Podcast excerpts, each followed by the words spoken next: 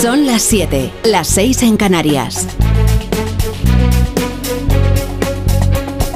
En Onda Cero, La Brújula. Rafa La Torre.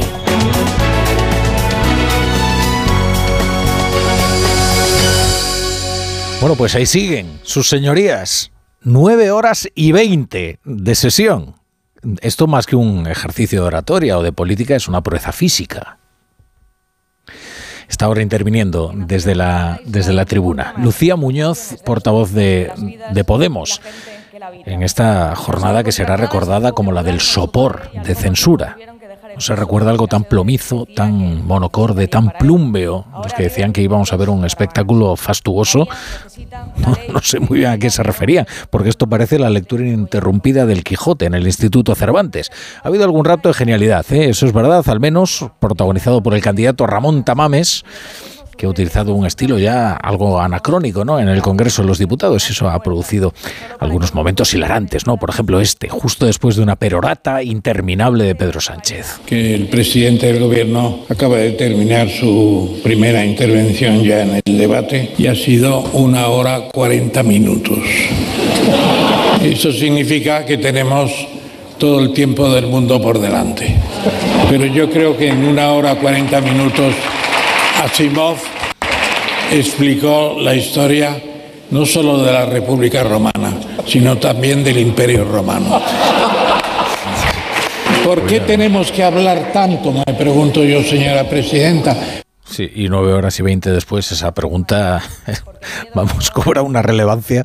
Una hora y cuarenta minutos, esto es exacto, esto es solo una réplica de Pedro Sánchez. Una de las réplicas fueron una hora y cuarenta minutos de propaganda a expuertas más otra hora y cinco minutos de Yolanda Díaz para, para presentar su plataforma Sumar, elogiar a las ministras de Podemos para presumir de afán integrador y para hacer política electoral de pura partitocracia desde la tribuna. Ah, pero es que a eso se exponían.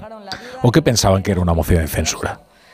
Tamames se quejaba con razón desde el escaño en el que le han ubicado al lado de Santiago Bascal. Claro que habría que decirle al profesor Tamames y a sus promotores de Vox que esto precisamente es lo que han conseguido con el soporte de censura, que el gobierno tuviera tiempo ilimitado para endosarle a la sufrida audiencia un mitin infinito, un mitin en el que parecen arrancar eh, con la propaganda preelectoral. Bueno, fíjense que hasta han conseguido el milagro inaudito de que Yolanda Díaz al fin presente casi oficialmente su candidatura antes de tiempo, tan fenomenal plataforma, se encontró con esta moción de censura que que uno era una hora y cinco ¿eh? de candidatura de, de, de, propaganda de sumar.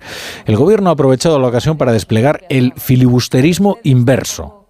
Saben que el filibusterismo es una forma de entorpecer la acción parlamentaria mediante la prolongación innecesaria del uso de la palabra. Esto es algo que suele hacer la oposición para dificultar la acción del gobierno. Bueno, pues ha ocurrido al revés. El filibusterismo gubernamental.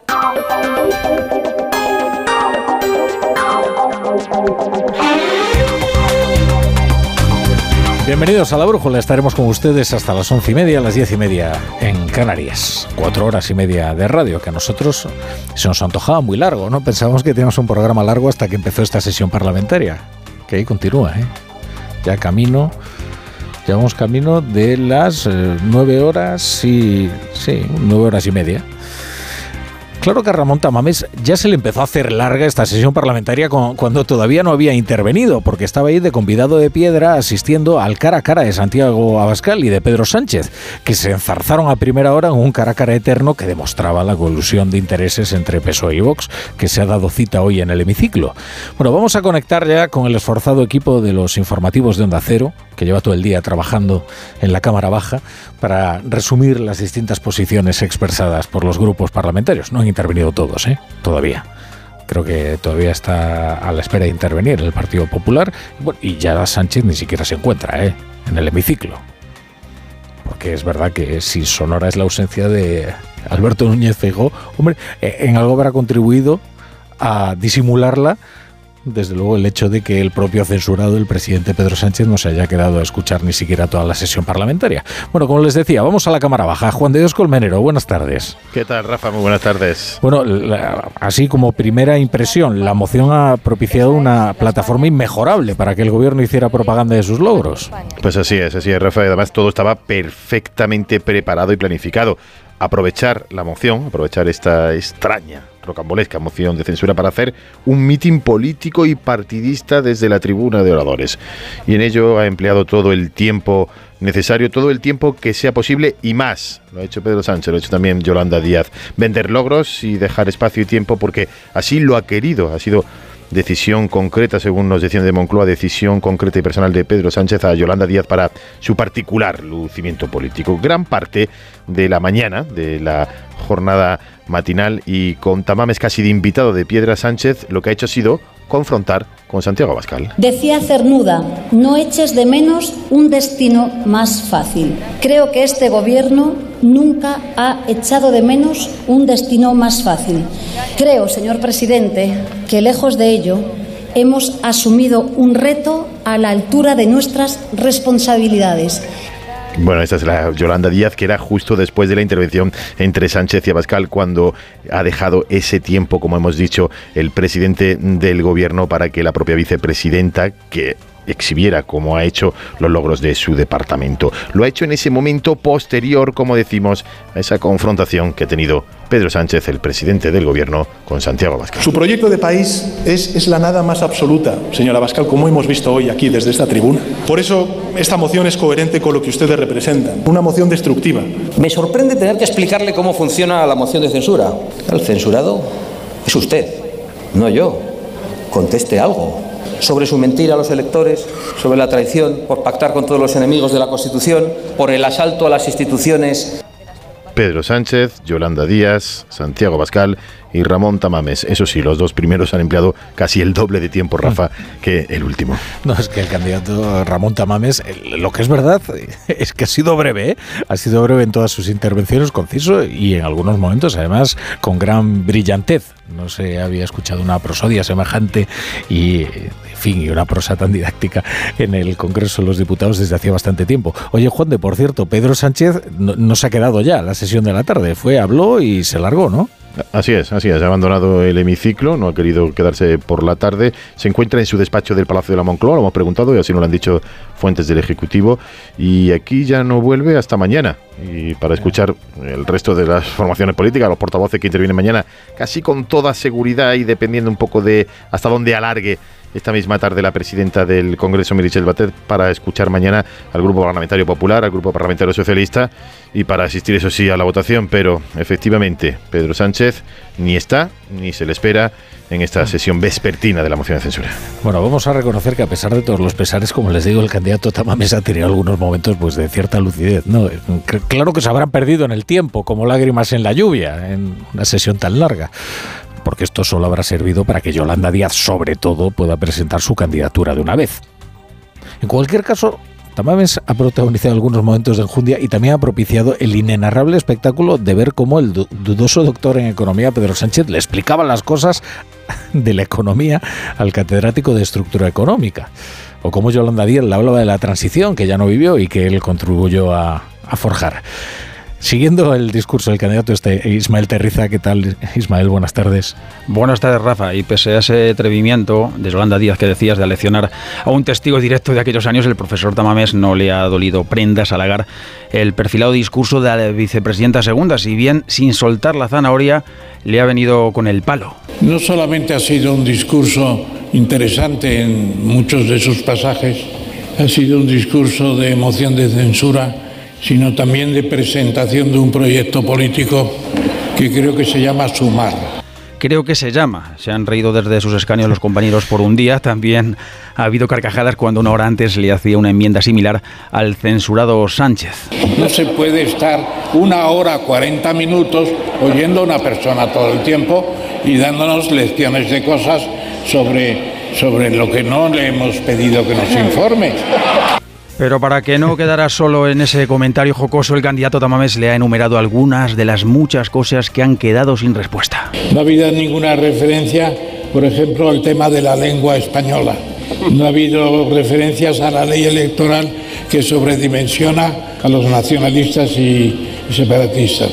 No ha habido una referencia al gobierno conciliador que se aleje del Frankenstein o sedición y malversación tampoco han aparecido para nada. Y más cosas, Rafas, eh, no ha rebatido Sánchez del discurso de Tamames, por ejemplo, que el Tito Berni y sus colegas sean fruto de una investigación menos aguda de lo que procedería o que el gobierno manifieste auténtica aversión a los empresarios, de quienes no le extraña, decía Tamames, que busquen otras latitudes con el trato obsoleto que aquí se les dispensa. Bueno, lo que es verdad es que da la sensación de que se habían leído el borrador, ¿no? que había sido... Eh, convenientemente expuesto ante la opinión pública en una exclusiva del diario.es hace unos días y no estaban atendiendo al discurso, porque han contestado muchas cosas que efectivamente el candidato no había dicho. También llama mucho la atención que el candidato no quisiera ni siquiera replicar ¿eh? a la vicepresidenta del gobierno después de, una, de un discurso de Yolanda Díaz cargado de señalamientos y de, acusaciones y de, en fin, algunas invectivas bastante duras contra Tamames, pero, pero vamos a ver que esto es una moción de censura. Si no, ¿a, a qué se va el Parlamento? Y sin embargo, Tamames ha preferido no contestar ¿eh? directamente, con lo cual dices, bueno, mm, eh, no sé muy bien con qué presencia de ánimo iba Tamames a esta sesión, pero bueno. Y el PP, bueno, el PP haciéndose el sueco en sentido estricto, porque Alberto Núñez Fijo se ha ido a la embajada de Suecia. Es decir, se ha ido a Suecia para que todo este espectáculo le pille pues bien lejos. Y en la tribuna, Cuca Gamarra llevaba la sonrisa pintada como quien quiere que todo esto pase lo más rápido posible y se le asocie con el espectáculo lo menos posible, que le afecte lo menos posible, aunque tanto desde el gobierno como desde Vox han querido implicar al Partido Popular en beneficio de sus propios intereses. José Ramón Arias, buenas tardes. ¿Qué tal? Buenas tardes, Rafa. Pues así es, el líder popular ha querido que se supiera que mientras en el Congreso se le ha citado reiteradamente, eso sí, en su ausencia, durante una moción destinada al fracaso, él se encontraba reunido en la sede diplomática sueca en Madrid con todos los embajadores de los países de la Unión acreditados en España para analizar, según nos han dicho, los problemas de nuestra nación y también de Europa, queriendo relativizar y minimizar de esta manera lo que ocurría aquí, lo que definen los populares como la confluencia de intereses entre Vox y el PSOE, una iniciativa parlamentaria que, según la portavoz popular Cuca Gamarra, ha sido utilizada de forma poco edificante por ambos. Eh, una moción de censura que ha servido para que Sánchez sobreviva, para que Yolanda Díaz se luzca y para que Vox aparezca. En definitiva, estamos ante una hoguera de las vanidades donde los problemas de los españoles quedan al margen. Mañana será el turno de los populares en esta moción de censura en la última jornada en la que Feijó viajará también a Bruselas para reunirse allí con el Grupo Popular Europeo, una moción que los populares califican como una pérdida de tiempo y un auténtico esfuerzo inútil. Bueno, y sigue ahí en, la tribuna Lucía Muñoz de Unidas Podemos, lleva ya 13 minutos. ¿eh? Aquí no hay grupo que no agote su tiempo ¿eh? y que no emplee generosamente el, tiempo que le concede la presidenta del Congreso, Merichel Batet. Siguiendo el resto de grupos parlamentarios está Ignacio Jarillo. ¿Qué tal, Jarillo? Buenas tardes. ¿Qué tal? Buenas tardes. Sí, aquí todos quieren hablar. Los partidos, sean del color que sean, tampoco apoyan a Vox ni a su candidato en esta moción de censura, pero arrimadas de Ciudadanos señala al culpable. Ni con inteligencia artificial se puede crear un presidente peor para nuestro país. La Canaria Oramas pedía elecciones y el Navarro Adanero, mirando a Yolanda Díaz, sospechaba que Sánchez hoy tenía otro objetivo, presentar a su candidata para futura socia de coalición. Y ha aprovechado para dar pista de salida a la persona que quiere utilizar, parece ser, para hacer competencia a la otra parte del gobierno que es Podemos. En el PNV Esquerra Junts o Bloque Galego estaba cantado, dolía el mensaje antinacionalista de Tamames, decía Héctor Esteban. O sea, que la solución a los males de España es la modificación de la ley electoral, porque según usted la presencia de partidos vascos, catalanes y gallegos en las Cortes es un peligro. Y Bildu, aunque sea fiel a Pedro Sánchez, advertía que además de la de Tamames, hoy había en los atriles otras muchas vanidades. En Onda Cero, La Brújula, Rafa La Torre. Hay otras noticias en este día y las resumimos con la ayuda de Margarita Zaval y Carlos Rodríguez. El Supremo confirma el procesamiento del expresidente catalán Carles Puigdemont por malversación y desobediencia tras la derogación del delito de sedición en la reforma del Código Penal. En su auto, el juez Llarena desestima todos los recursos. Por un lado, los del propio Puigdemont y los exconselleres Antonio Comín, Lluís Puig y Clara Ponsatí. Y por otro, los planteados por la Abogacía del Estado y la Fiscalía. Que alegaban ambos que debería aplicarse el nuevo delito de desórdenes públicos agravados a los acusados por el antiguo delito de sedición. Pero para desesperación del gobierno, el juez de Arena persiste e insiste. Informa Eva Llamazares. Al juez Arena no le ha hecho cambiar de opinión ni la recriminación de la abogacía que le acusaba de invadir su papel acusatorio impidiéndole llevar a juicio a Puigdemont por desórdenes públicos agravados. El magistrado del Supremo confirma el procesamiento de Puigdemont, Comín y Puig por desobediencia en vez de ese delito que apreciaban las acusaciones, Fiscalía y Abogacía, porque insisten que no tiene encaje en los hechos del procés. Tampoco prosperan los recursos de las defensas. El juez mantiene la malversación agravada y reitera que Puigdemont puede ser detenido y encarcelado si pisa suelo español, donde no opera su inmunidad europea. La Reserva Federal ha comenzado una reunión de dos días donde debería anunciar la subida prevista de tipos de 25 puntos básicos, una confirmación que no se conocerá hasta mañana. De momento, eso no impide que las bolsas europeas encadenen otra jornada de ganancias, después de que los bancos centrales calmaran a los mercados. El IBEX 35 cierra su mejor sesión del año con una subida del 2,4% y abrirá mañana por encima de los 9.000 puntos gracias al tirón del sector financiero. La remontada aparca los miedos tras el rescate del Credit Suisse y el quinto colapso que comenzó con el Silicon Valley Bank. Frente a estas turbulencias, el gobernador del Banco de España, Pablo Hernández de Cos, defiende la solidez de las entidades españolas y europeas. Es el momento de dejar muy claro a los ciudadanos eh, que efectivamente los bancos eh, españoles y los bancos europeos en general eh, cuentan con una situación de, de, resistencia muy, muy elevada y que también cuentan con unas posiciones de capital y de liquidez también muy, muy elevadas. La patronal de la pequeña empresa alerta de una situación límite en los negocios que ven cómo descienden sus ventas y se disparan los costes. Al cierre de 2022 se encarecieron casi un 13%. En su informe CEPIME, la Confederación Española de la Pequeña y Mediana Empresa advierte que el escenario es más desfavorable que en 2019. Los costes globales se incrementaron por encima de las ventas en un punto y la inflación estrecha los márgenes de beneficios. Así, la supervivencia de las pymes se resiente. 1.151 tuvieron que cerrar el año pasado. Es la primera reducción anual que se registra desde 2013 sin contar el tiempo de pandemia. Para Gerardo Cuerva, presidente de CEPIME, las políticas del gobierno, lejos de ayudar, complican aún más la actividad empresarial y por ende la creación de puestos de trabajo. Con las recientes eh, propuestas del gobierno en subida de, de cotizaciones, etcétera, nosotros lo advertíamos como un claro, una clara barrera a la creación de empleo. Eh, sí, sí creemos que, el empleo se verá resentido, puesto que la competitividad de la empresa española, que compite en un marco global, europeo y mundial, eh, se ve afectada. Hoy todas las miradas están puestas en la Corte Penal de Manhattan, en Nueva York. Ahí la policía mantiene desplegados a 700 agentes antidisturbios, entre otros efectivos, para contener las movilizaciones que pudieran producirse ante el posible arresto del expresidente de Estados Unidos, Donald Trump. Es algo que debe decidir un jurado popular por el caso de la actriz de cine porno, Stormy Daniels, a quien Trump habría pagado 130 mil dólares para comprar su silencio sobre una presunta relación sexual que mantuvieron en el pasado. Eh, Nueva York, Agustín Alcalá. La Fiscalía de Nueva York estima que tiene todas las pruebas necesarias para demostrar que Donald Trump es culpable de falsificar sus cuentas para esconder como gastos legales el pago de 130 mil dólares a una actriz porno y defraudar las leyes electorales antes de las elecciones presidenciales del 2016. Trump debe estar muy nervioso por la posibilidad de ser detenido porque lleva días insultando al fiscal de Nueva York, Alvin Bragg. Es partidario de horribles investigaciones de la extrema izquierda y de los demócratas en contra de vuestro presidente favorito. Es una continuación de la más asquerosa caza de brujas de la historia de nuestro país. La seguridad en los juzgados del Bajo Manhattan es máxima a la espera de que se conozca si un gran jurado popular ha encontrado que hay pruebas suficientes para, por vez primera en la historia, acusar a un antiguo presidente de un delito.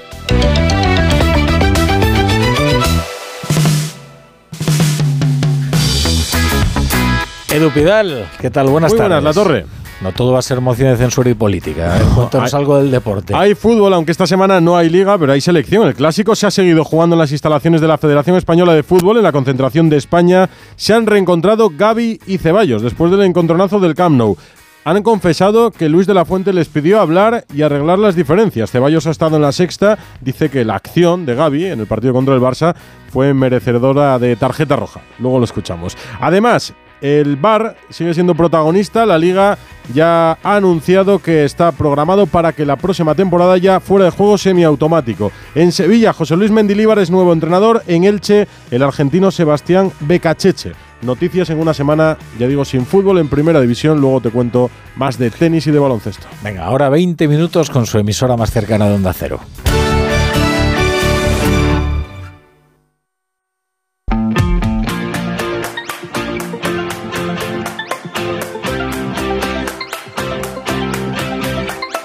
La Brújula de Madrid. Onda Cero. Laura Lorenzo.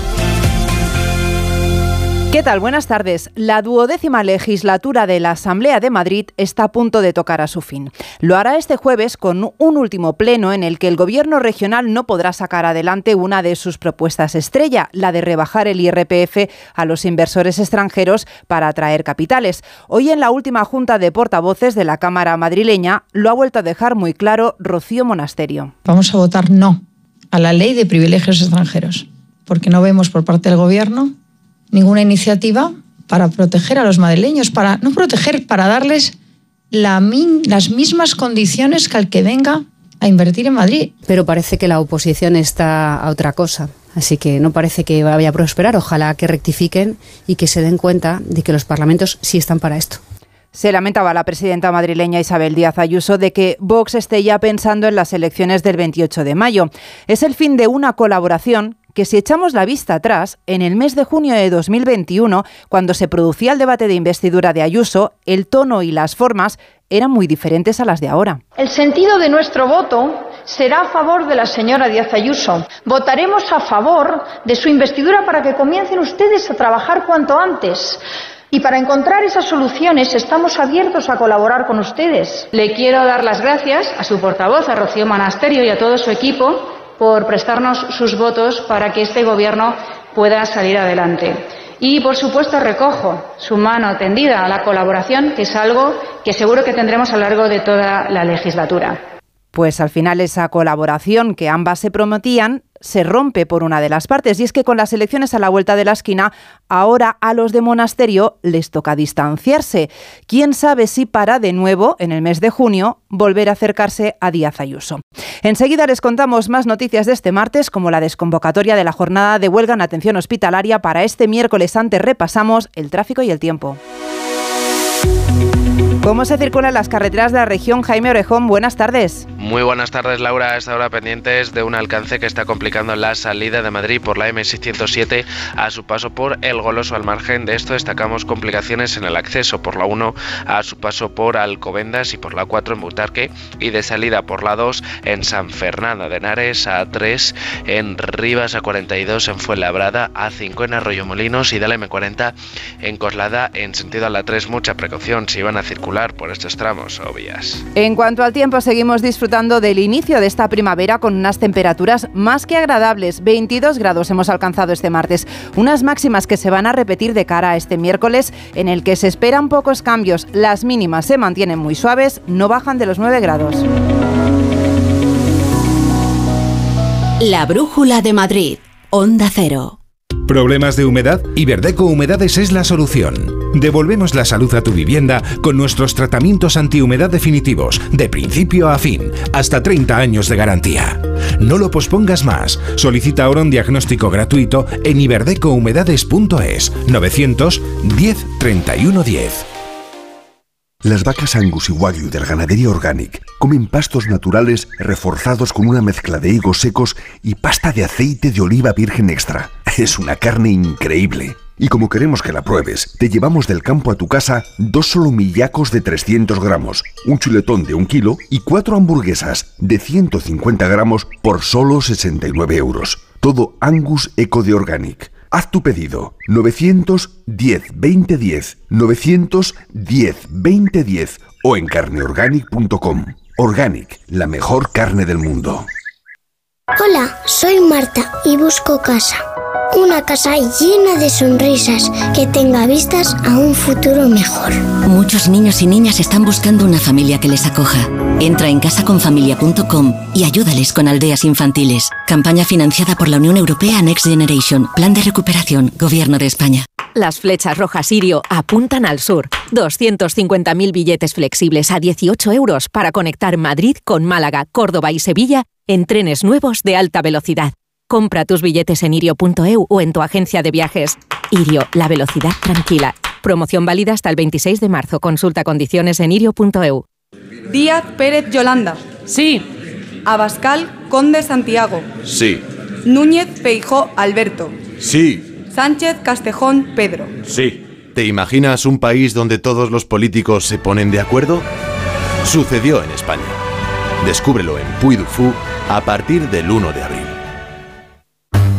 Si a ti lo que realmente te gusta es llegar del trabajo y ponerte a revisar portales inmobiliarios, hacer llamadas, mandar mails, organizar el papeleo y tener que enseñar tu casa a desconocidos, hazlo.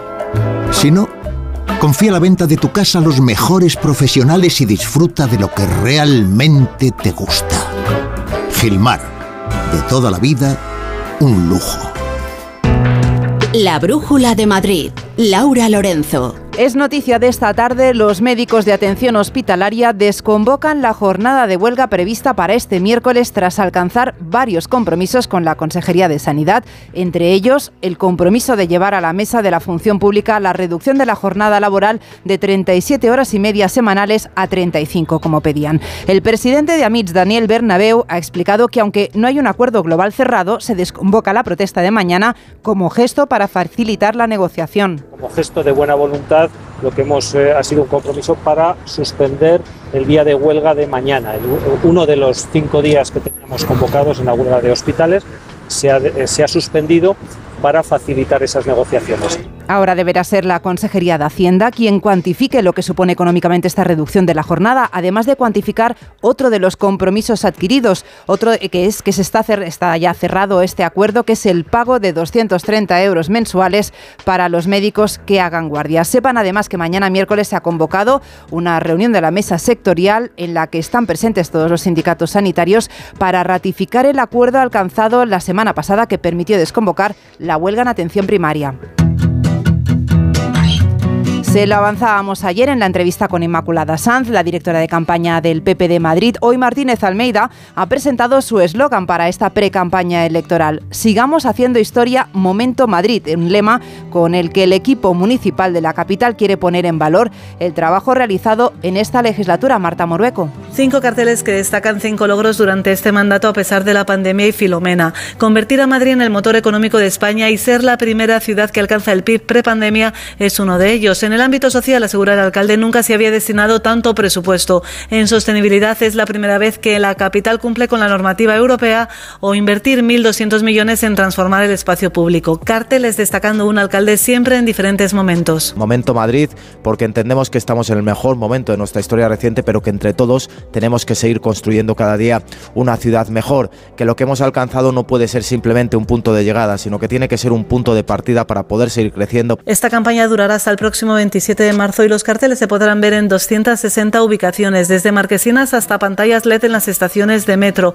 Además, se repartirán unos 100.000 folletos en mesas informativas. Por su parte, Más Madrid se compromete de cara a las próximas elecciones a aumentar un 33% el número de árboles de la capital, es decir, plantar un árbol cada 7 metros. Lo ha anunciado el portavoz de la campaña de Más Madrid, Eduardo Fernández Rubiño. Y frente a eso nosotros queremos eh, cambiar el rumbo de Madrid para que Madrid recupere sus árboles, para que recupere sus zonas verdes y por eso hemos presentado eh, múltiples propuestas, pero hoy queremos anunciar un compromiso que es eh, que Madrid tenga un árbol por cada siete metros en sus calles.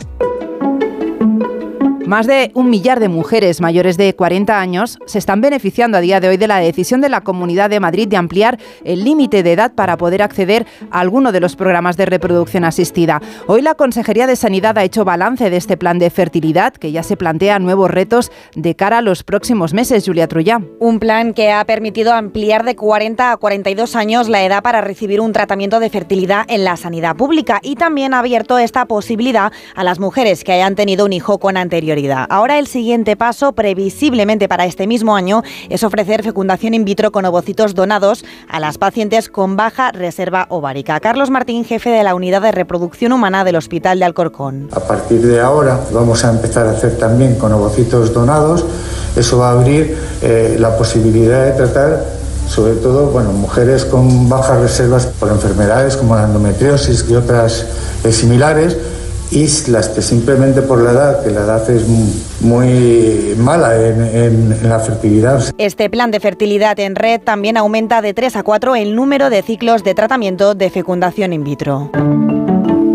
La Comunidad de Madrid se propone proteger los productos más característicos de la región. Por eso hoy la presidenta madrileña Isabel Díaz Ayuso se ha comprometido a crear la figura de bien de interés gastronómico para poner en valor alimentos como por ejemplo el aceite de Madrid, Marisa Menéndez. En su apuesta por el impulso y la protección al campo de la Comunidad de Madrid, de la agricultura y la ganadería regional, Díaz Ayuso ha anunciado la puesta en marcha de una serie de medidas, iniciativas que incluyen propuestas para proteger los alimentos madrileños o ayudar a agricultores y ganaderos una aplicación móvil para que agricultores y ganaderos puedan realizar sus trámites administrativos habituales de una manera sencilla. Además, la figura de bien de interés gastronómico dará visibilidad en el mercado a los alimentos con vinculación a una zona concreta de la Comunidad de Madrid, por ejemplo, a las palmeritas de Morata o los quesos de Campo Real. Y la identificación especial Producto de Madrid que distinguirá a los establecimientos de hostelería que trabajen con alimentos y vinos de Madrid. Sigue en la línea del Plan Terra de apoyo a la ganadería, agricultura e industria agroalimentaria del que la Comunidad de Madrid ha ejecutado ya el 85%. Llegamos a las 7 y 31, hacemos una pausa y seguimos. La Brújula de Madrid, Onda Cero. Restaurante Asfontes, auténticos productos gallegos, carnes, pescados, mariscos, caldo gallego, empanada, lacón y una amplia carta de vinos. Salones ideales para celebraciones y también terraza, con el excelente trato de siempre. Asfontes, en General Laci 10, cerca de Atocha. Y ahora también en la calle Áncora 32, asfontes.com.es. Ana, qué mala casualidad encontrarnos precisamente en un hospital. Hola Juan, pues sí, sí es mala coincidencia. Es por mi marido que se resbaló en la bañera y se ha dado un golpe muy fuerte en la rodilla. Vaya por Dios, nosotros ese problema ya no lo tenemos. Hace tiempo llamamos a Duchamanía y cambiamos la bañera por un plato de ducha. Hazme caso, llama a Duchamanía y evitarás este tipo de accidentes. En Madrid, Paseo del Molino 6, 91 468 4907 y duchamanía.es. Ocasión Plus. Te compra tu coche, te compra tu carro, te compra tu buga. Te compra tu furgo, te compra tu moto, te compra tu auto, caravan. ¿Te han hecho una oferta? Te la mejoramos. Has oído bien. Mejor precio garantizado y compromiso de pago en 24 horas. Ven a vernos. Ocasión Plus. Si no puede hacer frente a sus pagos y tiene casa en propiedad, llame a Grupos Eneas 91 639 0347 o escriba a info@gruposeneas.com. El Grupo La Madreña le presenta las jornadas del chuletón premium de carne roja, una carne exquisita, de una calidad excepcional, madurada durante 40 días para obtener un sabor inigualable. No se pierda las jornadas del chuletón premium de carne roja en los restaurantes La Madreña. Información y reservas en lamadrena.com. Bueno, pues en breve le damos el alta y a casa a descansar. Y no me puedo quedar, doctora. Pero si está usted como una rosa. Es que aquí dentro se está tan a gustito. Las ventanas del hospital son afán decor, ¿no? Con afán decor, ni frío, ni calor, ni ruido. El descanso que necesitas gracias a las ventanas afán decor. Con triple acristalamiento Climalit de Cristalerías Narváez. Cuando se recibe una herencia, en muchas ocasiones no hay un acuerdo entre las partes. En Division Home compramos su parte sin importar su porcentaje.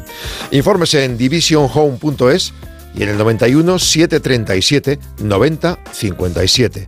91 737 90 57. La Brújula de Madrid. Laura Lorenzo.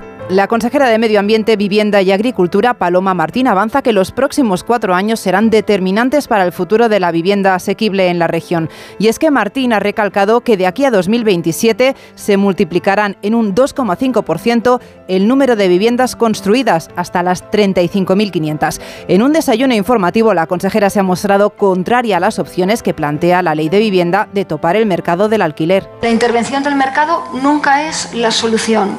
Tenemos que trabajar para reforzar la oferta de vivienda y eso se hace con la construcción de nuevas viviendas y con la rehabilitación del parque diferencial. Solo si crece la oferta de vivienda podremos contener los precios. La consejera Martín ha añadido además que las políticas medioambientales no pueden limitar el crecimiento ya que considera que hay alternativas para transformar la calidad de vida de las personas. Y llegamos ya al tiempo de la información deportiva. Gonzalo Palafox, buenas tardes. ¿Qué tal, Laura? Muy buenas. Sí, porque estamos ya en semana de selecciones, segundo día de Luis de la Fuente al mando de España. Y hoy ha hablado uno de sus niños queridos que vuelve a la absoluta, Dani Ceballos, el centrocampista del Real Madrid. Y estamos pendientes de a ver qué decide Ceballos, si sí o no en el Real Madrid. Esto es lo que ha dicho en OK Diario.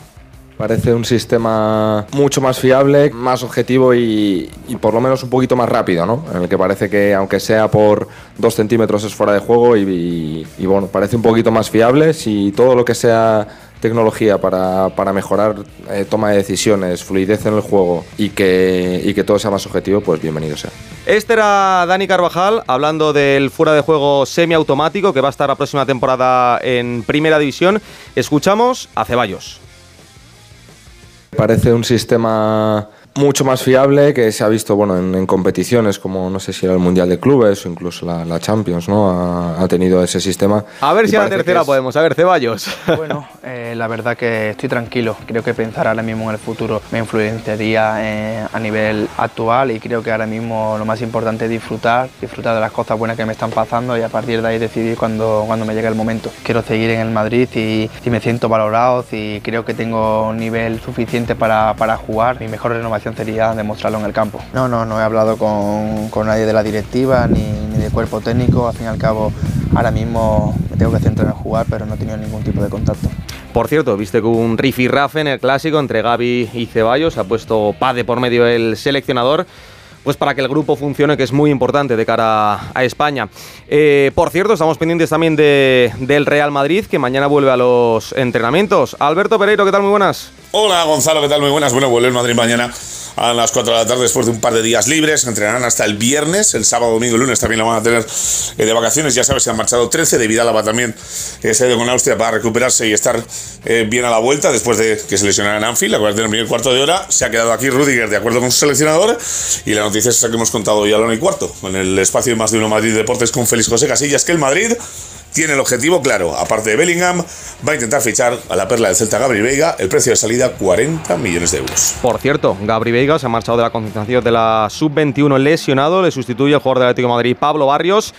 Y otro va a estrenar capitanía con la selección, Álvaro Morata. Es increíble, por ejemplo, yo con Dani llevo aquí desde, desde que somos pues, dos, dos, dos chavales muy jóvenes y, bueno, es una alegría tremenda no, el ser capitán, sino estar aquí otra vez, eh, defender la camiseta de mi país y, todo lo que tenga que hacer. Creo que, nuestra función ahora es ayudar a la gente que, llega nuevo o, que lleva menos tiempo a pues hacerle sentir y por cierto, Laura, buena noticia para la selección de cara al partido del sábado en la Rosaleda ante Noruega, lesionado Erling Haaland, un problema menos para De La Fuente. Pues nos alegramos por esa lesión, aunque le deseamos una pronta recuperación. Sí, evidentemente, Así con la, con la voz bajita. Hasta mañana, Gonzalo. Chao, chao. La brújula de Madrid. Las vacas Angus y Wagyu de la ganadería Organic comen pastos naturales reforzados con una mezcla de higos secos y pasta de aceite de oliva virgen extra. Es una carne increíble. Y como queremos que la pruebes, te llevamos del campo a tu casa dos solomillacos de 300 gramos, un chuletón de un kilo y cuatro hamburguesas de 150 gramos por solo 69 euros. Todo Angus Eco de Organic. Haz tu pedido 910 2010 910 2010 o en carneorganic.com. Organic, la mejor carne del mundo. Ahora solo piensa en disfrutar de tu Audi, porque de todo lo demás se ocupa Audi Selection Plus. Conduce tu Audi seminuevo o de ocasión con entrega inmediata, control de calidad de hasta 289 puntos de chequeo, financiación a medida y otros beneficios únicos. Y si visitas tu concesionario más cercano, podrás tasar gratuitamente tu vehículo con opción a compra. Con Audi Selection Plus todo son ventajas. Consulta condiciones y vehículos disponibles en Audi Retail Madrid. A partir de este jueves, el Teatro Real recibe la visita de una de las compañías de danza más importantes del mundo del ballet de la ciudad de Nueva York, que actuará hasta el domingo ofreciendo tres coreografías llenas de simbolismo. Una de ellas es Serenade, creada en 1934, que toma como punto de partida la serenata para cuerdas de Tchaikovsky, quien concibió esta pieza como una lección de ballet en la que el espectador podrá ver todo lo que sucede en una clase. Una función que va desde la música clásica hasta un ballet creado con zapatillas deportivas y ropa de calle diseñada por Humberto León. En la realización de este informativo ha estado Juanma Frasquet. Nosotros volvemos mañana con más noticias de Madrid. La Brújula de Madrid. Laura Lorenzo, Onda Cero.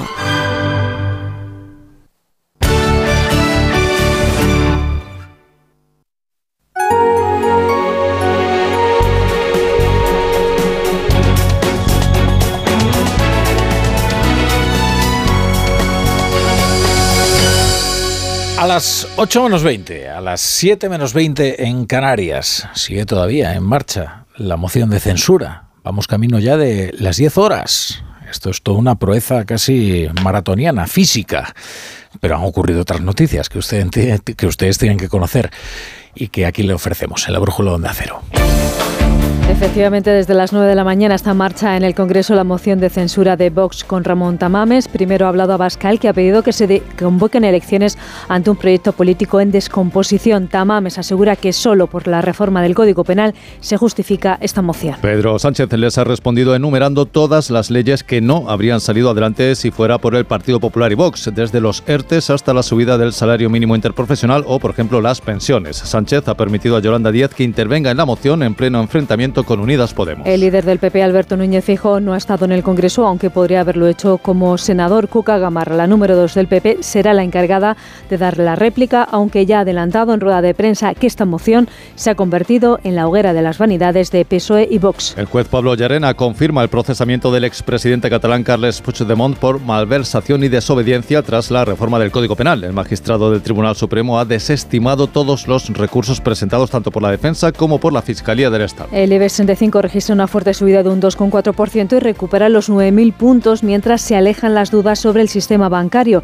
La secretaria de Estado de Tesoro de Estados Unidos confirma que están dispuestos a respaldar a más bancos si lo necesitan. Mañana la Reserva Federal Norteamericana podría volver a subir los tipos de interés en otro 0,25%. El presidente francés Emmanuel Macron no tiene intención de remodelar su gobierno a corto plazo ni de disolver la Asamblea Nacional y convocar elecciones legislativas para intentar pasar página de la crisis y social por su reforma de las pensiones. En las últimas horas se han registrado más de 300 detenidos. Reunión entre Rusia y China al más alto nivel. Vladimir Putin asegura que el plan chino es un buen punto de partida para una posible solución en Ucrania. La idea es que Xi Jinping hable luego con Zelensky. El presidente ucraniano asegura que nadie le ha informado de que vaya a tener lugar esa conversación. El Tribunal Penal de Manhattan ha amanecido hoy rodeado de periodistas y también de fuertes medidas de seguridad a la espera de obtener más detalles sobre la investigación de la Fiscalía por supuestos pagos del expresidente Donald Trump a la actriz eh, porno Stormy Daniels y con protestas de pequeños grupos a favor y en contra del republicano.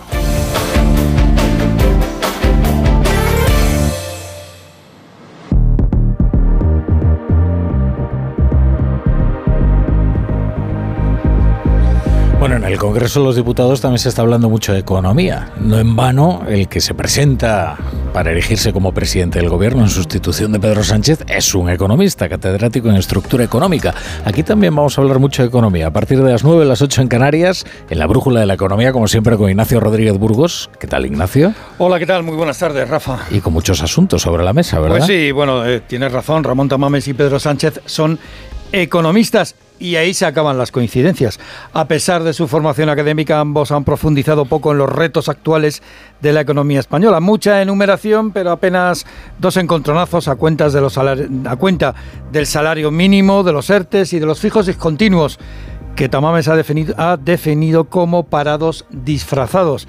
Y el catedrático acusó al gobierno, al gobierno, ha acusado al gobierno de tener aversión a los empresarios. Pero la economía va más deprisa que los debates. Esta tarde mismo la bolsa española se disparaba alrededor del 2,5%, impulsada por la banca. Esta ha sido determinante para la recuperación de los 9.000 puntos. El Sabadell subía más del 7% y alrededor del 5% lo hacían el resto de los bancos del IBEX. Un pequeño rebote del Sabadell después de algunas jornadas ciegas en la bolsa para este banco. Oye, es que la atención también se está centrando en la salud financiera de los bancos estadounidenses, ¿no? Que son los que iniciaron el actual, la actual crisis de desconfianza. La secretaria del Tesoro, Janet Yellen, está dispuesta a respaldar a más bancos si lo necesitan. Así que más incertidumbre y más de uno quiere levantar la alfombra para ver la cantidad de pelusa que hay por ahí. Se plantean cambiar la, la regulación y la supervisión. Y lo ha dicho Yellen ante la Asociación de Banqueros.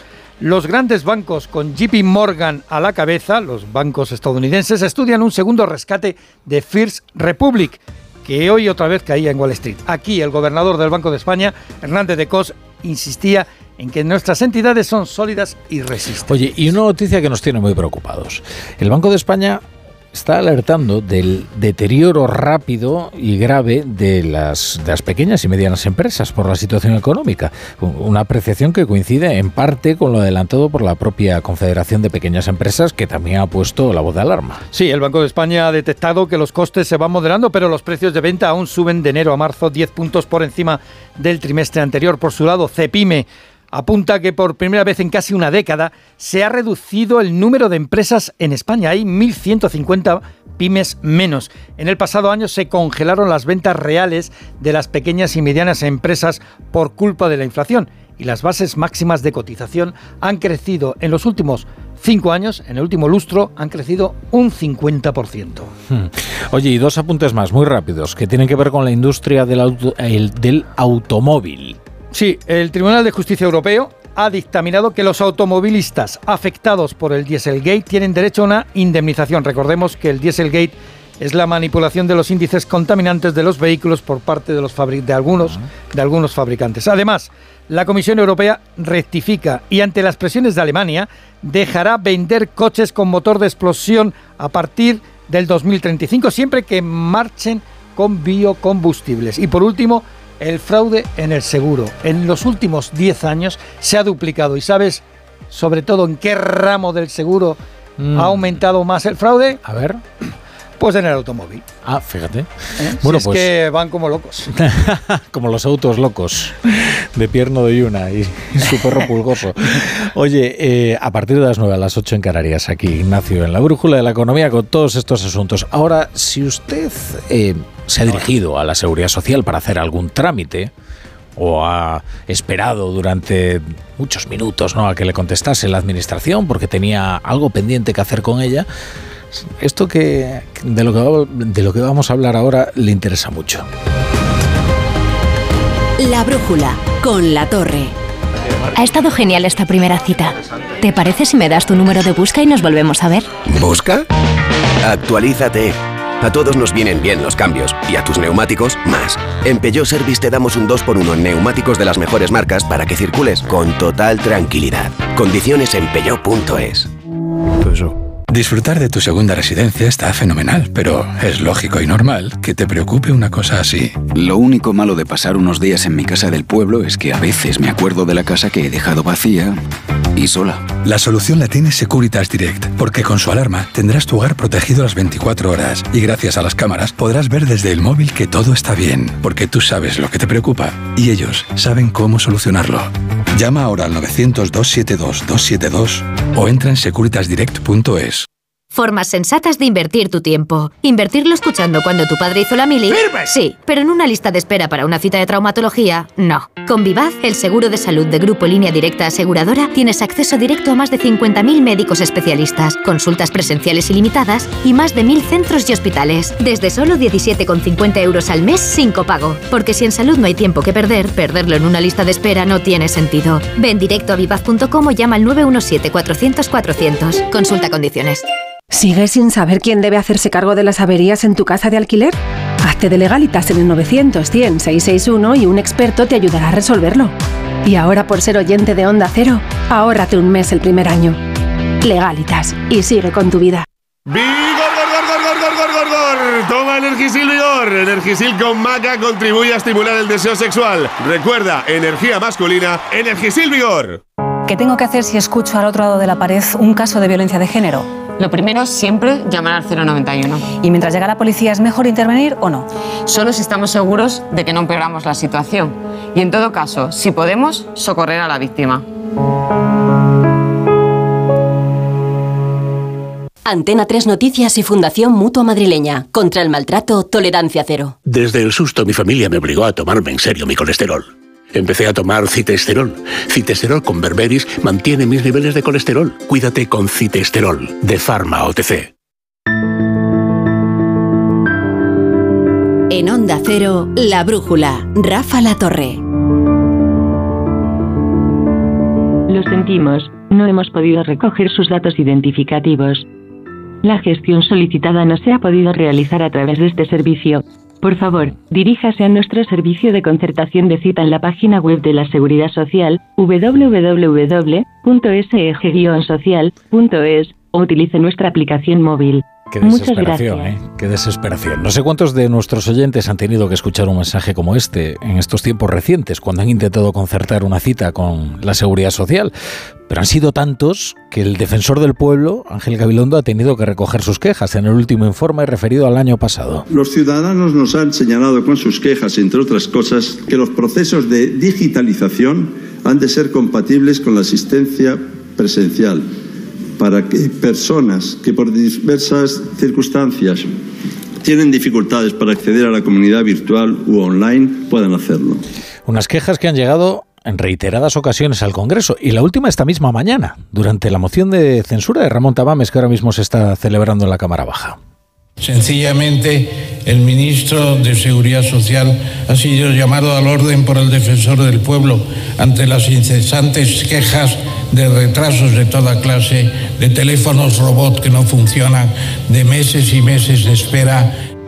Lo cierto es que cada vez hay más voces que plantean, incluso que quizás no sea muy constitucional, desde, de- desde luego no es nada decoroso, que te exijan una cita previa para hacer una gestión con la seguridad social o cualquier otra administración pública. Pero es que esto se ha generalizado después de la pandemia. Entonces no tenía sentido por, por cuestiones sanitarias el presentarse en las oficinas sin haber solicitado la cita previa. Pero ahora, ¿qué razones hay, hay que alegar? Para solicitar ese trámite. Sea como sea, en estos momentos la única forma de acceder a determinadas gestiones es a través de la cita previa, ya sea por la web o por el teléfono. Y esto ha, ha traído a las mafias, que se han dedicado a captar todas las citas para luego revenderlas al mejor postor. La semana pasada en el Congreso el propio ministro José Luis Escriba reconocía que había un problema, pero que mm, el gobierno lo estaba subsanando, decía. Nuestra experta en temas laborales, eh, Caridad García, se ha ido esta mañana a una oficina de la Seguridad Social y esto es lo que se ha encontrado. Buenas tardes, Cari. Buenas tardes. Alberto es italiano y lleva meses intentando conseguir el NIE. Esta mañana se ha acercado a una oficina en el centro de Madrid por última vez. Si no lo consigue, abandonará España. Lo tiene decidido, harto de burocracia y de incoherencias. Para abonar la tasa para el NIE, tengas que ir a un banco, te digan que tengas que tener la cuenta aquí, para tener la cuenta aquí tienes que tener el NIE. Si consigues a alguien que lo tenga, al momento de ir a pagarlo, estás pagando la solicitud de NIE y te piden el NIE. Otra mujer que hace cola cuenta desesperada que ha contratado a un gestor para que le lleve la documentación después de conseguir la nacionalidad española, pero ahora tiene dos altas en el sistema, una con NIE y otra con DNI. Necesita dar de baja el primero porque no puede pedir así la asistencia sanitaria. Mejor suerte le espera esta mañana a Carlos, que necesita algo muy sencillo. a la vía laboral. Es casi instantáneo, lo solicitas por internet y te llega por SMS. El drama está en que tienes que comunicarle a la seguridad social cuál es tu número de teléfono y eso solo puedes hacerlo en persona. Conseguir la cita se ha convertido en un trámite angustioso, un agujero negro. Cita previa, imposible. La página o colapsa o no tiene turnos de ningún tipo para nunca. Que no hay manera. Hasta hace poco, contaban hoy en la cola de esta oficina, ni siquiera podías entrar al edificio, no sin esa cita previa. Buenas, ¿alguien tiene cita? Yo. Desde hace unas semanas los funcionarios tienen orden de atender a la gente aunque no tenga esa cita. Nos lo ha contado hoy Esther. Sin cita vienes y te informan. Fueron horas de espera. Efectivamente hay más funcionarios atendiendo a los ciudadanos, pero eso, dice Ricardo Aguirre, responsable del sindicato CESIF en la Seguridad Social, solo es un parche. Podemos quitar las colas de la puerta, pero a lo mejor lo que vamos a hacer es alargar el trámite del expediente por eso, porque no hay más manos. Dice el ministro que entre un volumen de 17 millones de interacciones con la ciudadanía cada año, algún caso puede presentar incidencias, sobre todo cuando no son cosas urgentes, como esta inquietud que hoy traía María a la oficina. ¿Qué tal, señora? ¿Ha resuelto lo que venía a hacer? hacer? Sí, ya me lo han resuelto. ¿Y qué era? Los años que llevo cotizados a la Seguridad Social. ¿Y se lo han comunicado? Sí. ¿Para pedir la pensión? Sí. Esta era fácil. La señora se ha ido por la puerta sabiendo cuándo podrá jubilarse. Otra historia es cuánto tardará en gestionarlo. Bueno, Enrique García es portavoz de, de la OCU y nos va a ayudar a, a entender exactamente qué es lo que está ocurriendo. Enrique, ¿qué tal? Buenas tardes. Hola, buenas tardes, ¿qué tal? ¿Cómo estás? Bien, bien. Eh, Pues un poco indignado con este problema, eh, le confieso, porque llevamos eh, un tiempo hablando, hablando del asunto, eh, no vemos que se solucione. Vamos a ver, que, que hay un problema ya creo que todos lo hemos asumido, ¿no? Pero de- ¿desde cuándo? ¿Desde cuándo eh, se viene produciendo esta situación intolerable? Bueno, pues yo creo que hay un antes y un después con la pandemia, ¿no? Donde evidentemente por- durante un tiempo determinado, pues se tuvo que eh, solo recurrir a la, a la atención telemática por razones sanitarias, pero bueno, pues eh, mil- o milagrosamente o, por arte de, de Billy Bill que han desaparecido. Eh, parece que manos que atiendan estas eh, gestiones eh, necesarias para la inmensa mayoría de los ciudadanos y ha habido un deterioro clarísimo de la ah, actividad o de la atención pública, especialmente centralizado en la seguridad social, pero que también se extiende a otra rama de la administración. Hablemos, por ejemplo, de la Dirección General de Tráfico, del Ministerio de Interior en eh, los DNI o, o cuestiones relacionadas, por ejemplo, con el control de los pasaportes en los aeropuertos, que también forma parte de alguna manera de esa actividad. Es decir, la administración eh, pues atiende mal a sus administrados y esto es evidente que se ha producido un deterioro a, a raíz de la pandemia pues que ha agudizado estos problemas que ya existían. Claro, se ha degradado, digamos, la, la relación del ciudadano con la administración, pero a todos los niveles, ¿no? Locales, autonómicos, nacionales, no, no, es, no está solo esto focalizado, digamos, en, en el Ministerio de la Seguridad Social, para entenderlos, ¿no? Sino No. que también pasa cuando uno quiere cambiar el padrón, por ejemplo, en una oficina del, del censo o algo parecido, ¿no? Efectivamente, eh, digamos que la seguridad social es la punta del iceberg, donde ahora mismo los retrasos son, son más significativos y más llamativos, pero esto se extiende a cualquier tipo de administración y señala las administraciones autonómicas y locales. No venimos haciendo estudios de forma habitual y periódica sobre cuál es la atención que prestan en cuanto a determinado tipo de trámite relativamente sencillos en la, en la administración y vemos que sí que hay un deterioro eh, pues que acompaña a toda la administración. Curiosamente, cuando se ponen en marcha iniciativas de la atención digital, de la digitalización, de la tramitación online, que deberían facilitar eh, esta, esta tramitación, ¿no? Hablabais antes, por, un- por ejemplo, de un trámite de la vida laboral que relativamente sencillo, en, en minutos se puede lograr ese trámite, pero eso sí, si logras pasar el filtro de esa administración digital, que como muy bien ha- y acertadamente ha señalado el defensor del pueblo, hay que acompasar, porque no se puede digitalizar todo, hay que tener en cuenta a colectivos vulnerables que por diversas circunstancias, pensemos en los mayores o no tan mayores, carecen de la capacitación digital suficiente para poder entenderse digitalmente con la administración y que por tanto tienen que recurrir pues a, a la ventanilla de toda la vida, ¿no? Lo que pasa es que los recursos, pues parece que han puesto de moda aquel eh, vuelva usted mañana de Larra, donde una vez más se pone eh, de manifiesto pues la ineficacia, la ineficiencia de la administración a la hora de atender a sus administrados. Y díganos qué, qué hacer, qué hacer si alguien no ve satisfecho su derecho, porque lo es, a que le atienda la administración.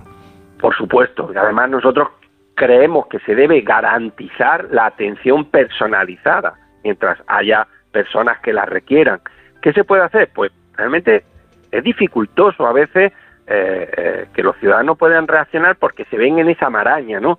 En el reportaje pues, se ha dicho de forma muy gráfica, ¿no? Te pide un, un requisito eh, para el cual necesitas ese, eso que estás pidiendo, ¿no? Para completarlo. Eso eh, es castiano, no tiene mucho sentido. Eh, luego hay otra circunstancia, se puede reclamar a la administración, pero vamos, mm, la administración no se da por aludida, te puedes quejar. Eh, ¿Sirve de algo la queja? Sí, para que aparezca en el informe del defensor del pueblo. ¿En la práctica puede solucionar algo? Pues lamentablemente muy poco. No obstante, nosotros desde OCU recomendamos a los ciudadanos que se quejen por escrito, que pongan de manifiesto su disconformidad con el trámite y eh, que de alguna manera esto eh, pues ayude a eh, dedicar más recursos a, los trabajadores que tienen que eh, atender, a los funcionarios que tienen que atender a los consumidores, a los usuarios y también que se les pueda solucionar su problema con mayor rapidez. Bueno, pues desde aquí, desde luego, nos vamos a cansar de denunciarlo. ¿eh? Nos vamos a, desgañitar si, si, hace falta. Enrique García, por todo de OCU, gracias por estar hoy en la brújula. A vosotros un saludo.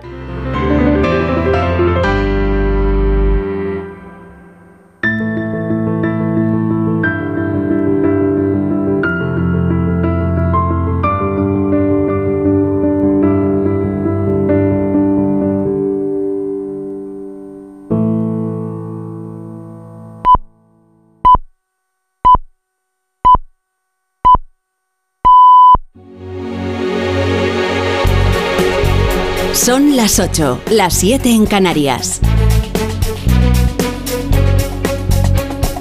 En Onda Cero, La Brújula.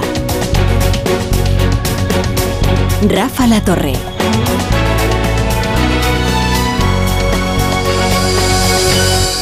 En realidad, en 1934 fue el comienzo de la guerra civil. Un disparate, un circo un esperpento.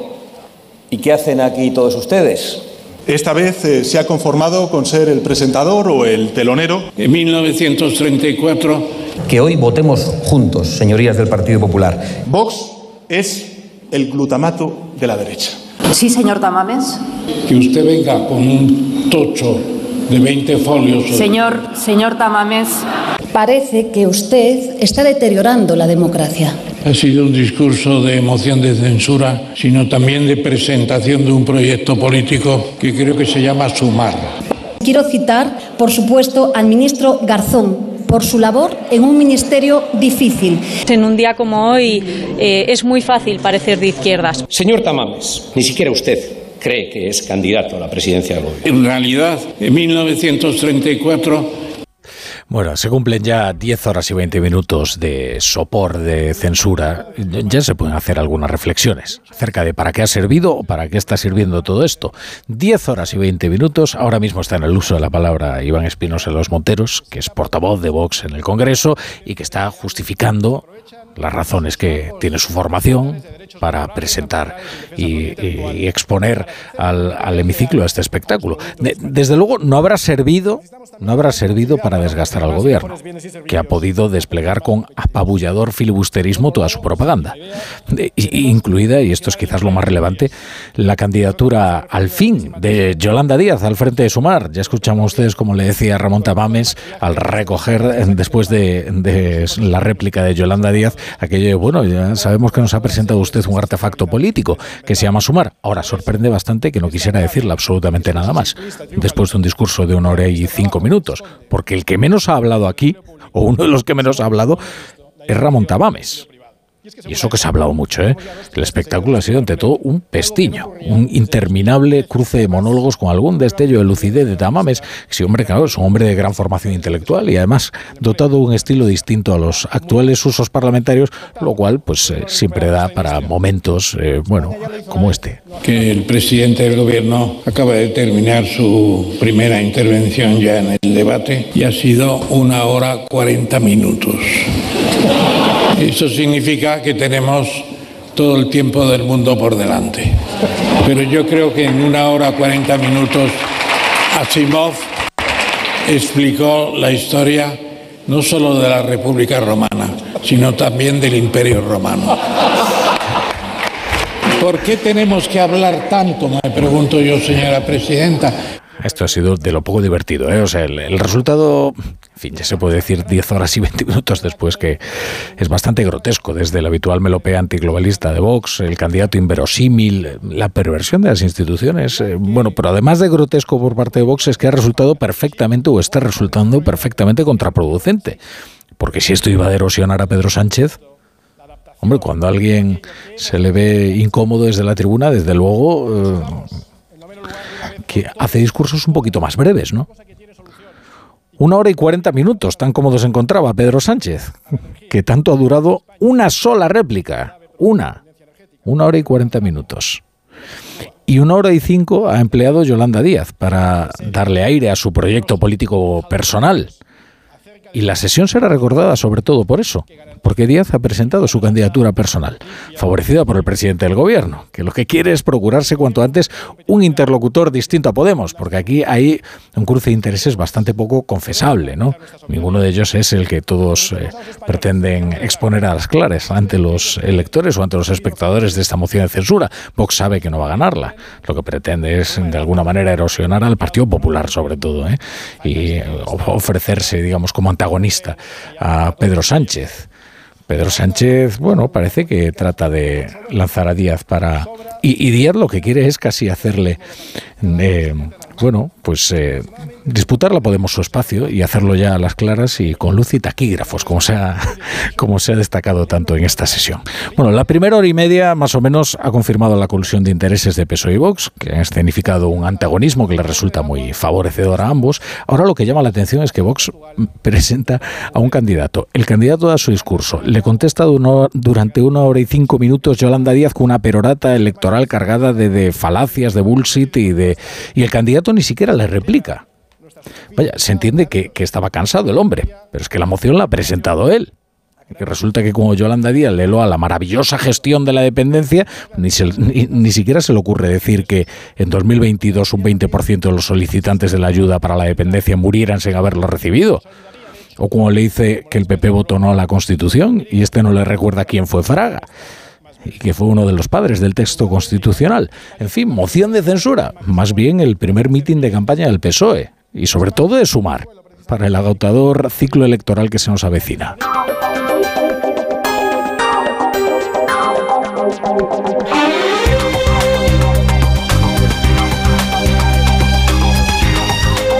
Seguimos en la brújula y aquí estaremos hasta las once y media, hasta las diez y media en Canarias. Veremos si para entonces eh, ha terminado esta agotadora sesión parlamentaria. Ya nos vamos a la Cámara Baja con el equipo de informativos de Onda Cero, que se encuentra trabajando durante todo el día para contarle los pormenores del sopor de censura que allí se está viviendo. Empezamos por la intervención del gobierno que ha encontrado en esta cita la mejor plataforma posible para lanzar la precampaña electoral, incluida Yolanda Díaz, especialmente Yolanda Díaz. Juan de Dios Colmenero, buenas tardes. ¿Qué tal? Buenas tardes, Rafa. Pues sí, convertida Yolanda Díaz, la vicepresidenta del gobierno, en protagonista, porque así lo ha querido, lo ha dispuesto y lo ha decidido el propio presidente del gobierno, el propio Pedro Sánchez. No en vano. Estamos en una moción de censura, Rafa, a pocas semanas de unos comicios municipales y autonómicos y en medio también de esta vez sí la proclamación de una plataforma que aunque no sea un partido, pero tiene intención electoral de sumar, aunque al mismo tiempo origine división dentro de ese espacio político. Aprovechaba la moción con mensajes partidistas Yolanda Díaz y dar casi lecciones de economía al catedrático de economía Ramón Tamamés desde la tribuna de oradores. Es que creamos más empleo que ningún país de nuestro entorno. Tenemos récord de exportaciones, señor Tamames. Estamos a la cabeza de la ejecución de los fondos europeos en los que hoy quiero poner aquí en valor el trabajo que ha realizado el presidente del Gobierno de todos los españoles piropo de Yolanda Díaz a Pedro Sánchez, también a todos y cada uno que los ha nombrado con nombre y apellidos de los ministros del Ejecutivo y al propio presidente del Gobierno, también luego arremetiendo contra Vox y de paso contra el Partido Popular. Lo que va a hacer el Partido Popular con esta abstención es un pago indiferido, como se lleva en casa. Un anticipo de caja, pasando de un decente no a una indecente abstención. Pero señorías del PP, tengan cuidado, porque este negocio es de los que dejan mancha. Y más pronto que tarde, la ultraderecha vendrá a exigirles un segundo pago en diferido para saldar las deudas.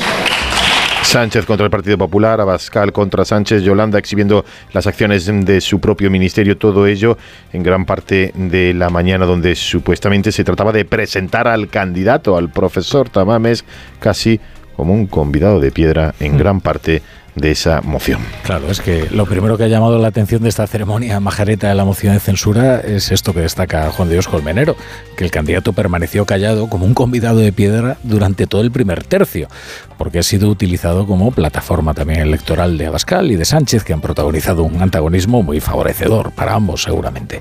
Es verdad que, que ha tenido algunos detalles el candidato que han animado un poco el cotarro, como esas citas y esa cortesía tan infrecuente ya que dispensa desde el escaño donde le colocaron. Claro que Tamames se ha cansado muy pronto y en lugar de fajarse en las réplicas con los candidatos se ha mantenido a la escucha, que está bien, pero hombre, uno espera algo más, ¿no? De una moción de censura. Si está permitido que Gabriel Rufián le explicara la transición. Bueno, seguimos en el Congreso. Ismael Terriza, buenas tardes. Buenas tardes, Rafa. Hace unos minutos Rufián le hablaba de la transición. Al mediodía era Yolanda Díaz quien le lanzaba referencias, pero antes de todo eso, el propio Tamames era el primero en marcar ese terreno para contar a quienes la conocen de oídas que antes de la transición penó cárcel por desafecto al régimen franquista y que tanto soñaba con una constitución que hoy hay que defender imperiosamente. No solo su letra, por ejemplo, la irrenunciable unidad territorial, también el espíritu generoso que parió la Carta Magna y que hoy no se desprende del ejercicio parlamentario de sus señorías. Tildando a unos de fascistas, a otros de franquistas, a otros de comunistas, se orienta la división de la sociedad en dos mitades, enterramientos o no enterramientos, monumentos o no monumentos. Dejemos la historia a los historiadores. Y dejemos la prosperidad del país a los empresarios, porque en el reparto de cizaña del gobierno de coalición entiende Tamames que uno de los errores más gruesos es atacar a firmas que deberían ser bandera. Auténtica aversión a los empresarios. Busquen ustedes en la prensa internacional críticas a empresas en Francia o en Italia o en Alemania como las que tenemos en España a Mancio Ortega y a Juan Rocha. Y entre los ataques glosados por el candidato se encuentra a las instituciones, a la división de poderes o a la política exterior de España cristalizada en la rendición de Gibraltar y la pleitesía a Marruecos. Reproches todos y respuesta ninguna. No se puede estar una hora, 40 minutos oyendo a una persona todo el tiempo y dándonos lecciones de cosas sobre, sobre lo que no le hemos pedido que nos informe. Y la misma crítica le ha dirigido a Yolanda Díaz, a quien le ha venido a decir que este día y este foro no es ocasión para presentar su programa electoral al frente de esa plataforma que ha dicho creo que se llama Sumar. Bueno, y del Partido Popular habrán oído hablar sobre todo a primera hora pero no por los propios dirigentes del Partido Popular que están manteniendo un perfil bastante bajo y discreto en esta sesión de la moción de, investidura, de perdón, de la moción de censura, de la moción de censura. ¿Y qué estaría pensando yo? Cuando, cuando Vox y el PSOE pretendían inmiscuirlo en su gresca para ver si así entre ambos conseguían desgastar al ausente, bueno, pues sí, se hizo presente en el hemiciclo el Partido Popular, pero es verdad que Feijón ni siquiera se ha asomado por el Congreso. Ahora que su ausencia no ha sido tan llamativa gracias a que Sánchez se ha perdido más de la mitad de la sesión. Si no está el propio censurado, dirán. Hoy no ha hablado Cuca Gamarra y todo el PP ha mantenido un perfil muy bajo como de quien espera que todo esto pase cuanto antes. José Ramón Arias, buenas tardes. ¿Qué tal? Buenas tardes. Y es que desde el primer momento los populares quisieron dar la menor relevancia posible a esta moción de censura porque sabían que unos y otros, es decir, Vox y PSOE, iban a utilizarla para intentar meter en el debate, como así ha sido a su líder Alberto Núñez Fijo. Por eso, este decidido que a la misma hora en la que Sánchez de Abascal se referían a él y no en unos buenos términos, él se encontraba reunido con todos los embajadores de la Unión Europea acreditados en España en la Embajada sueca en Madrid. Desde el primer instante, los populares dejaban claro que esta moción no iba a servir para lo que los convocantes de la misma pretendían hacer creer, porque, como ha recordado los pasillos Cuca Gamarra, los números no dan. Esta moción de censura, desde el primer momento hemos dicho que no tenía viabilidad, porque la aritmética parlamentaria no permitía su objetivo de cambiar a un gobierno. Y los hechos están demostrando que no solo no está sirviendo para cambiar a un gobierno y que serán los españoles los que en las urnas puedan realmente censurar a Pedro Sánchez en cuanto que tengan oportunidad para hacerlo. Fuentes populares nos han confirmado que las apelaciones de Sánchez repetidas sobre la confluencia de Feijó con la extrema derecha son inocuas e inútiles y que hoy muchos votantes de Vox han podido percibir que no es una formación seria después de lo que ha ocurrido, de lo que se ha visto hoy aquí en el Congreso. Bueno, pues a punto de cumplirse las 10 horas y media, parece que se levanta ya la sesión de esta primera jornada de la moción de censura presentada por Vox. El candidato Ramón Tamames ha abandonado ya el hemiciclo, lentamente escoltado por, por Santiago Bascal. Ignacio Jarillo, buenas tardes.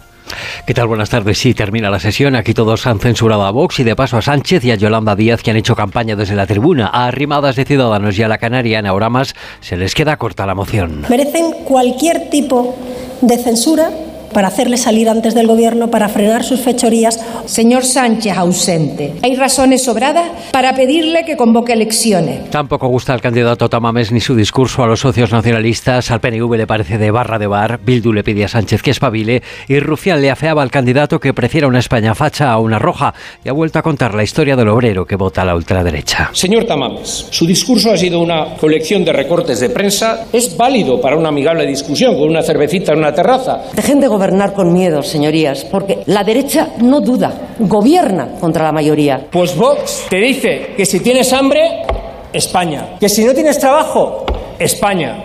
España. España. Y hay alguno que aplaude porque no se entera de la película. Ah, el único diputado que ha sorprendido a todos ha sido José Luis Bueno, de Unidas Podemos, con esta pregunta. ¿Quién estaba detrás del 23F? ¿Es cierto el relato? ¿Es cierto que usted se ofreció a ser ministro de ese gobierno de unidad nacional? Se lo digo porque me ha sobrado tiempo.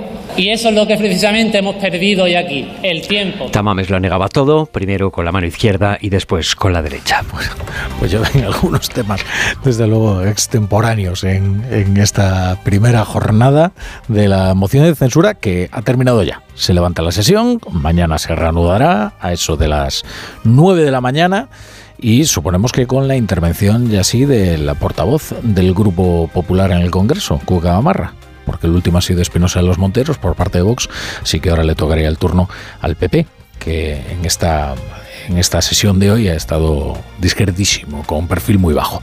Ahora le resumimos el resto de las noticias del día. En Onda Cero, La Brújula, Rafa La Torre. Dos cositas. La primera, ahora que suben los precios de todo, tú también me lo has subido. La segunda, yo me voy a la mutua. Vente a la mutua con cualquiera de tus seguros y te bajamos su precio, sea cual sea. Llama al 91 555 5555. 91 555 5555. Por esta y muchas cosas más, vente a la mutua. Condiciones en mutua.es. Me toca la revisión del coche. Eurorepar Car Service. Necesito un taller cerca de casa. Eurorepar Car Service. Quiero la mejor relación calidad-precio. Eurorepar Car Service. Tu taller multimarca de confianza es Eurorepar Car Service. Eurorepar Car Service. Ahora, ven a descubrir las ofertas del 20 aniversario. Sabemos lo importante que es sentir a alguien cerca. Por eso en CaixaBank queremos estar a tu lado protegiendo lo más importante y manteniendo el precio de tus seguros y tu alarma de Securitas Direct sin subidas durante tres años. Infórmate en tu oficina o en caixabank.es. CaixaBank, tú y yo, nosotros. Para los seguros MyBox. Con viajes el corte inglés y Soltour, asómate al verano. Adelanta tu reserva y consigue grandes ventajas y los mejores destinos. Disfruta del Caribe en hoteles Bahía Príncipe o de las mejores playas de Cabo Verde y Albania. Reserva ya sin gastos de cancelación y llévate hasta 500 euros de regalo en cupón del corte inglés. Consulta condiciones. Nueva temporada de Tu cara me suena. Un espectáculo maravilloso. Anei Gartiburu, Susi Caramelo, Josie, Merche, Yarel, Andrea Guas, Miriam Rodríguez, Alfred García, Agustín Jiménez. El viernes a las 10 de la noche en Antena 3. La tele abierta. Ya disponible en A3 Player Premium. Disfrutar de tu segunda residencia está fenomenal, pero es lógico y normal que te preocupe una cosa así. Lo único malo de pasar unos días en mi casa del pueblo es que a veces me acuerdo de la casa que he dejado vacía y sola. La solución la tiene Securitas Direct, porque con su alarma tendrás tu hogar protegido las 24 horas y gracias a las cámaras podrás ver desde el móvil que todo está bien, porque tú sabes lo que te preocupa y ellos saben cómo solucionarlo. Llama ahora al 900-272-272 o entra en securitasdirect.es. ¡Vigor, gor, gor, gor, gor, gor, gor, gor! Toma Energisil Vigor. Energisil con maca contribuye a estimular el deseo sexual. Recuerda, energía masculina, Energisil Vigor. Los Lion Days de Peugeot incluyen VPST, ventajas por ser tú. Una oportunidad con todas las letras para disfrutar de ventajas exclusivas en vehículos nuevos en stock y con entrega inmediata. Condiciones especiales en seminuevos y posventa, solo del 15 al 30 de marzo. Inscríbete ya en peugeot.es. La brújula. La torre.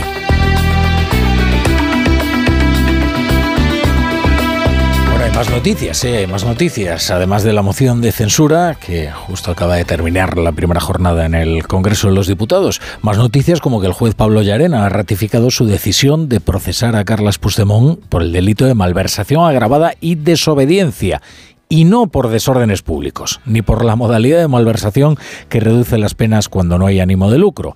Así que persiste e insiste Pablo Llarena para desesperación del gobierno, desde luego. Llarena desestima todos los recursos contra su auto del pasado 12 de enero. Por un lado, los de Puigdemont y los exconsellers Comín, Puig y Ponsati, y por otro, los planteados por la Abogacía del Estado y la Fiscalía. Es decir, mantiene el procesamiento por el delito de malversación porque descarta que los hechos encajen en el tipo atenuado planteado en la reforma y rechaza también que se aplique el nuevo delito de desórdenes públicos agravados a los acusados por sedición.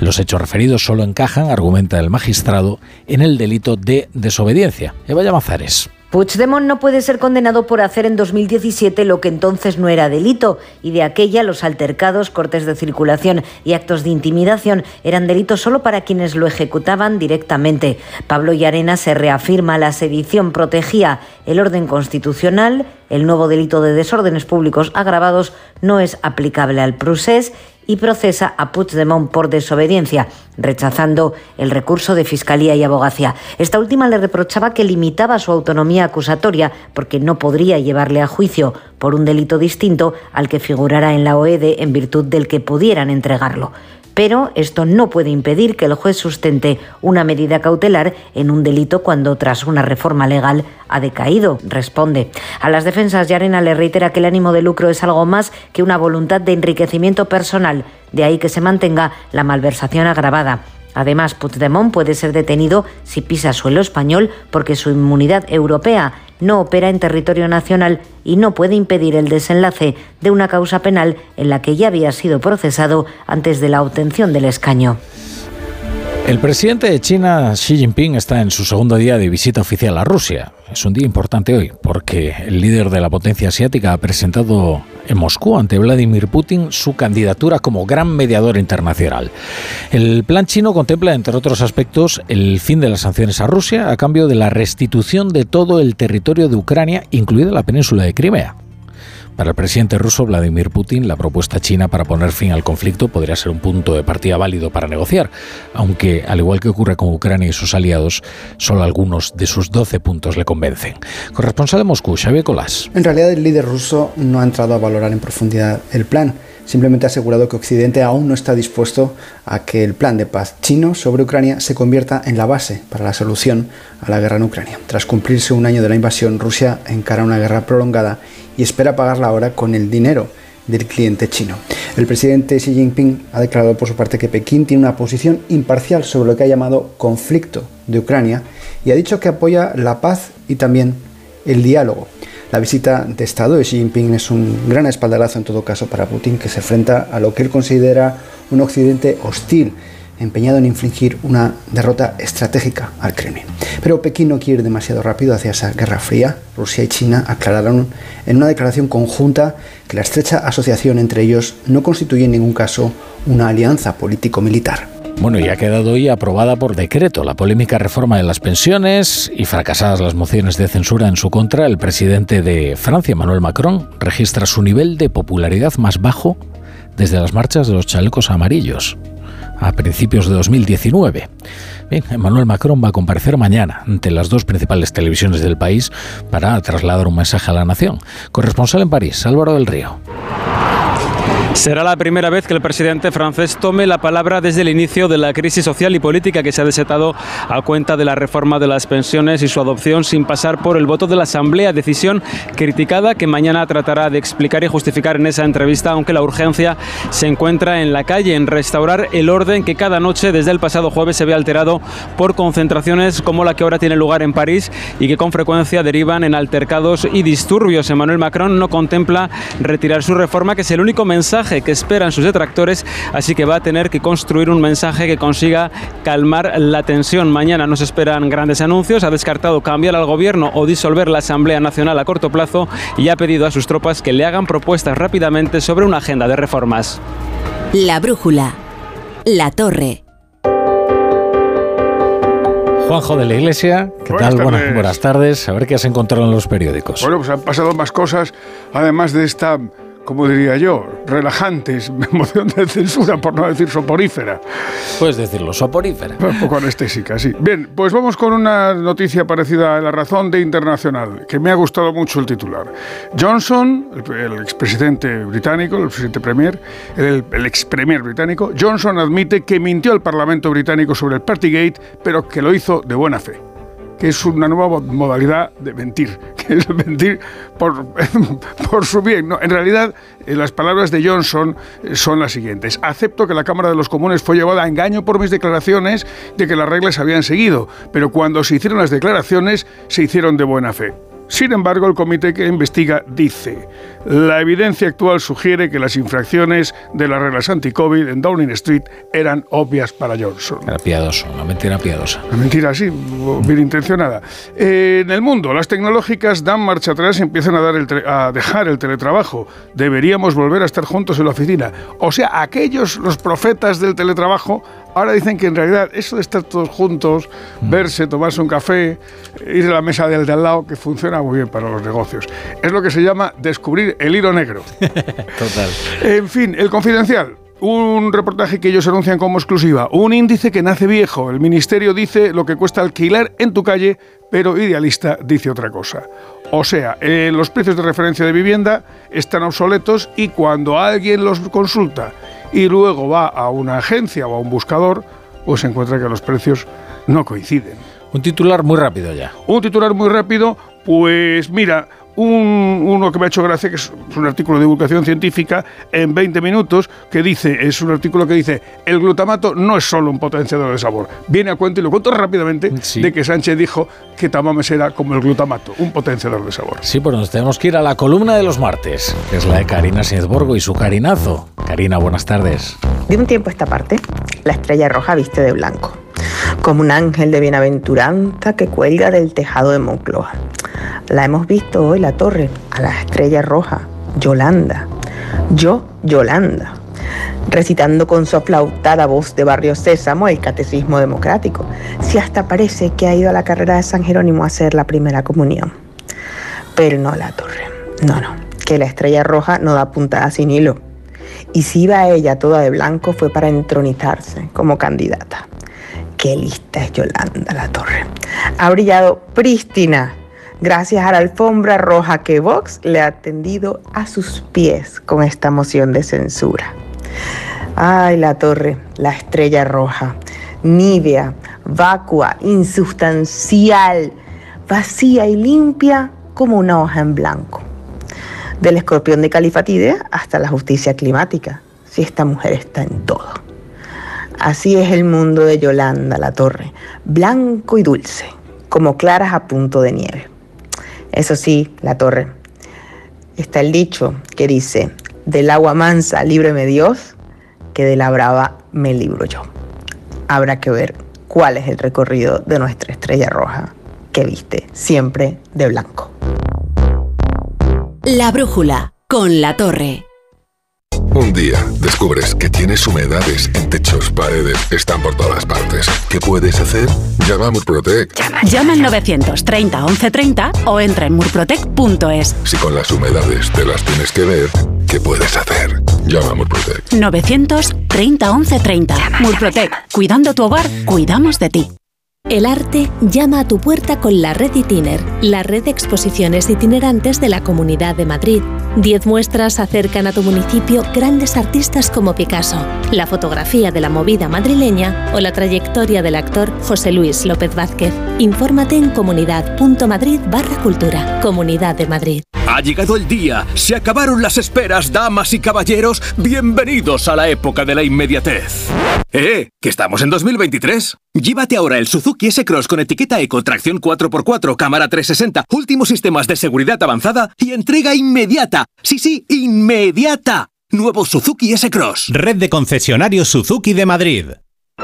En abril abre sus puertas el Real Teatro de Retiro. Descubre el nuevo teatro en Madrid para disfrutar en familia de espectáculos junior del Teatro Real cuentos musicales, títeres, danza y ópera. No te pierdas la inauguración de la temporada desde el 15 de abril con la ópera para niños La Cenicienta. Entradas ya a la venta de 15 a 20 euros. Más información en realteatroderetiro.es y teatroreal.es.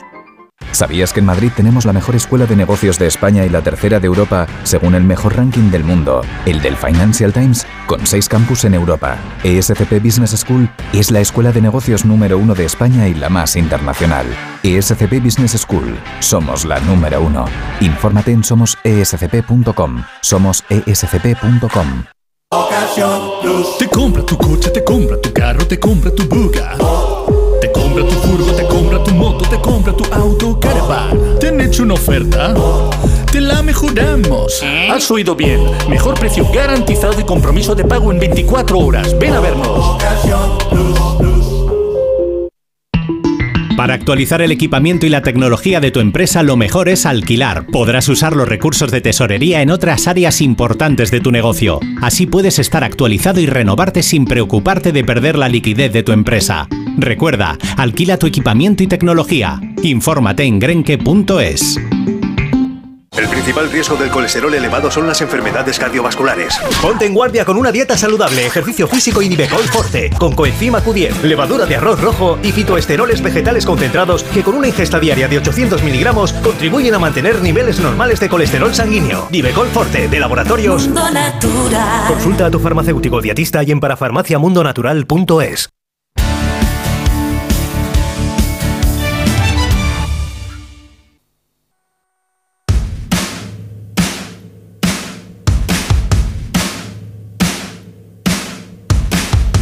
Ocho y media, siete y media en Canarias. Edu Pidal, buenas tardes. Muy buenas, La Torre. En el deporte también podría haber mociones de censura. ¿eh?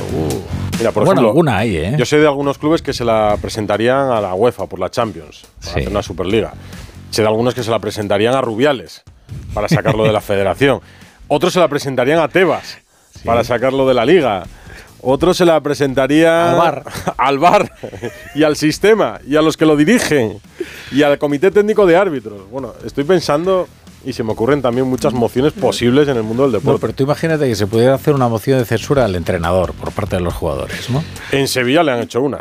Eh, Podemos decir que el iba, vestuario del iba. Sevilla le ha hecho una moción de censura a Jorge Sampaoli. A Sampaoli, es sí, un sí. caso claro. Bueno, es verdad que si los jugadores te, te lo quieren poner imposible, date por acabado, ¿eh? Lo que se conoce como hacer la cama. Exacto. Aquí somos más coloquiales y decimos hacer la cama. es. No damos turno de pregunta réplica. y de réplica a todas las partes, pero mociones de censura hay en el deporte también. Te voy a contar algunas, porque en Pues Sevilla y en Elche ha habido cambios y en la federación está la roja de Luis de la Fuente. También le pusieron una, le presentaron una moción de censura a Luis Enrique en su día y ahora hay un, un nuevo seleccionador. Pues Te vamos cuento. allá, vamos allá.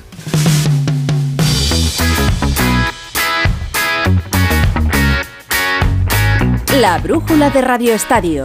Edu Pidal. Ayer contábamos que el clásico ha tenido continuidad en las instalaciones de la Federación Española de Fútbol en la concentración de la selección. Y es que por la sala de prensa o por entrevistas individuales se han pasado pues Ceballos, Carvajal, también Kepa, que por eso el director de comunicación de la Federación bromeaba preguntando si nadie quería preguntar algo sobre el Real Madrid al portero. Pero es que es normal, no hace ni 48 horas del clásico y Ceballos ha explicado en la sexta esa repetida acción con Gaby. Bueno, yo creo que, está claro, ¿no? Eh, es una jugada de, roja clara porque es un jugador que no va a disputar un, balón, que se, entiende totalmente de, la jugada, pero bueno, creo que estábamos atacando. Es verdad que yo me levanto un poco rápido y eso hace que, que De Burgo eh, no le dé importancia a la, a la acción, pero está claro que es una roja muy clara. Roja muy clara, dice Ceballos. Por cierto, que el propio Ceballos ha reconocido que Luis de la Fuente les ha pedido que hablasen con toda normalidad, a él y a Gaby. Y no parece que vaya a haber ningún problema. Otra de las polémicas del fin de semana, el VAR. Rafa Fernández me contaba ayer en Radio Estadio Noche que la Liga ya ha decidido que la próxima temporada habrá fuera de juego semiautomático. Hoy le han preguntado a Rubiales por esto y él dice que perfecto, pero que nadie se lo había pedido hasta ahora. Decir que la Real Federación Española de Fútbol, tanto en la Supercopa como en la final de Copa, ya utiliza este sistema que se ofreció a la Liga desde el primer momento y que son los clubes y la Liga quien nos lo tiene que pedir. En el momento en el que nos lo pidan, pues se implementará. A partir de ahí el sistema es el que es y creo que eh, entre todos tenemos que reforzar eh, la confianza en el sistema. Las mociones con las que bromeaba con la torre. Las novedades del lunes. Cambio de entrenador en Sevilla. Lo que ha sucedido es la confirmación del rumor. El Sevilla despidió a Jorge Sampaoli y ha contratado a José Luis Mendilibar. Onda Cero Sevilla, Carlos Hidalgo.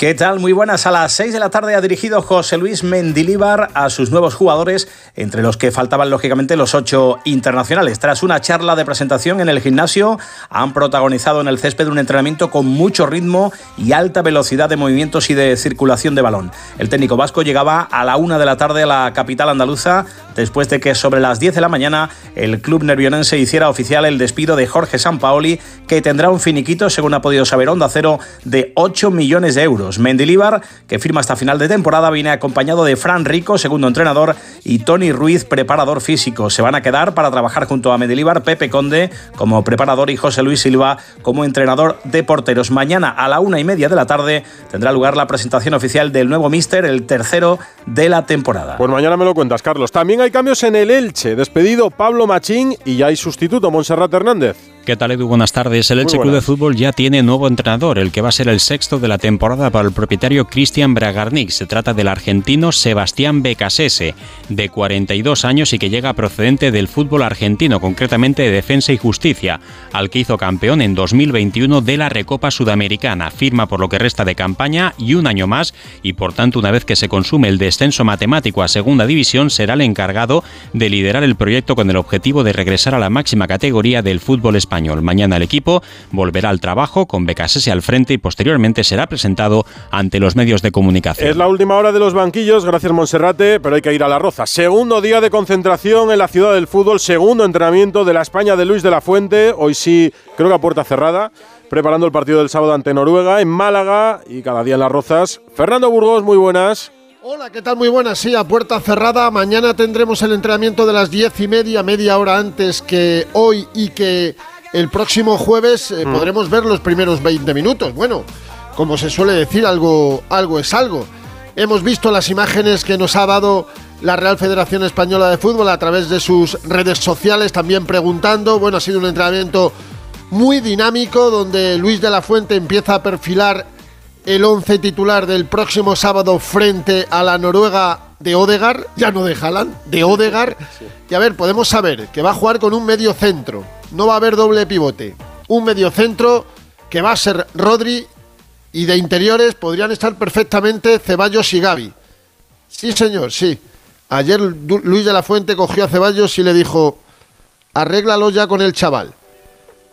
Ceballos de Utrera, Gaby de los Palacios y Villafranca. Hay 10 kilómetros entre las dos poblaciones en Sevilla. 10 kilómetros. No sé, bueno, a ver, uno tiene 26, el, otro tiene 18, jamás se enfrentaron, ni coincidieron, porque Dani Ceballos ya lleva bastante tiempo fuera de, de Utrera, buscándose la vida en el Real Madrid, en el Arsenal, etc. etc. Pero fíjate, eh, hay cambios, evidentemente, hay muchos cambios en relación de una era a otra, porque cada maestrillo tiene su librillo, pero aunque alguno lo podía pensar, no, no, Luis de la Fuente no es mudo, escucha. Esa es buena, esa es buena. Sigue, sigue. Puedes pasar, puedes pasar rápido. Sí, pa, pa, allí, allí, allí. Buena, buena, buen trabajo, señores. Recupero el balón, pam, pam y a progresar. Ya está. Sí, de acuerdo, llegamos a la otra zona y de nuevo empezamos eh, la elaboración en la otra zona. Habrá muy pocos rivales que nos pongan en estas situaciones. Que cuando nos pongan, joder, que estemos organizados para tener que correr lo menos posible y dificultarles lo máximo que podamos su progresión, nada más. Suena fútbol, desde luego los sonidos del fútbol, ya sea en un partido, ya sea en un entrenamiento, sonidos limpios, donde se ve dando indicaciones, siendo invasivo, queriendo enseñarles a sus futbolistas la idea de fútbol que tiene él, aunque muchos ya han estado con él, otros evidentemente no, y se tienen que hacer a la idea de fútbol y a la forma de ser de Luis de la Fuente, y después de ese acuerdo de patrocinio con una empresa de telecomunicación donde han estado Morata y Carvajal, además de Luis Rubiales, rueda de prensa de Kepa 11 veces internacional. Estuvo en el Mundial de Rusia, por si alguien no se acuerda, aunque jugó todos los partidos. Kepa estuvo junto a De Gea, jugó De Gea, no Kepa. Kepa fue suplente como Pepe Reina, luego se perdió la Eurocopa del 2021 y el Mundial de Qatar porque no jugaba en su club y él ah. entiende, no viene a la selección desde octubre del 2020, dos años y medio, y él entiende que, ah, claro, si no jugaba era imposible que Luis Enrique le trajera, aunque en otros puestos sí trajo a suplentes. Estos dos años y algo que, he estado sin venir, pues obviamente cada convocatoria pues eh, te quedas con la sensación de, joder, me hubiese gustado estar pero sabía la situación, sabía, lo tenía claro, yo había hablado con, con él que mientras no estaba jugando en el club, pues entendía que no, que no tenía las oportunidades para, para venir aquí. Al final, si no estaba jugando cada fin de semana era difícil estar aquí porque había compañeros que estaban jugando cada fin de semana. Y bueno, mi primer objetivo era jugar en mi club para luego el siguiente paso fuese este. Lo mío era más prolongado y quizá estaba más claro, ¿no? Yo también lo tenía más asumido. Bueno, más claro el agua, ¿no? sí, sí, ha estado bien. En otros casos había suplentes muy prolongados, no de porteros, sino de otras posiciones del terreno de juego, como se suele decir futbolistas de campo, y los traía una y una y una y otra vez. Para mañana entrenamiento, como decíamos, a las diez y media, 20 minutos abiertos, a las doce y media rueda de prensa de Nacho. vaya rueda de prensa más interesante. Ah, por cierto, en clave sub-21. Se ha lesionado Gabri Veiga, Menos mal que no la ha traído Luis de la Fuente a la absoluta, porque si no hubiera sido otra baja más, eh. cuando el chaval quería debutar con la absoluta, y le ha sustituido el futbolista del Atlético de Madrid, Pablo Barrios. Dos buenos peloteros. Mañana más, bueno, esta noche. Gracias, Fernando. Hasta mañana. Noruega va a tener una baja importante, su mejor jugador, bueno, la estrella del partido, diría yo. No va a estar Erling Haaland, Miguel Venegas. No, no va a estar porque el pasado, el pasado sábado contra el Barley en la Copa, en la FA Cup, eh, tuvo unas molestias en el pubis, eh, por eso al parecer le cambió, le sustituyó Guardiola esta vez y después de hacer un hat-trick. Y aunque parecía que eran unas molestias leves que no iba a tener problema, el médico de la selección eh, noruega, Ola San, ha confirmado hoy que no puede llegar, no puede jugar ninguno de los dos partidos de Noruega y lo mejor es que vaya con su club a seguir el tratamiento correspondiente. Solbakken, el seleccionador, ha dicho que ha contado que ayer por la noche le dieron la noticia a Haaland y que quedó desolado, que su compromiso con la selección es total absoluto y que tenía muchísimas ganas de jugar contra España. También ha confirmado Solbakken que no va a llamar a ningún otro delantero. Así que ya sabes quién va a ser el 9 de Noruega, ¿no? Sorlot. Sorlot. Eh, mira, lo van a poder ver por televisión, pero ya lo va a poder tener controlado. Ahora me cuentas más que en Inglaterra hay novedades. Todo esto en las rozas. Las Rozas y en Noruega, que es el rival de España. Del caso Negreira, Hacienda no ve pruebas de que los pagos a Negreira influyeran en los resultados. Lo ha contado la agencia EFE hace unos minutos. Sostiene que el exdirigente arbitral facturó al Barça más de 7 millones y medio de euros y que al no justificarse ni explicarse, sí podría ser un indicio. Hacienda llega a estas conclusiones pese a que la Fiscalía sí sostiene que Rosell y Bartomeu alcanzaron un acuerdo verbal y estrictamente confidencial, dicen, con Negreira. No tengo ninguna duda de que no se podrá probar la influencia en un resultado. No creo que lo esperase nadie, pero el pago ya es suficientemente grave como para dar explicaciones. La seguiremos buscando. Y seguimos con el repaso a la actualidad deportiva de este martes. Dos cositas. La primera, una motera no se come ni un atasco. La segunda, una mutuera siempre paga menos. Vente a la mutua con tu seguro de moto y te bajamos su precio sea cual sea. Llama al 91 555 5555. 91 555 5555. Por esta y muchas cosas más, vente a la mutua. Condiciones en mutua.es. Con las lentillas, el polvo, los ordenadores, notamos los ojos secos, nos pican. La solución es Devisión Lágrimas. Devisión alivia la irritación y sequedad ocular. Devisión Lágrimas. Este producto cumple con la normativa vigente de producto sanitario. Un anuncio de línea directa con el micrófono averiado suena así y uno con el micrófono sustituido suena así. Con el seguro de coche de línea directa tienes coche de sustitución también en caso de avería. Cámbiate y te bajamos el precio de tu seguro de coche, sí o sí. Ven directo a lineadirecta.com o llama al 917-700-700. El valor de ser directo. Consulta condiciones. Felipe González, Antonio Hernández Mancha, Pablo Iglesias y Santiago Abascal ya lo intentaron. Solo Pedro Sánchez lo logró. La sexta moción de censura de la democracia ya tiene fechas. ¿Qué puede ocurrir en el Congreso? El objetivo especial moción de censura con Ana Pastor, hoy a las diez y media de la noche en La Sexta. En Mallorca, entre el verde de la Serra de Tramuntana y el azul del Mediterráneo, se encuentra Calviá. Disfruta en las playas de Magaluf, Santa Ponsa, Palmanova, Portals, Paguera o Illetes y descubre sus alojamientos turísticos, su patrimonio, cultura y gastronomía. Este sábado, Jaime Cantizano y el equipo de Por fin no es lunes viajan a Calviá, en el poniente de Mallorca. Gracias a la Fundación Mallorca Turisme y al Ayuntamiento de Calviá, con la colaboración del Hotel Son Caliu Spa Oasis. Este sábado, a partir de las 8 de la mañana, Por fin no es lunes desde Calviá, con Jaime Cantizano. Te mereces esta radio. Onda Cero, tu radio. Me toca la revisión del coche. Eurorepar Car Service. Necesito un taller cerca de casa. Eurorepar Car Service. Quiero la mejor relación calidad-precio. Eurorepar Car Service. Tu taller multimarca de confianza es Eurorepar Car Service. Eurorepar Car Service. Ahora, ven a descubrir las ofertas del 20 aniversario. La brújula de Radio Estadio. Edu Pidal. Noticias en el Barça. No tiene consecuencias para el presente porque va a seguir jugando con normalidad, pero puede afectar al futuro y crear un problema económico. El juzgado de lo mercantil ha desestimado el recurso del Barça por Gaby, que va a jugar a partir de ahora otra vez con ficha del filial. Alfredo Martínez, buenas tardes.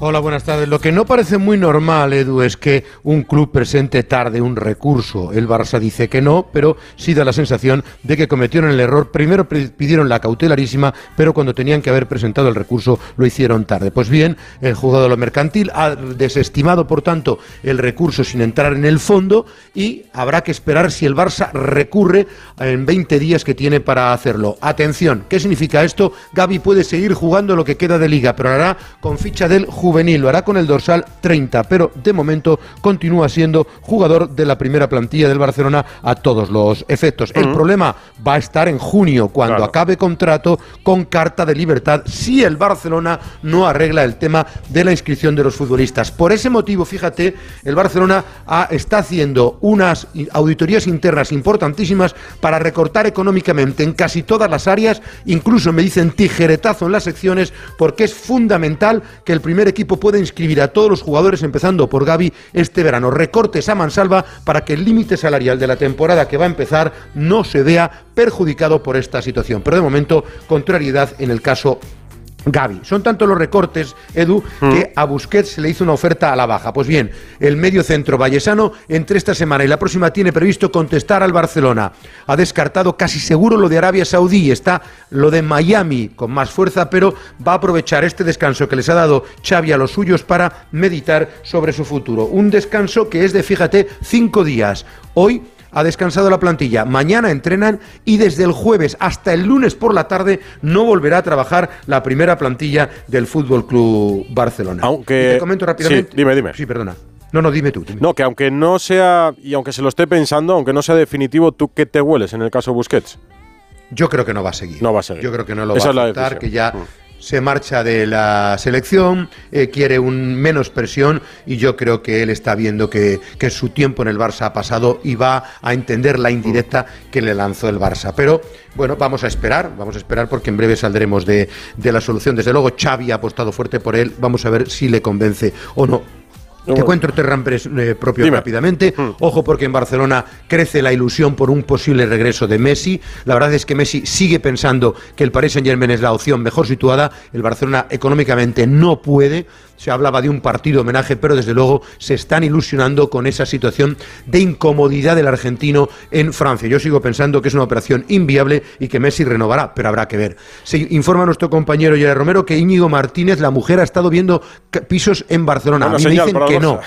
Ah, pero pues a mí me dicen que no, que Nerea, que su esposa, estaba en Madrid en la concentración de la selección. Y es más, que atención, el Atlético de Madrid está apretando mucho para llevarse a Íñigo Martínez. Sí es cierto que el Barcelona tenía un principio de acuerdo, pero pesa mucho la situación actual del Barcelona y eso podría provocar que Íñigo Martínez se decantara por el Atlético de Madrid. El que sí quiere el Barça, y lo hemos avanzado, es Wirth, el media punta del Bayer Leverkusen. Hoy la prensa alemana también indica que han hablado con su padre, una información que facilitábamos nosotros la semana pasada, porque es un jugador muy, muy del agrado de Jordi Cruyff, de Xavi Hernández y muy estilo Barça, Edu. Pues mira, no sé si le están preguntando por la puerta, Alfredo, pero me voy al Instituto Superior de Derecho y Economía, está Rafa Fernández y está hablando Javier Tebas, el presidente de la Liga. Sí. Edu, estamos aquí en directo con Javier Tebas. Javier, hola, muy buenas tardes. Buenas tardes. bueno, eh, ha dejado usted muy claro de, nuevo, una, nuevamente, que para usted la Superliga sigue lanzando mensajes de fake news y que eh, yo quiero preguntarle si cree que con el caso Negreira y todo lo que está ocurriendo con el Fútbol Club Barcelona y lo que ha ocurrido con el señor Agnelli, la Superliga está muerta. No, no creo que, esté muerta. Yo creo, y nunca hay que fiarse de estas cosas, es que lo que está pasando con el caso de Negreira no es un problema de la Superliga, es un problema de, del Fútbol Barcelona y de la Liga sobre todo. Entonces yo no, pienso que esté muerta. No. Pero si hay que matar a la Superliga por el tema de Negreira, mal vamos ¿Cree que el señor Laporta debería dimitir de la Junta Directiva de la Federación Española de Fútbol con todo lo que está ocurriendo una vez que se ha sabido que es público que cuadruplicó ese salario de, del señor Negreira? Bueno, yo creo que más que dimitir, pues tendría que ser cesado por el presidente de la Federación, ¿no? Tiene un directivo que, que, que no, no, por el hecho de cuadriplicar, sino que su club está implicado. Eh, tiene que dar muchas explicaciones sobre. Porque es el presidente de un club que hasta 20 años pagando al, vicepresidente del Comité Técnico de Árbitros, ¿no? Yo creo que no debería estar en la Junta Directiva, pero bueno, eso es decisión del presidente de la Federación. Si me deja una más, el VAR, eh, bueno, parece que lo del fuego, el fuera de juego semiautomático va a ser algo inevitable en el futuro, eh, que va a tener que llegar ya y yo le pregunto, ¿cuánto cuesta y quién paga todo esto? ¿Cómo se va a generar? Pues mira, lo que cuesta exactamente no lo sé, que lo va a pagar sí que lo sé que perfectamente son los clubes, como siempre, ¿no? Y luego cuidado que el semiautomático va a solucionar algo más, pero la jugada del domingo, de ayer, del, del, del, del, domingo, perdón, del clásico, no te la va a solucionar la de Asensio, ¿eh? Cuidado, porque al final hay que elegir un frame, una jugada para hacerlo, pero se hace de forma automática, o sea, pero bueno, yo creo que, vamos a ver si avanzamos con eso algo, pero yo creo que, que hay que dar una vuelta al tema arbitral nosotros.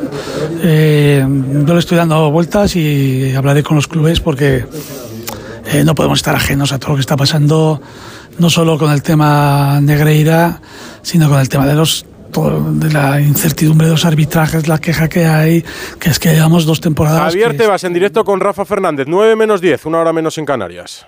La brújula de Radio Estadio. Please don't stop the music. Aguanto un poco más el canutazo de Javier Tebas, presidente de la Liga. Hay que dar una vuelta a esto, no podemos decir que no pasa nada. Mm. O sea, ¿usted cree que con el fuera de juego semiautomático el gol de Asensio podría haber sido gol? No, quiero decir que no va a solucionar los problemas. Al final hay que elegir un, dónde se tira la línea, en qué momento hay que parar, ¿no? Y, yo no conozco muy bien el funcionamiento del automático, pero me han dicho que tampoco va a ser, que mejorará porque hay una visión que no es una línea porque vas a ver el hombro, pues va a mejorar algún tipo de decisiones y para tirar la línea mejor, pero no, mejor no te lo soluciona completamente, pero yo creo que algo lo va a mejorar, pero que pensemos que no lo va a solucionar todo y ni que el problema en España con el VAR es el problema del fuera de juego exclusivamente. Yo creo que tenemos un problema con las manos, ¿no? Por ejemplo, con, o con los penaltitos o con, con otro tipo, con las tarjetitas rojas, pues esas cosas hay que, no sé, unificar, ver y hay que dar una vuelta porque no, no podemos eh, eh, no hacer nada ante eh, lo que está pasando con, con el bar es, es, sería un error. Igual después no podemos hacer mucho, pero por lo menos tenemos que debatir, sentarnos, ver que hay que hacer soluciones si las hay, pero no estar en silencio absoluto, ¿no? Javier, el juez les acabó dando la razón con el tema Javier, Javier Tebas en directo, el presidente de la Liga, en declaraciones. Después contamos más en Radio Estadio Noche. En el sobre Gaby, ¿estaba hablando Tebas? Ya tarde la, la, medida, o sea que en el fondo el pleito principal sigue, pero no la medida cautelarísima que obtuvo en su momento el Fútbol Club Barcelona, ni incluso la, había una vista de medida cautelar el día 29 pues el juez ya ha decretado que, es, que, queda, que no hay vista, ¿no? Bueno, primero queda el, el, pleito principal, que le quedan meses o tiempo, y, y, ahora mismo la situación de Gaby es que no tiene, no está inscrito para la temporada que viene. ¿Le ve fuera del Barça en relación al contrato que tiene el firmado? Eh, espero que no. Yo creo que el, pues el Fútbol Barcelona tiene. Sobre Gaby, no está inscrito para la próxima temporada. Lo dice el presidente de la Liga esta noche más. En el Real Madrid, de Barcelona a Madrid, o ya en Madrid, que estaba Tebas, escuchamos a Dani Ceballos al principio, pero ha hablado en más medios y sobre más temas, por ejemplo, de su futuro. Alberto Pereiro, hola Alberto. Hola Edu, ¿qué tal? Muy buenas, sí. En lo que hay diario has tenido una entrevista donde.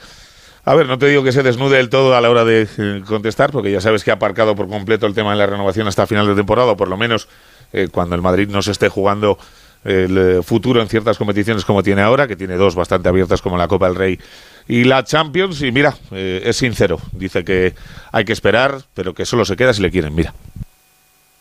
Bueno, eh, la verdad que estoy tranquilo. Creo que pensar ahora mismo en el futuro me influenciaría eh, a nivel actual y creo que ahora mismo lo más importante es disfrutar, disfrutar de las cosas buenas que me están pasando y a partir de ahí decidir cuando, cuando me llegue el momento. Quiero seguir en el Madrid y, y me siento valorado y creo que tengo un nivel suficiente para, para, jugar. Mi mejor renovación sería demostrarlo en el campo. No, no, no he hablado con, con nadie de la directiva ni, ni de cuerpo técnico. Al fin y al cabo, ahora mismo me tengo que centrar en jugar, pero no he tenido ningún tipo de Bueno, ya sabes, Edu, que de momento ninguno de los siete que terminan contrato eh, haya noticias de que vayan a seguir. Entre Cross y Benzema parece que hay sí bastante claros, pero eh, del resto no sabemos eh, gran cosa. Y por cierto, lo hemos comentado hoy en el espacio de más de uno Madrid de Deportes con Félix José Casillas. El Madrid ya tiene un objetivo que está claro que es Bellingham y otro muy bien tirado. 40 millones de euros es lo que vale Gabri Veiga, la estrella del Celta y el Madrid se lo plantea. Esta noche damos más detalles. Va a haber muchos candidatos para ese futbolista que es un gran futbolista. Gracias, Alberto. Atlético de Madrid, ¿qué contamos de los rojiblancos? ¿Jugó con Des? Hola, ¿qué tal Edu? Muy buenas. Bueno, pues que siguen entrenando casi casi en familia, aunque es verdad que hoy han sido uno más, porque ayer Mario Hermoso no pudo completar el entrenamiento, que estuvo por un golpe en el gimnasio y él lo ha hecho con el resto de sus compañeros. Y mañana va a ser con uno menos, porque precisamente hablabas de, Gravi- de Gabri Veiga, como ha causado baja la sub-21, eh, Santi Deni ha llamado a Pablo Barrios. Así que eh, uno de los futbolistas que estaba entrenando con Simeone no va a estar mañana en ese entrenamiento, donde por cierto, al que se le está viendo con lupa, o siguiendo con lupa, mejor dicho, es a Reguilón, que parece que por fin va a reincorporarse al grupo. Veremos si para el partido del Betis, que es el próximo, y si no, pues ya sería para el partido del Rayo Vallecano, que es el eh, de- dentro de dos partidos que tiene el Atlético de Madrid. Esa es la noticia en la sub-21, la baja de Veiga. Santidenia llama a Pablo Barrios, pero quería irme hasta la concentración en Las Rozas porque Gonzalo Palafox había quedado con un jugador para esta brújula y me dice Aránguez que ya está con él. Gonzalo. ¿Qué tal, Edu? Buenas tardes. Muy sí, buenas. pues nos hemos venido a la concentración de la Sub-21, el conjunto de Santidenia, que tiene dos partidos en los próximos días. Eso sí, no son de clasificación porque esta Sub-21 ya ha hecho los deberes, ya está clasificada para ese europeo que se va a disputar en junio. Pero bueno, son dos partidos amistosos de preparación y estoy con uno de los hombres importantes que está cuajando una temporada magnífica en el Athletic y que oye, que quién sabe, ¿eh? igual en unos meses, en unas convocatorias, le vemos en la absoluta, el portero del Athletic, Julen Aguirre Zabala. ¿Qué tal, Julen? Muy buenas. Hola, muy buenas, ¿qué tal? Bueno, ¿cómo están siendo nuestras primeras horas? Te iba a preguntar primeros días, pero son primeras horas con Santidenia. Bueno, ya nos ha comentado que al final con Luis veníamos eh, haciendo unas cosas y, y que la línea va a ser, no sé si es la palabra, un poco continuista en ese sentido. Cualquier partido pues, pues va a ser muy exigente y como te digo, con ganas de afrontar estos dos partidos para, para prepararnos para ese, ese europeo de verano. Sois muy jóvenes, pero hay mucho nivel. No sé yo si son os mete un poquito de presión o todo lo contrario, os da muchísima confianza porque para mí es uno de los planteles con más nivel de, los últimos años. Bueno, eh, presión ninguna, todo lo contrario. Yo creo que todo lo que sea presión eh, tenemos que dejarlo fuera y la afrontamos con, con muchísima ilusión. Empezamos ya a asimilar todos los conceptos que nos pide Santi y con todas las ganas e ilusión que tenemos de hacer un buen papel. Seguramente que estés en el mejor momento de, de tu carrera, disfrutando de minutos en, en tu club. Ahora con la sub-21, muchos hablaban incluso de que podías ir con la absoluta y vamos a ver seguramente cambios en, en la portería. Ahora está Kepa, es verdad que Unai está lesionado. Eh, entiendo que, que es tu sueño, ¿no? Llegar a, a ser portero de, de España, al menos ir a la, a la absoluta. Bueno, a ver, no, no pienso mucho en eso, pero sí que es verdad que por supuesto sería un premio increíble. Ya, está, ya el estar aquí, pues es un premio a, a- a lo, que, lo que llevo haciendo desde que, desde que estoy en, en el Athletic y intentar hacerlo lo mejor posible y aportar ese granito de arena al equipo. Pues portero, muchísimas gracias y te voy a decir mucha suerte, pero creo que no, que no te hace falta. Muchas gracias. Pues Edu, la sub-21 que ya prepara los dos próximos compromisos, como decíamos, el viernes en Almería ante Suiza y luego en Francia el Mm. martes en Vans ante la selección gala. Gracias a ti, buen protagonista, el portero del Athletic Club. Noticias de la Premier, movimientos en los banquillos, algunos confirmados, otros a puntito, Venegas. Sí, a puntito lo de Antonio Conte, que ya está en Italia, se ha marchado para allí mientras sus abogados negocian su salida inminente del Tottenham después de la bomba que soltó en rueda de prensa el domingo. Y otro que llega, Roy Hodgson, el Crystal Palace que ha echado a Patrick Vieira, ha fichado a, su más veterano exentrenador, que con 75 años se convierte en el, en el entrenador más viejo de la historia de la Premier League, superándose a sí mismo. Es vecino del barrio, ha entrenado allí, lo ha hecho bien, así que allí le adoran. Voy con Andrés Aránguez y el resto de noticias del día. Andrés.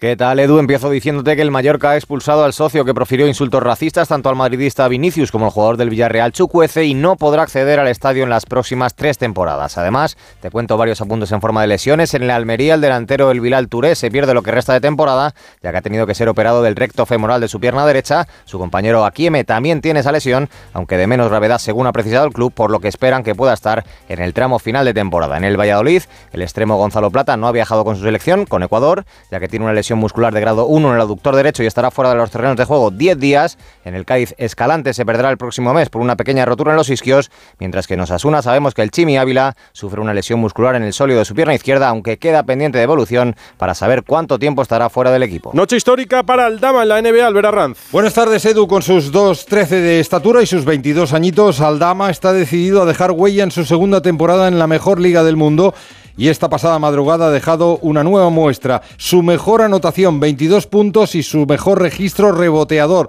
14 capturas, contribuyendo al triunfo de Memphis Grizzlies sobre Dallas Mavericks 112-108 en un choque en el que los de Tennessee remontaban hasta 16 puntos de desventaja frente a los Tejanos un partido sin ninguna de las estrellas de ambos equipos, aunque tanto Luka Doncic en la recta final de la recuperación de su lesión como Jay Moran, que ya ha cumplido los ocho partidos de sanción por conducta inapropiada, estuvieron en sus respectivos banquillos apoyando a los suyos. Aldama acabó con un 6 de 12 en tiros de campo, 2 de 6 en triples, 8 de 9 desde la línea de personal y aportó también dos asistencias. Es la tercera victoria consecutiva de los Grizzlies, que actualmente ocupan la segunda plaza en la conferencia oeste de la NBA, cuatro victorias por detrás de los líderes Denver Nuggets. Histórico en la NBA, Aldama. Me voy a presentarle una moción de censura a Bustillo, que no me deja bajar a cenar hasta las nueve y media. Le voy a decir que yo necesito bajar ya. Te tienen aquí como a tamames. Como a Tamames, ¿eh? igual, estoy igual. Sin Venga, comer. hasta mañana, Rafa. Chao, Edu. It's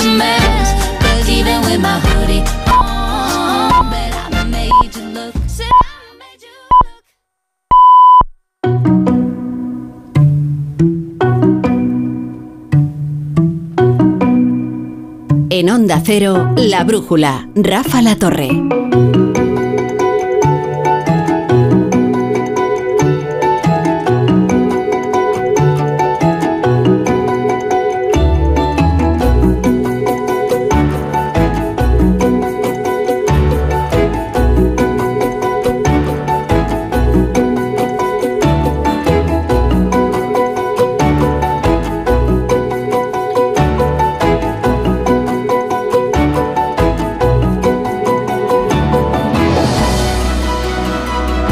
Verdad, no había reparado en que eran dos economistas los que hoy se enfrentaban en la Ajá. moción de censura.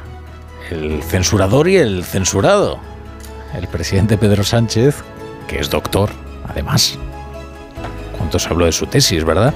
Es doctor en economía y el catedrático en estructura económica Tamames. Lo que pasa es que mm, no sé si se ha hablado demasiado de economía. Yo creo que no. Yo creo que no, no, no lo suficiente o no con suficiente enjundia. Bueno, vamos a ver qué opinan nuestros tertulianos de la brújula de la economía. Primero voy a saludar al fijo entre los discontinuos, que fue quien me advirtió del duelo económico en la tribuna del Congreso de los Diputados. Ignacio Rodríguez Burgos, buenas noches. Hola, ¿qué tal? Muy buenas noches. ¿Tú has seguido la sopor, el sopor de, de- de censura? Yo he seguido la, la intervención de, de Tamames, la primera eh, y la de el presidente del gobierno y la verdad es que hay que tener fuerzas de voluntad muy fuerte y te tiene que gustar mucho el periodismo mm, del Congreso de los Diputados, lo que es el periodismo parlamentario para tenemos nosotros tenemos un equipo, un equipo excelente en el Sí, Parlamento sí, sí. y hoy lo han demostrado. Con una resistencia titánica, además. Totalmente. Una paciencia a prueba de bombas. Vamos, el santo Job. santo Job era un quejicoso comparado con Juan Dios Colmener, Ismael Terriz, Joserra y Jarillo. Y Jarillo, eso, es- vamos, eso sí que es de una, de verdad, es una paciencia abnegada. Laura Blanco, ¿qué tal? ¿Qué tal? Buenas noches. Buenas noches.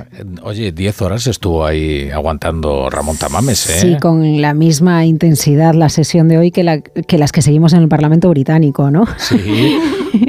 Pero Gordo. sin comer le tenían, sin Sí, comer. Yo me lo planteé en algún, en algún momento de deciros que entre mis malos pensamientos. Ojo, y aguanta ahí sin levantarse. Sí, sí. Oye, hay que ir al baño, hay que comer.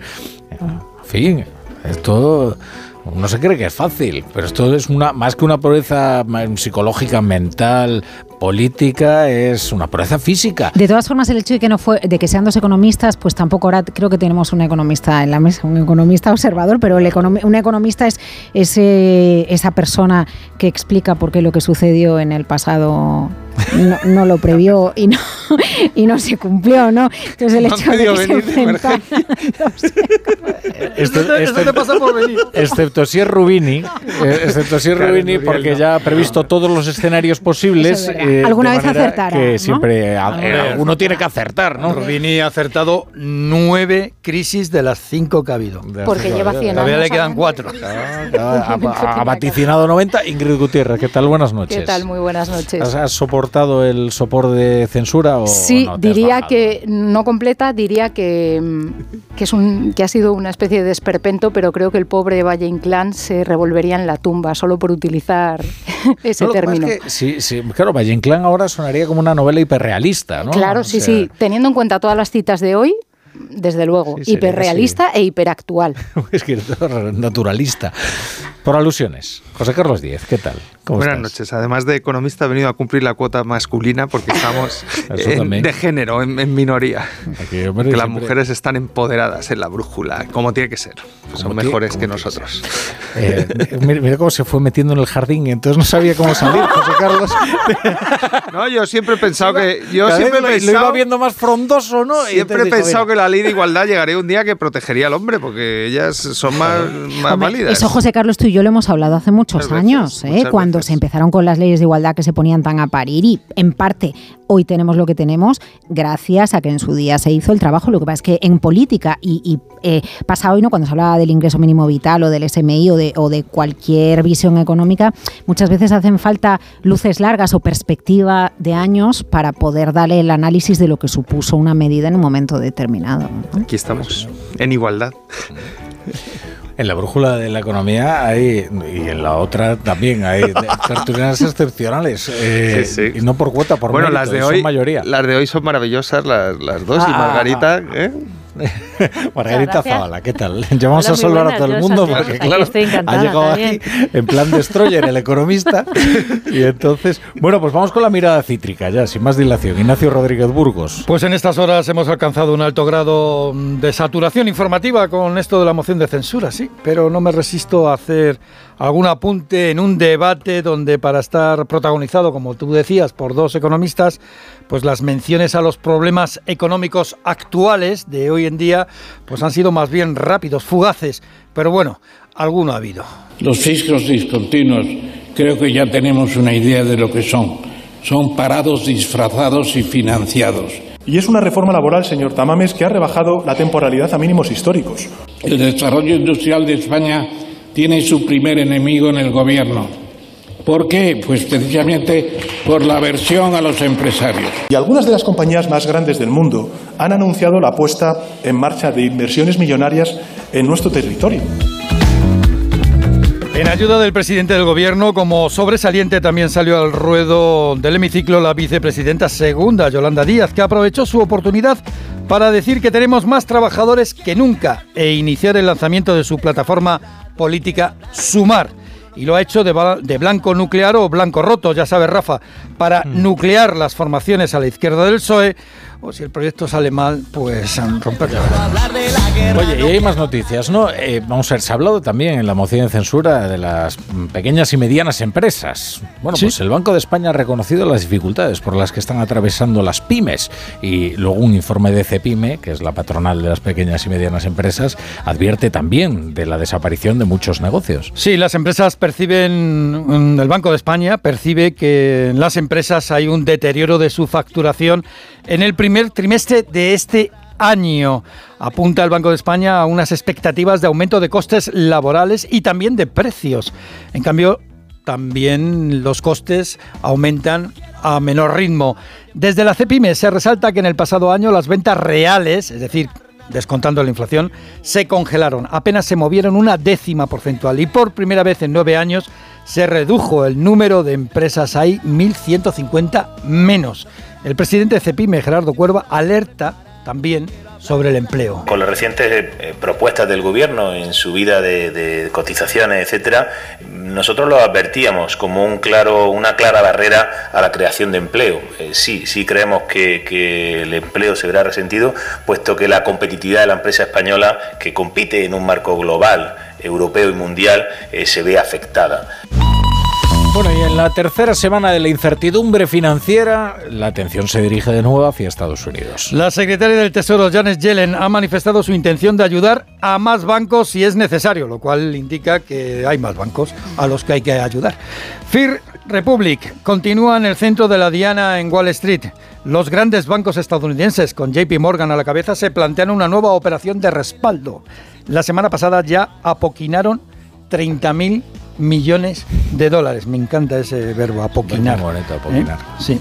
En España, el gobernador Hernández de Cos afirmaba en expansión que los bancos españoles son resistentes. Es el momento de dejar muy claro a los ciudadanos eh, que efectivamente los bancos eh, españoles y los bancos europeos en general eh, cuentan con una situación de, de resistencia muy, muy elevada y que también cuentan con unas posiciones de capital y de liquidez eh, también muy, muy elevadas. Además, en España la bolsa recuperaba el nivel de los 9.000 puntos tras subir casi el 2,5% con los bancos como grandes protagonistas. Bueno, y luego me contabas noticias del mundo del automóvil, ¿no? Sí, intentan recuperar el rumbo. Sí. Y mira, para empezar, el Tribunal de Justicia de la Unión Europea ha dictaminado que los clientes afectados por el Dieselgate tienen derecho a recibir una indemnización. Recordemos, el Dieselgate consistía en manipular, por parte de algunos fabricantes, los índices y sistemas anticontaminantes. Y hoy también la Comisión Europea ha sucumbido a la presión de Alemania en la transición ecológica y recalcula. Recalculando. Pues así está, Recalculando. recalculando ¿eh? la Comisión Europea. Bruselas permitirá la venta de coches con motor de explosión a partir de 2035. Eso sí, que utilicen combustibles sintéticos neutros en carbono. Y por cierto, Rafa, el sector del automóvil es en el que más fraude se detecta en el negocio del seguro. Sí, lo han dicho así, un informe sobre la situación del seguro en España. Alrededor de la mitad de los falsos siniestros declarados, los que son falsos, fraudulentos, para cobrar el seguro de manera fraudulenta, La mitad, ¿eh? pues llegan del mundo de las cuatro ruedas. Aquí has estado un poquito obvio, ¿no? Bueno, y claro, no voy a poner uno sobre trenes, que esto pongo una canción sobre Hostia, yo coches. soy, este es un gran álbum. ¿eh? De Cristina. Hombre, este es uno de los grandes clásicos de... Cristina Rosenberg se quedó anclada en los 30 años y no Sí, pasó sí, de ahí. es verdad. Sí, es algo Además, espectacular. Como Michael J. Fox, ¿no? Ese rollo. Bueno, está un poquito más estropeadito, Laura, pero. No, lo Pero, en fin, no te Para quiero- ella no. No te, qui- no te quiero quitar la ilusión al respecto, así que no, no, no busques.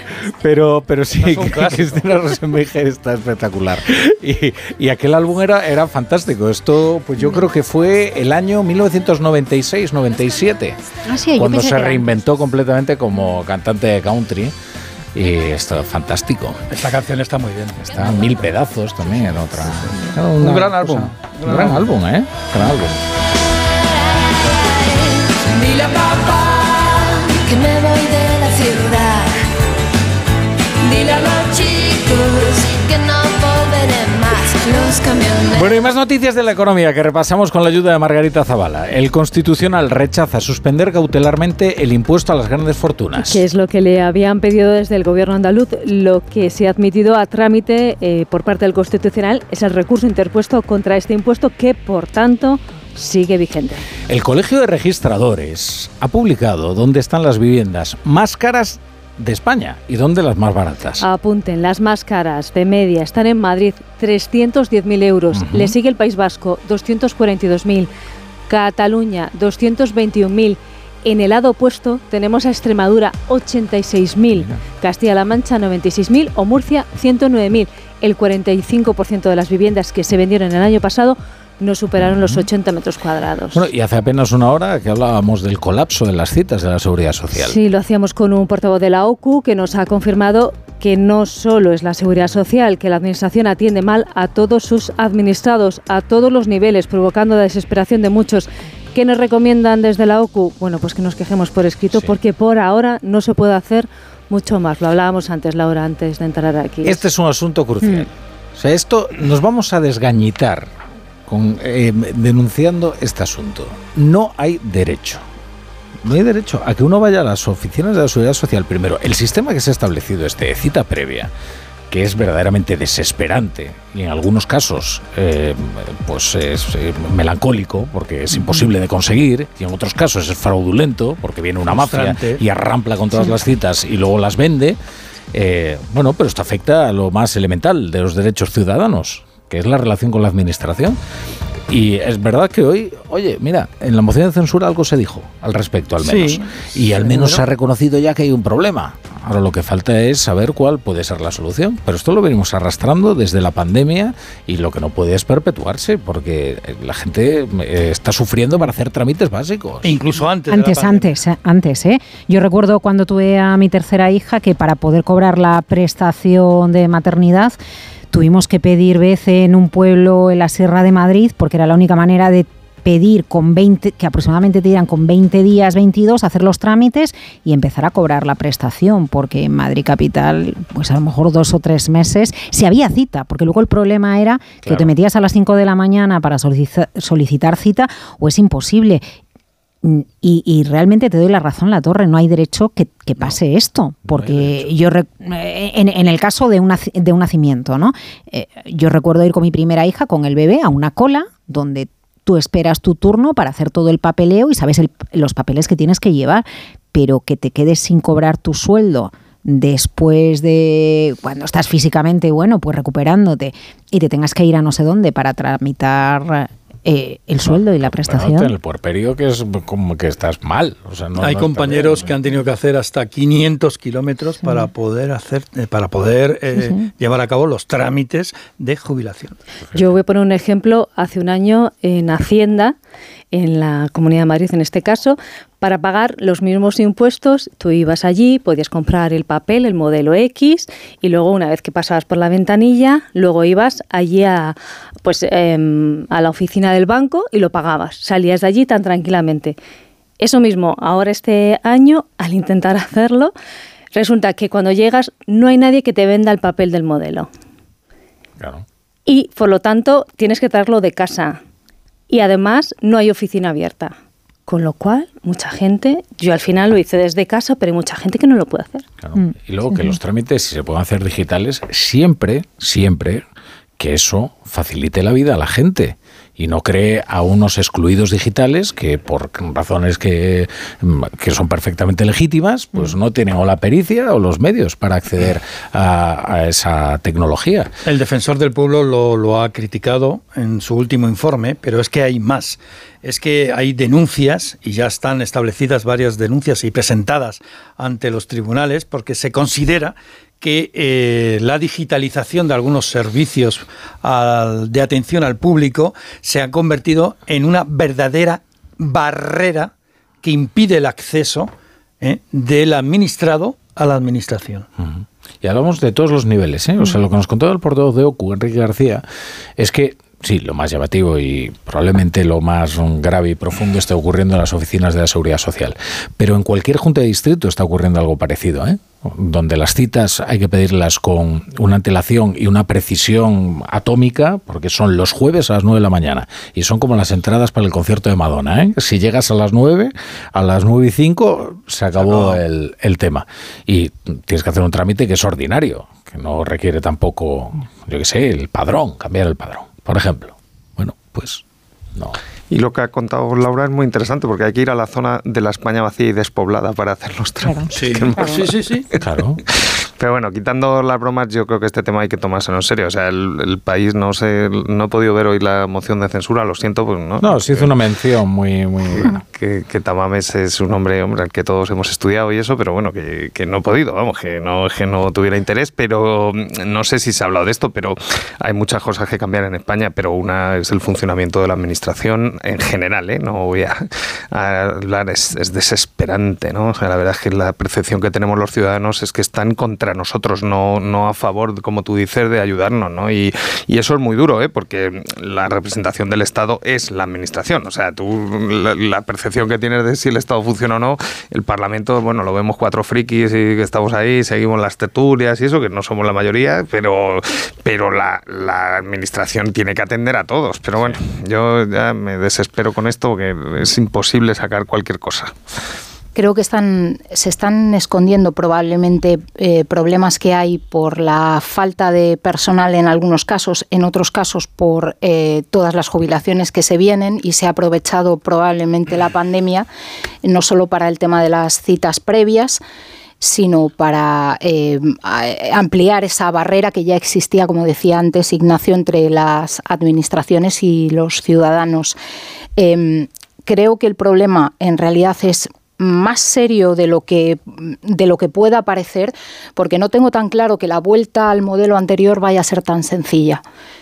De todas maneras, lo del mal funcionamiento de la administración pública en España es algo mm, casi tradicional. ¿eh? O sea, eh, en 1833 se publica por Larra el Vuelva usted mañana. sí, el sí. Vuelva usted mañana. Bueno, pues ahora estamos en el Vuelva usted mañana Sí. digital. mañana o el mes No, que pero, viene. Pero aparte de la actitud o no, yo creo que hay un problema de infradotación de recursos. Eh, tenemos dos partidas en los presupuestos de- del gasto público, que son las pensiones y la sanidad, que se comen todo el crecimiento del gasto, y el resto de gastos están infradotados, los personales están infradotados, no se pueden reponer las jubilaciones, o sea, lo ves en todos los departamentos. O sea, donde vas y te lo dicen, es que no hay gente para llenar las pero hay- mesas. pero hay falta de interés porque cuando llega la declaración de la renta, ah, Son o muy digitales. Cuando toca cobrar impuestos, porque en esta historia Las en la que me tuve que ir a la España vaciada a hacer los papeleos, eh, resulta que a mi pareja le, le- la, el- el- la paga que le pusieron fue superior a lo que le correspondía. Entonces luego lo que hace Hacienda Te es lo- penalizarte porque has cobrado de más y a ver cómo lo devuelves y tú llamas y dices, no, es que quiero devolver un dinero que me habéis pagado y que no me correspondía y aún encima el problema lo tienes tú. Cuando, cuando se trata de cobrar impuestos son muy ágiles. Y las multas se pagan muy fácilmente. También Mm. es verdad que el acceso es, es inmediato y hace pim, pim, Hoy ha salido una sentencia tremenda, porque es verdad que la familia habrá hecho fraude, ¿no? Pero llevan 20 años cobrando una pensión de un, de un señor fallecido. Bueno, yo he pensado que la familia habrá hecho fraude, pero claro, que la seguridad social se coma 20 años pagando unas, ¿no? de alguien que tiene un registro de defunción. En la crisis de Grecia, los ejemplos, los ejemplos como este salían a punta pala, ¿no? Era el, el gran ejemplo que se ponía con fíjate cómo está Grecia y cómo hace falta meter Sí, tijera en ese país, es que la gente está cobrando pensiones de fallecidos. Oye, y nos estamos Ah. fijando en este lado de la ventanilla, pero también hay que fijarse al otro lado de la ventanilla, donde unos trabajadores están sufriendo también una situación que entiendo que estará tensando su vida laboral de una manera dramática, porque las personas van allí con el cabreo normal y tal, bastante iradas, y ellas con... Yo, la verdad es que la experiencia que he tenido siempre es buena, o sea, siempre Yo encuentro también, gente sí. de una paciencia extraordinaria y, Mm. y de una delicadeza también encomiable. Pero claro, que trabaja en unas condiciones mucho más difíciles. Porque cuando tú tienes encabronado a la persona que te está reclamando encima, con razón, eh, y no puedes solucionarle ese problema, pues supongo que la frustración que acumulan también será bastante notable. Pero bueno, Y el tema de las plantillas mm. luego va a ser además eh, serio porque mm, va a haber que hacer algún estropicio para, eh, por no haber trabajado con tiempo sobre este tema cuando ya sabíamos que de aquí a unos años se podía jubilar como el 40% creo que era de, de la plantilla de la administración pública, probablemente mm, vaya que por las prisas, eh, pues... mm, relajar en algunos casos, como estaban denunciando los inspectores de Hacienda, algunos requisitos para, eh, para acceder a, a la inspección. Eh, quiero decir que vamos a tener que actuar con unas prisas innecesarias cuando este problema se, venía eh, se veía venir desde hace Mm. muchísimo tiempo. bueno, vamos a por unos anuncios. Pero si quieres puedes No, solo la que, frase. que esa gente que lleva tanta experiencia no le da tiempo, como dice Ingrid, a traspasar todo. Formar un funcionario bueno lleva unos años, ¿eh? No, y, y no tienes ese tiempo, como dice Ingrid. Lo, es lo que os iba a decir en la prensa privada, no te queda más remedio que ponerte las pilas porque si no... Hombre. Claro. Bueno, en la empresa privada hay mucha burocracia también. A lo mejor no tanta, pero, Pero, pero yo creo que tanta no, José Carlos. pero bueno, todos la conocemos. A ver la isla. sí, como las meigas.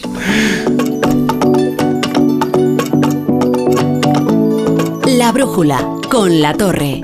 Formas sensatas de invertir tu tiempo. Entonces aparece... ¿Invertirlo leyendo su cuento preferido? Sí. ¿Pero tener que esperar para hacerte una resonancia? No. Con Vivaz, el seguro de salud de Grupo Línea Directa Aseguradora, tienes acceso directo a más de 50.000 médicos especialistas, pruebas diagnósticas y más de 1.000 centros y hospitales. Desde solo 17,50 euros al mes sin copago. Porque si en salud no hay tiempo que perder, perderlo en una lista de espera no tiene sentido. Ven directo a vivaz.com o llama al 917-400-400. Consulta condiciones. ¿Hay algo mejor que un viaje? Por supuesto, muchos viajes. Reserva en el mes del circuito de viajes del corte inglés con Special Tours por 60 euros y disfruta de hasta un 12% de descuento. Noruega, Escocia, Croacia, Italia. Aprovecha el mes del circuito de viajes del corte inglés con Special Tours. Un viaje en muchos destinos. Consulta condiciones. Dos cositas. La primera, con la que está cayendo le ha subido el precio del seguro a mi hija. La segunda, nosotros nos vamos a la mutua. Vente a la mutua con cualquiera de tus seguros y te bajamos su precio, sea cual sea. Llama al 91 555 5555. 91 555 5555. Por esta y muchas cosas más, vente a la mutua. Condiciones en mutua.es. Como el perro y el gato, animales de cualquier tamaño y pelaje, salvajes o mascotas, en este programa caben todos. Este fin de semana, como el perro y el gato, se va a Elche. Carlos Rodríguez y su equipo estarán en directo en el Hort del Chocolater junto al Palacio de Altamira, con el soporte institucional del Ayuntamiento de Elche. El sábado a partir de las 3 y el domingo a partir de las 2 y media de la tarde, como el perro y el gato desde Elche, con Carlos Rodríguez. Te mereces esta radio. Onda Cero, tu radio. Felipe González, Antonio Hernández Mancha, Pablo Iglesias y Santiago Abascal ya lo intentaron. Solo Pedro Sánchez lo logró. La sexta moción de censura de la democracia ya tiene fechas. ¿Qué puede ocurrir en el Congreso? El objetivo especial moción de censura con Ana Pastor, hoy a las diez y media de la noche en La Sexta. Saludos criaturas, soy Goyo Jiménez y como sabéis soy un gran defensor de todo lo americano, pero en oftalmología solo confío en producto nacional, por eso me puse en manos de Clínica Baviera para operarme de presbicia y decir adiós a las gafas de cerca. Haz como yo y pide cita en el 900-180-100 o en clínicabaviera.com y corrige la vista cansada. ¡Vigor, gor, gor, gor, gor, gor, gor, gor! Toma Energisil Vigor. Energisil con maca contribuye a estimular el deseo sexual. Recuerda, energía masculina, Energisil Vigor. Disfrutar de tu segunda residencia está fenomenal, pero es lógico y normal que te preocupe una cosa así. Lo único malo de pasar unos días en mi casa del pueblo es que a veces me acuerdo de la casa que he dejado vacía y sola. La solución la tiene Securitas Direct, porque con su alarma tendrás tu hogar protegido las 24 horas y gracias a las cámaras podrás ver desde el móvil que todo está bien, porque tú sabes lo que te preocupa y ellos saben cómo solucionarlo. Llama ahora al 900-272-272 o entra en securitasdirect.es. El cáncer de mama metastásico es una enfermedad incurable. La mayoría de las pacientes diagnosticadas nos estamos muriendo. Y esto duele. Ponte en mi piel. Porque yo antes era como tú, y tú mañana puedes ser como yo. A pesar de esto, amo la vida. La vida mola. Danos vida. Hazte socio. cancermamametastásico.es Ha estado genial esta primera cita. ¿Te parece si me das tu número de busca y nos volvemos a ver? ¿Busca? Actualízate. A todos nos vienen bien los cambios y a tus neumáticos más. En Peugeot Service te damos un 2x1 en neumáticos de las mejores marcas para que circules con total tranquilidad. Condiciones en peugeot.es.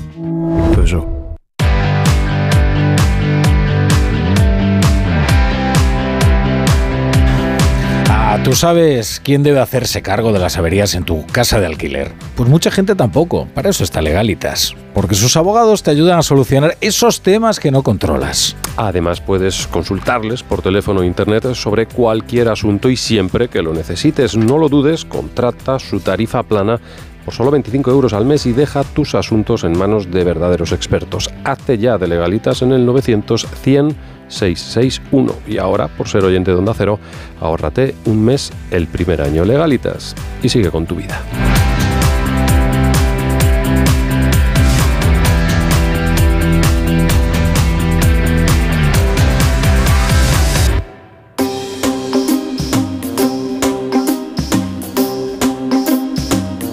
La brújula con la torre.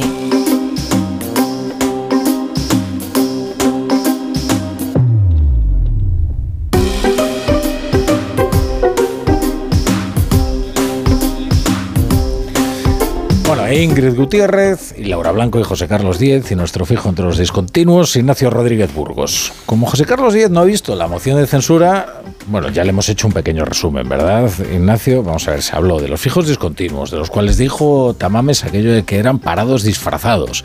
Se habló también de los empresarios y los ataques que han recibido por parte del gobierno algunos empresarios con nombre y apellidos. Además los mencionó desde la tribuna Tamames. Juan Roch dijo, y Amancio Ortega también. Se habló de la situación de las pymes, algo que indignó bastante al gobierno.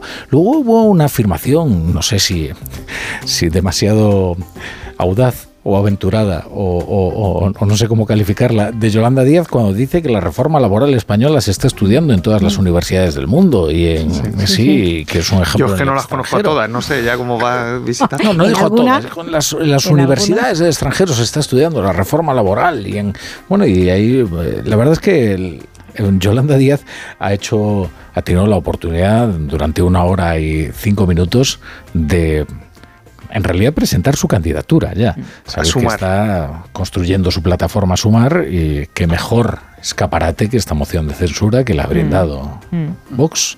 Mm. Y ahí ha hablado, es la parte, digamos, más económica, yo creo que ha sido precisamente esa en la que Yolanda Díaz estaba defendiendo los logros del gobierno de coalición y se refirió específicamente a la reforma laboral como un hito y un, algo verdaderamente espectacular. ¿Qué os ha parecido la, la, reforma, no, la moción en, en general, si es que habéis podido ver algo?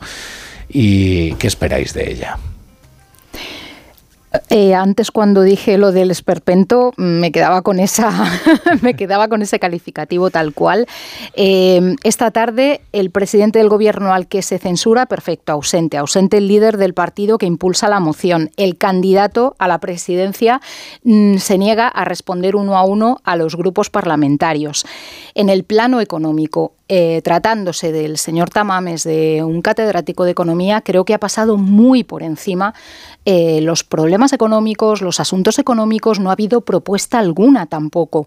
Em, y es cierto que creo que Vox no tiene como tal un programa económico, no lo ha tenido nunca y creo que tampoco tiene mucha intención en, eh, crearlo. Pero en su caso, creo que esta parte sí que me ha, me ha decepcionado algo.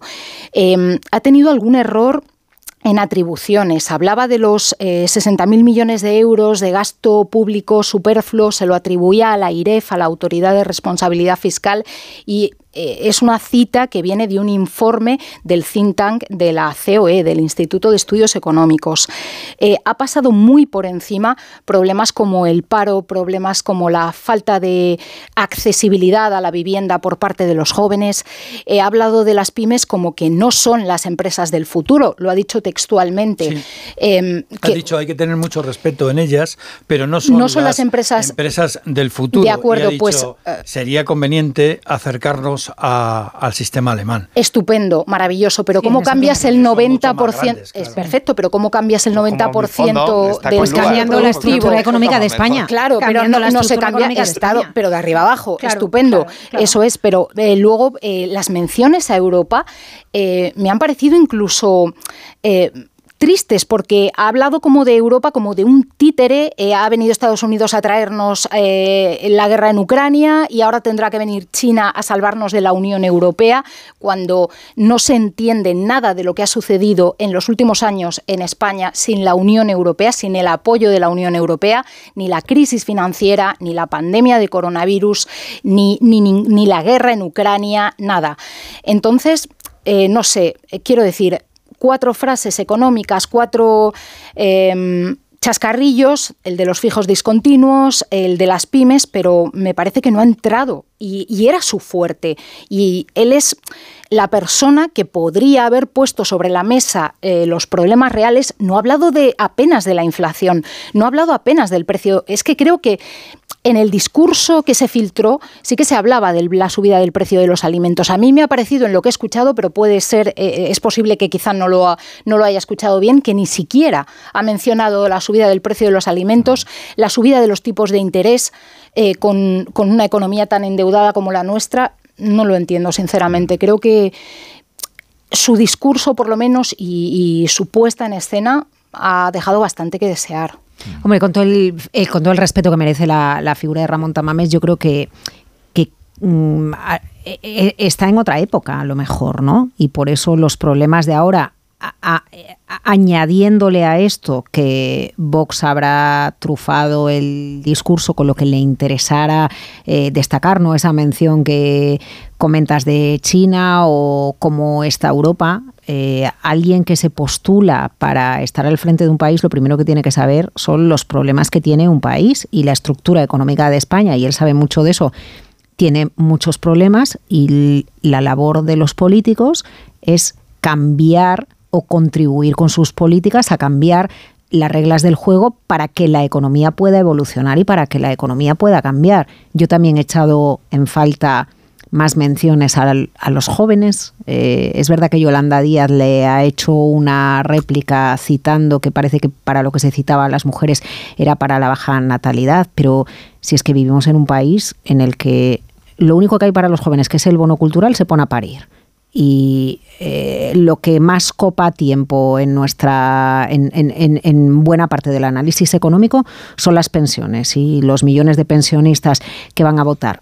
el país que queremos. Presupuesto, Laura, y en el presupuesto. Sí, sí, en el y, bueno, en el presupuesto que los presupuestos, eh, en, el porcentaje que los presupuestos dedican a las pensiones. Ese es el país que queremos, porque si se trata de reconfigurar y de cambiar todo lo que hay en España, habrá que mirar a las generaciones que vienen por abajo y cómo tenemos que empezar de cero. Eso no quita que a lo mejor en el, tema de las empresas eh, puede tener un, bueno, razón, es, es, un problema estructural de la economía española. Tampoco se cambia de un día para otro, que las empresas se fusionen y que sean más resistentes eh, cuando llega una crisis, pero que no haya menciones a la inflación y que no haya soluciones, porque puedes escuchar a una persona de elevada edad, pero que tiene tanta experiencia, que pone soluciones encima de la mesa. Eso es a lo que me refiero. Que pone soluciones encima de la mesa. A ver, primero, eh, con la figura de Ramón Tamames, yo creo que es, vamos, yo no he estado muchas veces con él, pero las veces que he estado y lo que has leído de él es uno de los economistas más eruditos de España. Yo reconozco que es que es una enciclopedia, ha leído mm. todo, sabe todo, ¿no? Eh, pero bueno, también es verdad que está muy mayor. Yo la última vez que estuve con él fue en 2017 y estaba muy lúcido todavía, pero se nota la edad. Que yo imagino, vamos, yo cuando llegue a esa edad pues estaré igual, ¿no? Y a mí me duele de, realmente ¿no? Que, se le utilice y que él se deje utilizar. Yo creo que, que, no es bueno para él ni nada. Y luego mm, no he querido ver nada, aparte que está muy liado, ¿eh? no, no, no, pero no me habría gustado ver nada porque o sea, estamos en una situación a nivel global y a nivel internacional muy complicada, ¿no? con una crisis financiera que empezamos a ver cosas feas y raras. Y la verdad es que yo, esto es muy triste decirlo, pero es mi país y quiero mucho a España, pero España es un país que ha perdido el foco desde el 2008. Estamos descentrados, ¿no? O sea, lo de hoy, claro, es que es un disparate tan absoluto. Entonces yo ya, un reclamo, ya sé que no me van a hacer ni caso los oyentes, pero voten bipartidismo otra vez. O sea, volvamos a las cosas aburridas de antes del 2007, ¿no? Y que se turnen unos y los vamos alternando, pero una cosa aburrida. O sea, ¿no? Que, eh, que, sí, ya, que, o sea, ya hemos probado todo esto, ¿no? Todas estas fricadas ya las hemos probado. Pero vamos a volver a lo anterior, a ver si reenfocamos al país de nuevo y volvemos. Y es un país que funcionó y que tenemos un mérito y hemos venido de muy atrás, pero que llevamos 15 años a por uvas literalmente. ¿Tanto? ¿Pero tú crees que tanto, José Carlos? ¿15 años? Que, vamos, que te miras la historia de España desde el 2015, pero ¿cómo puede decir esa chorrada que ha dicho Yolanda Díaz? O sea, España no puede ser un país para hablar de él bien en ningún lado, ni con la era del PP, ni con la era del PSOE. Mírate los indicadores económicos, que es de lo que debería haber hablado hoy eh, Ramón Tamames. Bueno, Llevamos ha dado algunos indicadores. La 20 años, 20 años sin converger con Europa, que es el área del mundo que menos crece. O sea, si te comparas con Corea, con Taiwán, con los países que crecen, estamos los de Oriente Medio. Pero nosotros no tenemos lo que tienen esos países. No, Corea, Corea estaba peor que España en el año 90. Corea se la rescató por parte de la Unión Europea con una en, guerra, en los años 90. Una guerra mucho más sangrienta y mucho Pero más Corea se, se, reindustrializó en todos esos años. Allí se fueron los astilleros. Uno de los grandes problemas que tuvo la industria de astilleros, por ejemplo, en España, fue la competitividad de los astilleros coreanos. Laura, vengo de, de Israel. Israel en 20 años ¿no? Ha doblado ha aumentado su nivel de población en 3 millones, ha doblado el nivel de empleo y ha doblado la renta por habitante. Nosotros en 20 años hemos sido, eh, estamos flat, nos comparamos con Alemania, que es un país con una política no más estable eh, que la de España, ¿eh? con gobiernos de no menos de cinco partidos. Pero, pero, sí es muy sencillo, han invertido en tecnología, ya está. No, ¿Sabéis, ¿Sabéis cuál era el país que estaba más preocupado por la caída de los bancos en Silicon Valley? Israel. Israel por- porque, porque tiene una gran, una gran economía, eh, presencia en el mundo digital y en la tecnología y en el mundo del, del software. De todas formas, eh, eh, Tamames ha, ha- el- ha hecho una, eh, ha mencionado muchísimos temas, muchísimas cosas de economía, pero no ha profundizado en casi ninguna y ha dejado los datos encima de la mesa. Es decir, es como eh, en la parte económica es como si hubiera hecho un índice de un libro que después no ha llegado, no ha llegado en profundidad. Y pero sí que ha dejado algunos datos. Por ejemplo, la tasa de paro. Cuando tú dices España se puede enorgullecer de algo, bueno, pues eh, el discurso de Yolanda Díaz ha centrado sobre todo en la reforma laboral. Bien, vayamos a los datos. Los datos.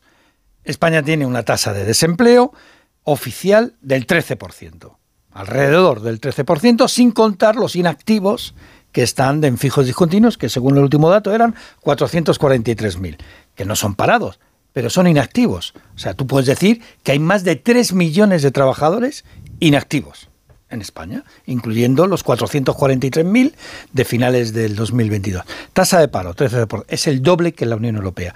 Tasa de paro juvenil, es el doble, más del doble, la tasa de paro juvenil que en la Unión Europea. PIB per cápita. PIB, el PIB, España es uno de los cuatro países que no ha recuperado el nivel todavía de pre-COVID. Uno de los pocos, ¿eh? que no ha recuperado todavía. Pero Nos espera, Con el Reino dato- Unido, con el Reino Unido, otro país que ha perdido el foco. Otro, otro Claro, país. Es que lo estamos que con tú lo de que hemos perdido el foco. Bueno, a lo y estos son comparaciones, comparaciones con la Unión Europea, que eh, es uno de los de las zonas económicas que menos ha crecido en los últimos años. ¿eh? Mm, La crisis, la gran recesión nos afectó muchísimo y hemos tardado mucho más en salir de, de la crisis que, por ejemplo, Estados Unidos. Pero es que te comparas con los mismos miembros de la Unión Europea y en los últimos cinco años, Eslovenia, Chipre, Malta, Estonia han superado ya a España en PIB per cápita. O sea, dentro del propio club. O sea, ya Venían- no comparándote con del Corea ni del con- otro lado del telón de acero, ¿eh? Venían del otro lado del telón Claro. de acero y se han puesto las Se- pilas a mucha 50 velocidad. años de comunismo. Yo después de ver la moción de censura y siempre hablando desde mi estulticia, porque yo soy el reverso ignorante de, de Ramón Tamames, a mí lo que me sorprendió es que el gobierno habla de los males que tiene España y además los describe con bastante pasión, ¿eh? y de, de la pontal, de la falta de perspectivas de los jóvenes, primero como si no gobernara y, y segundo como si esos males fueran una especie de maldición bíblica que mm, sobre la que ellos no tienen absolutamente ninguna responsabilidad, ¿no? Y como si eso justificara volver a confiar en ellos, que se supone que deberían estar haciéndose cargo de esos males, ¿no? Eh, estaba pensando también en el discurso que hacía Gabriel Rufián, ¿no? En el que, eh, bueno, la verdad es que como moción de censura tampoco ha estado nada mal, ¿no? Él habla, oiga, señores, ustedes fíjense en lo que estaba ocurriendo en España, ¿no? Y hablaba de un cierto vuelco sociológico, ¿no? Hacia, hacia la derecha, pues la gente está perdiendo la confianza, ¿no? En los partidos de izquierda. Decía, claro, es que si nosotros no ofrecemos eh, perspectivas de futuro a los jóvenes, es que sí. Y es verdad que hacía un relato bastante eh, de los problemas que tiene España, bastante, bastante vivo, ¿no? Eh, pero mm, como si fuera una maldición bíblica, insisto, que no hay manera de, de solucionar. Y yo no entiendo muy bien eh, en qué lugar se pone, se pone el gobierno, ¿no? Para hablar de esos problemas, ¿no? Parece que es un, un comentarista externo o que, es un centro de estudios. No, oiga, esto son asuntos que se supone que a usted le compete y sobre los que usted tiene que ofrecer unos resultados. Porque quizás el gran mal español sea que las políticas se basan en realidad en las buenas intenciones y no precisamente en los resultados, ¿no? O sea, que quiere que se juzguen por su intencionalidad y no por el, el resultado que ofrezcan al final. El Pero problema digo es que quién esto- tasa esos resultados. Porque no hay quien luego tase esos resultados ni quien exija eh, que eso que tú a lo que tú te has comprometido efectivamente lo has cumplido. ¿Quién lo hace? No lo hace nadie. No hay una autoridad. La autoridad que podría hacerlo está eh, capada en origen, que es la autoridad fiscal, por ejemplo, Mm. es una de las que podría hacerlo y está capada en origen.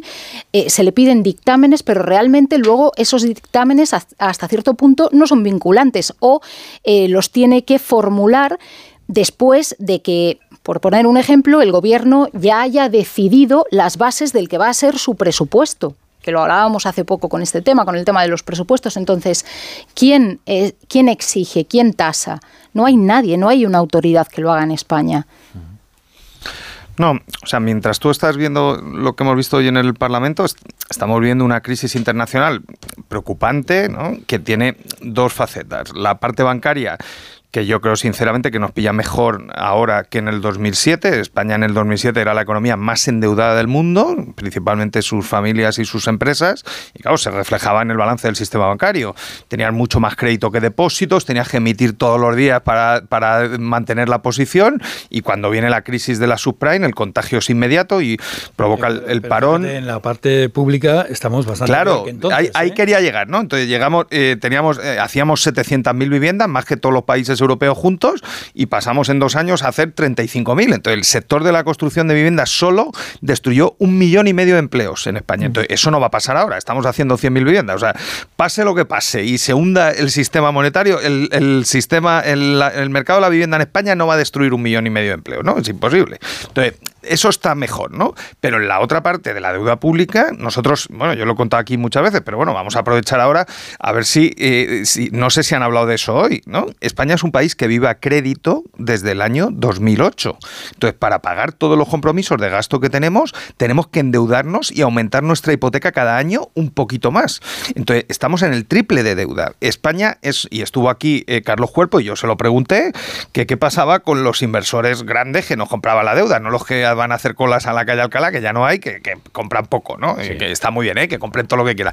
Entonces él me dijo, no, de los bonos del tesoro claro, ¿no? y su está, gran éxito, pero que claro que eso bueno, no sirve pero para... Están comprando mucho, ¿vale? Yo, yo, creo que lo dije aquel día, pero bueno, lo voy a repetir hoy, ¿no? El tesoro debe tener en el, en el Banco de España, en la cuenta del, de corriente, unos 30.000 millones. No lo he mirado hace tiempo, pero estará por ahí, ¿no?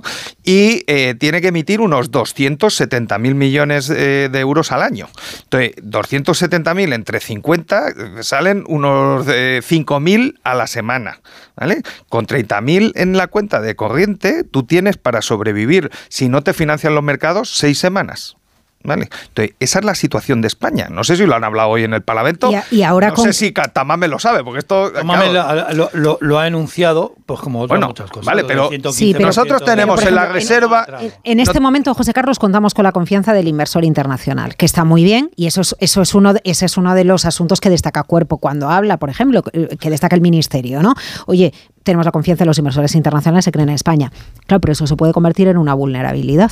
No, porque pero, si el inversor internacional un día pero, Laura, decide que desconfía... El Credit, Suisse, el Credit Suisse tenía la confianza de los inversores hasta hace un mes y le ha durado un mes la confianza. Entonces, es que la confianza se pierde muy rápido. Entonces, eh, ¿cómo, o sea, ¿cuál es tu plan si eso pasa? Todo el debate que estamos viendo de, de, las pensiones. Europa, sí, la Europa, claro, que Europa, ¿Cómo te, no cómo te mete el dinero? ¿Con otro rescate? Es Europa. Claro. Pero ¿cómo se perdió la confianza del Credit Suisse? Se dieron cuenta de que habían hecho una serie de inversiones que, en fin, estos, estos, bonos es ¿no? un agujero que negro. han pedido rentabilidad. Credit Suisse es un agujero negro. Pero lleva Entonces, ya repente, mucho tiempo, o sea que claro, no es un claro. problema de ayer. Y entonces ¿Cómo se de repente perdió la confianza ocurre... en España en el año 2009, 2010? Cuando, y 2011, cuando de repente el coste de la deuda se te dispara. Claro, lo mismo. En cuestión de, de meses Entonces, se pierde la confianza. Y aparte que a veces basta un gesto, ¿no? Para claro, que de repente pero vamos, todo el mundo no en el caso de España, pero lo que le pasó al Reino Unido. País, el, el, vamos a hacer aquí la moción de censura a la brújula, ¿no? Entonces, claro, tú tienes un país que tiene seis semanas de esperanza de vida si se te colapsan los mercados de deuda, que como dice Laura, no está pasando. O sea, estamos, de hecho, han comprado deuda masivamente la semana pasada. Pero bueno, si se colapsa, no digo que vaya a pasar, digo, si se colapsa, tú tienes seis semanas. Entonces, ¿qué debate está haciendo el señor Escriba de la sostenibilidad de las pensiones. O sea, la sostenibilidad de las pensiones públicas en España, José Luis, son seis semanas. O sea, ¿qué estás contando al personal? Claro, pero mira, José, José Carlos, en línea con lo que ¿Pero tú a estás quién estás engañando, José Luis? O sea, no seis, semanas. seis, semanas. Bueno, pregúntale a Luis de Guindos. Luis de Guindos lo contó en su bueno, libro. El, que el margen el día, se llama Banco Central Europeo. Bueno, no el día antes de que Draghi dijera las 13 palabras, España tenía para pagar las pensiones de ese mes. No había para las de agosto. Lo ha puesto en su libro. Por Draghi dijo lo que dijo. Bueno, vale macho. Sí, Whatever it takes. Pero y, y, y, y, vamos a... O sea, ¿y cuál es tu plan? Porque claro, para que Draghi mira, diga lo que dijo, el señor Rajoy tuvo que hacer los no recortes del no rescate de no. cuatro puntos antes, de PIB. Antes Zapatero cuatro tuvo que puntos, congelar y el las otro pensiones. punto y medio. Tuvo que congelar las pensiones, tuvo que parar, eh, congelar el sueldo de los Sí, sí, funcionarios. pero, que solo pero tuvo que Zapatero hacer- hizo un ajuste adicional en mayo del 10 de punto y medio. pensiones dos Rajoy años. en Claro. julio Y del Rajoy- 12 para que, eso le costó para que. Mario dijera las 13 palabras, ¿no? Tuvo que hacer un ajuste fiscal de 4 puntos de PIB. sí. Entonces, claro, es que dice, no, ya viene Europa. Sí, claro, ¿a, a- a qué precio, no? Entonces, hombre, yo prefiero que no venga Europa, que lo hagamos nosotros una vez. Pero vamos a ver, se presupone, en línea con lo que estáis diciendo, eh, yo creo que nuestro país tiene un problema, y tiene un problema ideológico, y tiene un problema de en qué posición me pongo respecto a lo que hay que hacer. Si eres de izquierda, se presupone que nunca vas a entrar al debate de lo que necesita un país. Por ejemplo, en este momento este país es eh, como el título de aquel documental de una verdad incómoda. Que, eh, no, si yo no quiero trabajar hasta los 75 años, os lo digo ya aquí, con los años que tengo, 30 años más no me apetece. Eh, pero me parece Bueno, que va a ser, me parece que va a ser la Tamames única- está trabajando con 90. eh, eh, me, me parece que va a ser la única vía, pero no se le, a, la- a Vale, la pero- izquierda no se le presupone que no pueda abrir ese debate. Hablabais antes de Singapur o de Corea, no se le presupone a la izquierda que pueda poner encima de la mesa políticas que atraigan a las empresas. Y entonces, en, en mi opinión, el diagnóstico de los problemas de este país es que nunca se van a resolver porque nos posicionamos ideológicamente a un lado o a otro. Y cuando te posicionas a un lado te pones en con- te, te pones una venda que te impide pensar que hay que subir los sueldos más bajos y cuando estás en el otro lado te pones una venda que te impide pensar que para que la economía funcione hay que atraer inversiones, hay que atraer capital y hay que ser un país en el que promuevas, impulses la innovación y que vengan otras empresas y que las empresas sean más grandes, porque lo siento, lo de la pyme es que es como en el MUS. Jugador de chica, perdedor de mus. Y así está España, que queremos presumir de pymes y las pymes y las pymes. Que no, que así no vamos a ningún lado. No, el de todos tema de, modos, de es que con eso que dices, con la, por ejemplo, es el, el vivo retrato de lo que pasa con la reforma de las pensiones. No ha habido ni un solo recorte de gasto en la reforma de las pensiones, salvo el que le obligaron a hacer al gobierno de eh, José Luis Rodríguez Zapatero en Europa, que entonces retrasó la, la edad de jubilación dos años de forma paulatina, pero la retrasó y elevó el cómputo eh, necesario de 15 a 25 años. Salvo aquella reforma, no ha habido ninguna otra 40 reforma. años. Ninguna, ninguna. Y esa fue obligada, porque en ese momento los mercados no nos financiaban. A lo que voy es que hay reformas que dudo bastante que ningún gobierno de este país vaya a aprobar más allá del parche necesario Pero- para capear Pero depende los cómo- pero a eh, ver, siguientes años. Yo creo que es complicado, pero eso es mucho suponer, ¿no? Un señor que ahora dicen que no es de izquierdas, pero bueno, yo creo que sigue siendo de izquierdas, que es Felipe González, ¿no? Que hizo la sanidad universal y la educación universal. O sea, claro, si eso es no ser de izquierdas y ser de izquierdas es Yolanda Díaz, pues como dijo Groucho Marx, que baje esto que yo me bajo, ¿no? O sea, ser de izquierdas es hacer la educación universal. Eso es ser de izquierdas, ¿no? Este señor, cuando llega en noviembre del 82, se encuentra una economía arruinada, tiene que hacer un plan de ajuste fiscal, devaluar la moneda con una devaluación intensa, una política monetaria contractiva y rescatar a la mitad del sistema bancario, con un rescate que costó 12 puntos de PIB, el doble de lo que hizo Rajoy. Entonces eso no es de izquierdas. Entonces yo tengo, Claro, tengo otra ¿no? pregunta. Tengo Claro, otra pregunta si para llega- vosotros si- ahora que quedan seis minutos. ¿Y por qué eh, Manuel Macron sí se atreve a hacer una verdadera reforma de las pensiones, enfrentándose a una conflictividad muchísimo mayor de la que mm, cabría esperar jamás en España? Porque es verdad que el movimiento Es que no sindical francés es, mucho no más recio, más duro. Uno con siete cotizantes por pensionista en Francia. Que no da, que no salen los números. El Pero aquí sistema sí actual, vamos a ver, aquí, eh, el sistema actual, eh, eh, el, el sistema actual de pensiones es sostenible, es sostenible, es sostenible. No, si se reforma es porque no es sostenible, porque hay que sacar más dinero para poder seguir pagando las pensiones del futuro. No es sostenible en el Pero, momento sí, en el pero que aquí tienes que sí, Laura. Eso es lo que no entiendo. pero o sea, Laura, No, es que aquí lo que habría que hacer es retrasar la edad de jubilación, pero Laura- medidas para que dé. Pero Laura, si tú eres de izquierdas y defiendes un sistema público de pensiones que protege de la pobreza extrema en las causas peores, ¿no? en la jubilación, en la viudedad, en la orfandad, en, en la incapacidad y en la propia pensión, te da una, una renta básica en la jubilación, ¿no? para tener una jubilación más o menos digna, si tú eres de izquierdas, tú eres el mayor defensor de la sostenibilidad Sí. del sistema. Y si el sistema no da, tú eres el primero en- decírselo a la gente. Y si la gente no lo entiende, haces política y se lo explicas. Y si no lo entiende, pues te vas, porque para eso has llegado a la política. Digo yo, es que claro, si ya pierdes el sentido de que el fin justifica los medios, pues seremos todos Maquiavelo, pero entonces el mundo no progresará. El mundo no progresa con Maquiavelos. El- con Maquiavelo vas a la guerra. Es ¿no? decir, De se legisla, maneras- se legisla para los maneras, votos. A Se Maquiavelo se legisla le ha puesto pensando en los votos, fama, no en la ¿eh? economía. También te digo, ¿eh? No, a veces a Maquiavelo se le ha hecho pagar algunas facturas que no le correspondían. Pero trabajaba para el príncipe, no para el pueblo. Ya, pero lo que hacía era una lectura realista. No me digas que Maquiavelo era de izquierdas. No, no, no, lo- ¿sabes lo que era? ¿Sabes lo que era Maquiavelo? No, ¿sabes lo que era Maquiavelo? Un hombre de una extraordinaria lucidez que describió precisamente eh, las acotaciones de lo político, pero en función no de la ideología, sino del realismo más puro. Quiero decir, que no le hagamos pagar a Maquiavelo. ahora. Nosotros va a tener la culpa de las pensiones. El problema de las pensiones va a tener Maquiavelo. Maquiavelo. Pues no.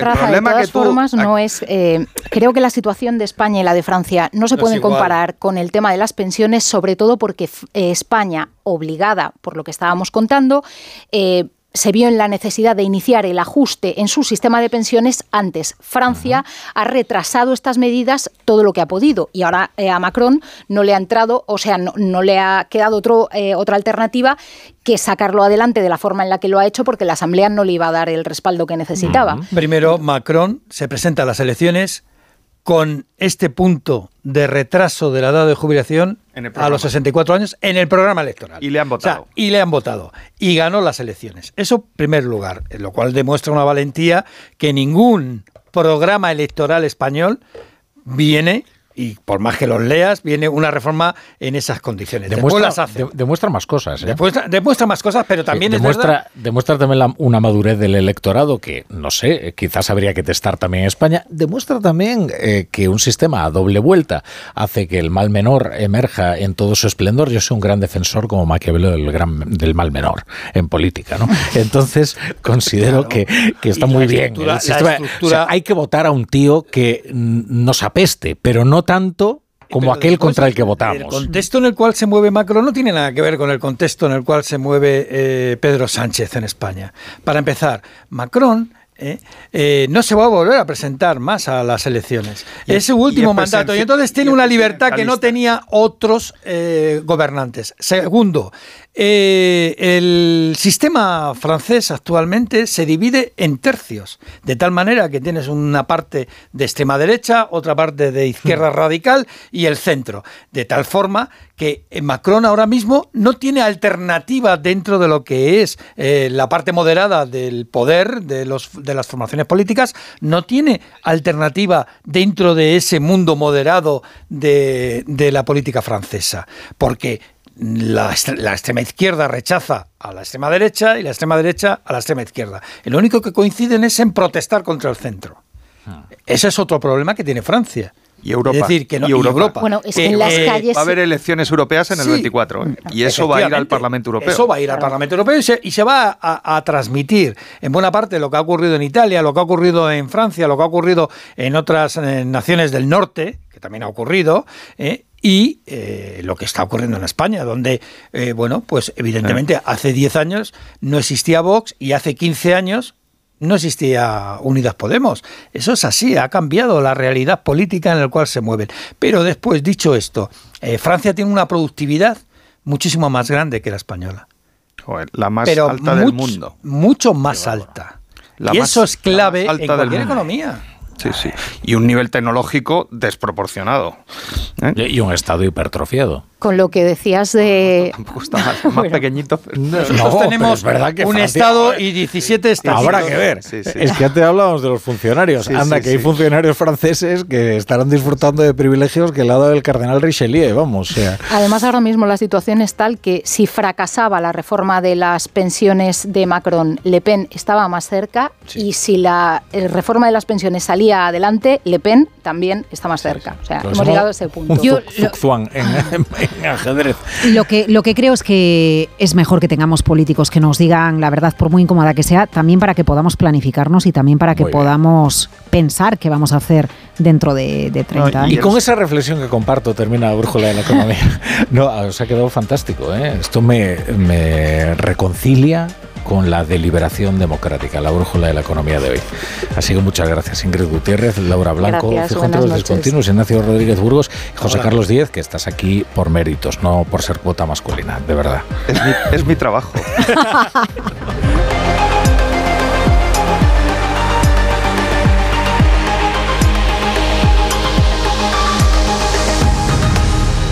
La brújula.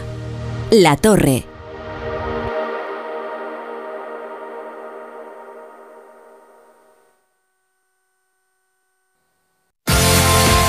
¿Tienes experiencia laboral pero no tienes un título oficial que la reconozca? Ahora puedes acreditarla y mejorar tus posibilidades de empleo y promoción laboral.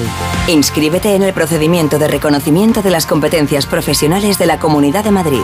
Infórmate en comunidad.madrid o llamando al 012. Tu trabajo se merece un título. Campaña financiada por el Ministerio de Educación y Formación Profesional y por la Unión Europea Next Generation. Comunidad de Madrid. ¿Pensando en renovar tu baño? Ahora es el momento. Te esperamos del 21 al 28 de marzo en la semana sin IVA de Coisa Sanitarios. Descubre las últimas tendencias en azulejos, muebles, mamparas, calefacción. Las mejores marcas a los mejores precios. Sin IVA. Renueva tu baño. Renueva tu vida. Encuéntranos en grupocoisa.com. Coisa. Nos mojamos por ti. Más del 35% del emprendimiento en la Comunidad de Madrid está liderado por mujeres, pero podrían ser muchas más. Arrancar mi proyecto con el apoyo de la Comunidad de Madrid ha sido fundamental. Hemos trabajado para conseguirlo y crecer juntas. Comunidad de Madrid. El envío de Burfaxes ahora es mucho más cómodo, rápido y económico con notificados.com. Con notificados.com envíe Burfaxes a través de Internet cómodamente desde su ordenador, con la máxima seguridad y validez legal, 10 años de plazo para acuse de recibo y testimonio notarial de certificación de contenido. Notificados.com. Burfax online postal y electrónico. Bueno, pues en breve le damos el alta y a casa a descansar. Y no me puedo quedar, doctora. Pero si está usted como una rosa. Es que aquí dentro se está tan a gustito. Las ventanas del hospital son afán decor, ¿no? Con afán decor, ni frío, ni calor, ni ruido. El descanso que necesitas gracias a las ventanas afán decor. Con triple acristalamiento Climalit de Cristalerías Narváez. El principal riesgo del colesterol elevado son las enfermedades cardiovasculares. Ponte en guardia con una dieta saludable, ejercicio físico y Nivecol Forte, con coenzima Q10, levadura de arroz rojo y fitoesteroles vegetales concentrados que con una ingesta diaria de 800 miligramos contribuyen a mantener niveles normales de colesterol sanguíneo. Nivecol Forte, de Laboratorios Mundo Natural. Consulta a tu farmacéutico dietista y en parafarmaciamundonatural.es. Vivienda Si te preocupas de buscar el mejor colegio para tus hijos y los mejores especialistas para tu salud, ¿por qué dejas la compra-venta de tu vivienda en manos de la suerte? Confía en Vivienda 2. Entra en vivienda2.com, la empresa inmobiliaria mejor valorada por los usuarios de Google. Con los ojos cerrados, Vivienda 2. El 2 con número. Bricolaje Moraleja, la mayor exposición de tarima que te puedas imaginar con las mejores marcas como Parador y las últimas tendencias en diseño. Más de 40 modelos en stock. Brico oferta. Laminado AC5 modelo Oliva 9,50 euros metro cuadrado. Parador AC5 Nova Calizo 16 euros. PVC AC5 modelo Milán 20 euros metro cuadrado. En Bricolaje Moraleja en Getafe, calle Galileo Galilei 14. Bricomoraleja.com.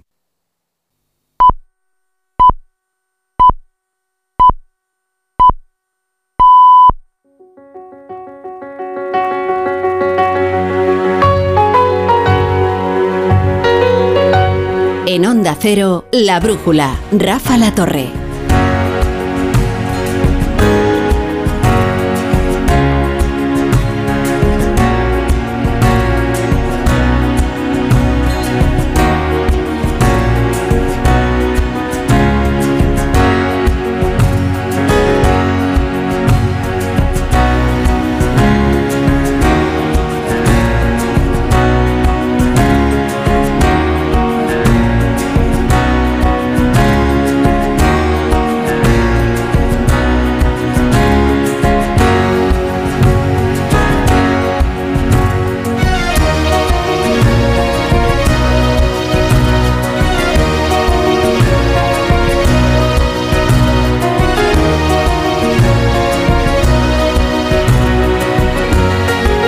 A las 10 y un minuto, las 9 y un minuto en Canarias, comienza la tertulia en la brújula. Así que vamos a recoger los pedazos del día, del día de la larguísima jornada primera de la moción de censura. Siguen ahí, se preguntará usted si ha ido a tomarse un descanso de la actualidad diaria. No, la sesión se levantaba eso de las 8 y 20, cuando se habían cumplido 10 horas. 10 horas. Con el candidato candidato longevo, Ramón Tamames, haciendo una verdadera proeza física, porque ahí estuvo sentado, aguantando a la mañana, sin comer hasta las 3 y cuarto, luego se hizo un receso y a partir de las 4 pues se reanudó la sesión. Ya sin Pedro Sánchez, con lo cual no estaban en el hemiciclo ni Pedro Sánchez ni Alberto Núñez Fijo y por un momento tampoco estuvo Santiago Bascal, que bueno, de una forma algo desconsiderada dejó solo a Ramón Tamames, su candidato, que estaba ahí aguantando. La verdad es que no tenía demasiadas eh, ganas de réplicas y contrarréplicas, ¿eh? Ramón Tamames. Hizo una larga exposición, pero mucho más larga fue la réplica que le propinó eh, Pedro Sánchez, que también facilitó además que Yolanda Díaz hiciera una exposición muy larga y muy llamativa, que quizás es lo políticamente más relevante de este día. Porque ¿para qué habrá servido esta moción de censura? ¿Para derribar al gobierno? No. No va a servir para eso. ¿Para erosionarlo? Tampoco. Para, pues por de pronto, para que Yolanda Díaz, en un fenomenal ejercicio de propaganda, haya encontrado la plataforma ideal para presentar su candidatura a las elecciones por la plataforma de Sumar, para meterle un poquito más de presión a Podemos, esa presión que le imprime el elogio, ¿verdad?, a las ministras Yone Belarra e Irene Montero, a las que quiere matar de amor, es decir, a las que quiere subsumir y que se rindan sin prestar demasiada resistencia, como parece que va a ser el caso. Pedro Sánchez ha tenido también una larguísima perorata en la que ha podido exponer y defender sus políticas. Y la verdad es que Ramón Tamames ni se ha fajado en las réplicas ni en las contrarréplicas.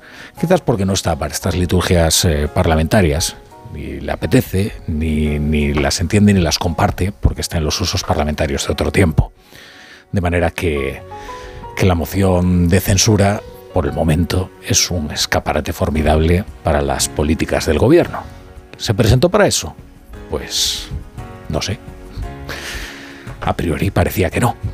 Vamos a hablar de ello en la tertulia de la brújula. Con Pedro Narváez, buenas noches. Muy buenas noches. Leire Iglesias, buenas noches. Hola, buenas noches. Y Tony Bolaño, buenas noches. Muy buenas noches. Que no sé si aguantaron las 10 horas que ha durado esta primera jornada. Unas pocas. O si no sé, sucumbieron al cansancio, el tedio y el sopor. Eh, por la tarde ha sido sopor, más tedioso. El, el, el, sopor había que, había que soportarlo sí o sí, en cualquier caso. Podías, podías dejar, dejarlo, no, ha sido soporífero. Pero ha sido durito, sí, la tarde especialmente. Sí, sí la tarde ha sido más durita. Porque al final era una sucesión de monólogos.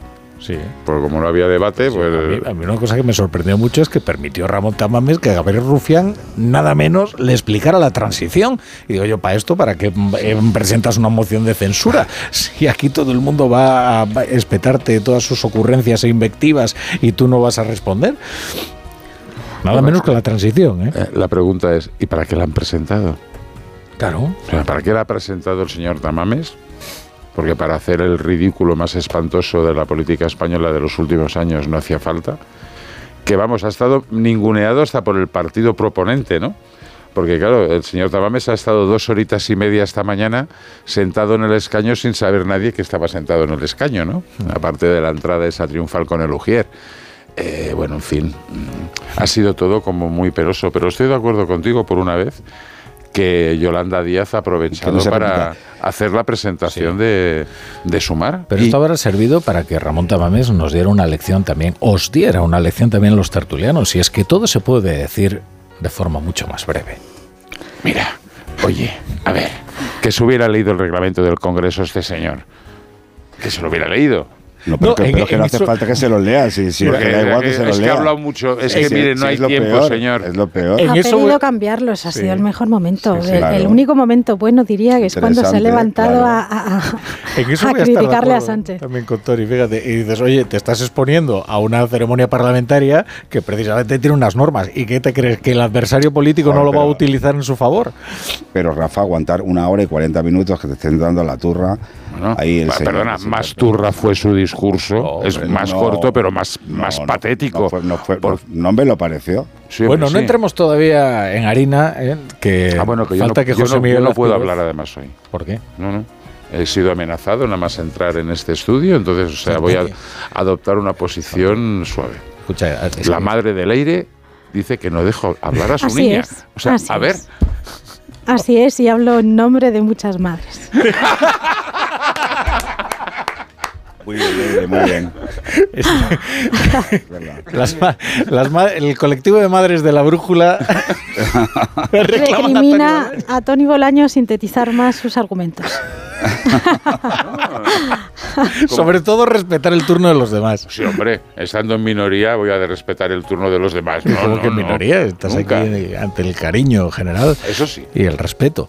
Eh, José Manuel Azpiroz, buenas noches. Buenas noches, Rafa. Vamos a, pa- entiendo que han pasado otras cosas, ¿no? Mientras Pues sí, nosotros estábamos pues ahí concentrados en lo que pasaba en el hemiciclo, ¿no? Sí, toca moción, pero no solo. Afortunadamente hay más asuntos para alimentar la tertulia y no someter a nuestros oyentes a la tortura monográfica que se ha vivido hoy en el Congreso de los Diputados. La cosa ha empezado con un duelo entre Santiago Abascal y Pedro Sánchez que ha sido una versión extendida de las sesiones de control, pero el líder de Vox ha aprovechado. borrón y cuenta nueva. Por eso les pedimos que hoy votemos juntos, señorías del Partido Popular, que retratemos al peor gobierno en décadas. Votemos juntos hoy y entendámonos mañana. Despejemos la duda, ¿la moción es contra Sánchez o contra Feijó? Y es que no solo ha tirado por ahí Abascal. Vox es el glutamato de la derecha. Un simple potenciador del sabor extremo y radical. Cuaja el empeño del gobierno en identificar a PP y Vox en el mismo espacio político. La portavoz de los populares, Cuca Gamarra, se defiende de los ataques por los flancos. Y estamos desde el Partido Popular muy cómodos en la centralidad, desde una centralidad en la que ni apuntalamos al gobierno ni hacemos seguidismo de otros partidos. Con Núñez Feijó ausente, fortalece o perjudica al PP esta estrategia de desgaste que llega por izquierda y derecha. Y mientras Ramón Tamames, anclado al escaño prestado de Abascal, lo que quería era soltar su discurso. 55 minutos ha tardado. Claro que la réplica del presidente, como decías Rafa, ha sido el doble. Y el profesor, pues, ha saltado. La necesidad de prepararnos para escenarios de sequía y de escasez. Señor eh, Tamames, Perdón un momento, señor presidente. Sí, señor Tamames. Que usted venga con un tocho de 20 folios. Señor, señor Tamames, no puede usted interrumpir. Simplemente pregunto, ¿algo a destacar del discurso del candidato? Protagonista también del debate, o eso buscaba Yolanda Díaz, a la espera de su epifanía del Domingo de Ramos, ha subido a la tribuna por su trozo de pastel. Mi admirado el profesor Subirats. Quiero citar, por supuesto, al ministro Garzón por su labor en un ministerio difícil. Voy a seguir con la ministra Belarra, que está cambiando, destacando el trabajo de la ministra Irene Montero también en esta Cámara. Ha sido el preestreno de la presentación de su proyecto político. ¿Logrará sumar a Podemos en su plataforma o hacen falta más que viquiños? Yone Belarra, mientras tanto, sigue castigando a Sánchez. En un día como hoy eh, es muy fácil parecer de izquierdas. Va a tener que elegir Yolanda entre Pedro y Pablo. ¿Estás conmigo o estás contra mí? Es lo que deja después de 10 horas la primera jornada de la moción de censura. Mañana más para los que se hayan quedado con ganas, como Tony. Mirando al exterior, tenemos dos focos de atención. Primero, en Francia, con Macron haciendo balance de daños después de superar por la mínima las dos mociones de censura que le cayeron por tirar de decreto para aprobar la reforma de las pensiones. Con la protesta instalada en las calles cada vez con más fuerza. El presidente de la República dice que ni elecciones anticipadas ni dimisión del gobierno, que sigue adelante con la reforma. ¿Podrá resistir la presión de la calle sin el apoyo del Parlamento? ¿Tendrá que ceder finalmente Macron? Y atentos a Xi Jinping y su paso por Moscú en misión mediadora, su plan de paz para Ucrania solo cuela en el Kremlin. El secretario general de la OTAN no compra. Un alto al fuego, una solución, un acuerdo de paz que no incluya la integridad territorial de Ucrania solo conseguirá congelar la guerra hasta que Rusia pueda atacar de nuevo. Es un cuento el plan chino que debemos entender por integridad territorial de Ucrania. Incluimos Crimea y el Donbass. Pues gracias, Azpiroz, un, un viquiño, ¿eh?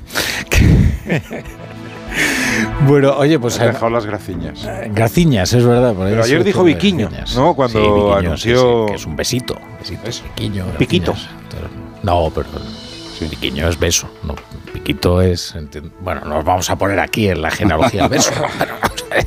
pero, pero- un bico. Bueno, eh, vamos a ver, hoy precisamente, y esto no es una- un hecho azaroso, se presentaba la, la televisión de, Pablo Iglesias, eh, que por ahora la verdad es que está un poco en cueros, eh, o sea, no es que sea un despliegue de luz y de electricidad demasiado fastuoso, ¿no? Es decir, si la moción de censura os parecía aburrida, no os enfrentéis a esa programación. Es plumbea, extraordinariamente plumbea.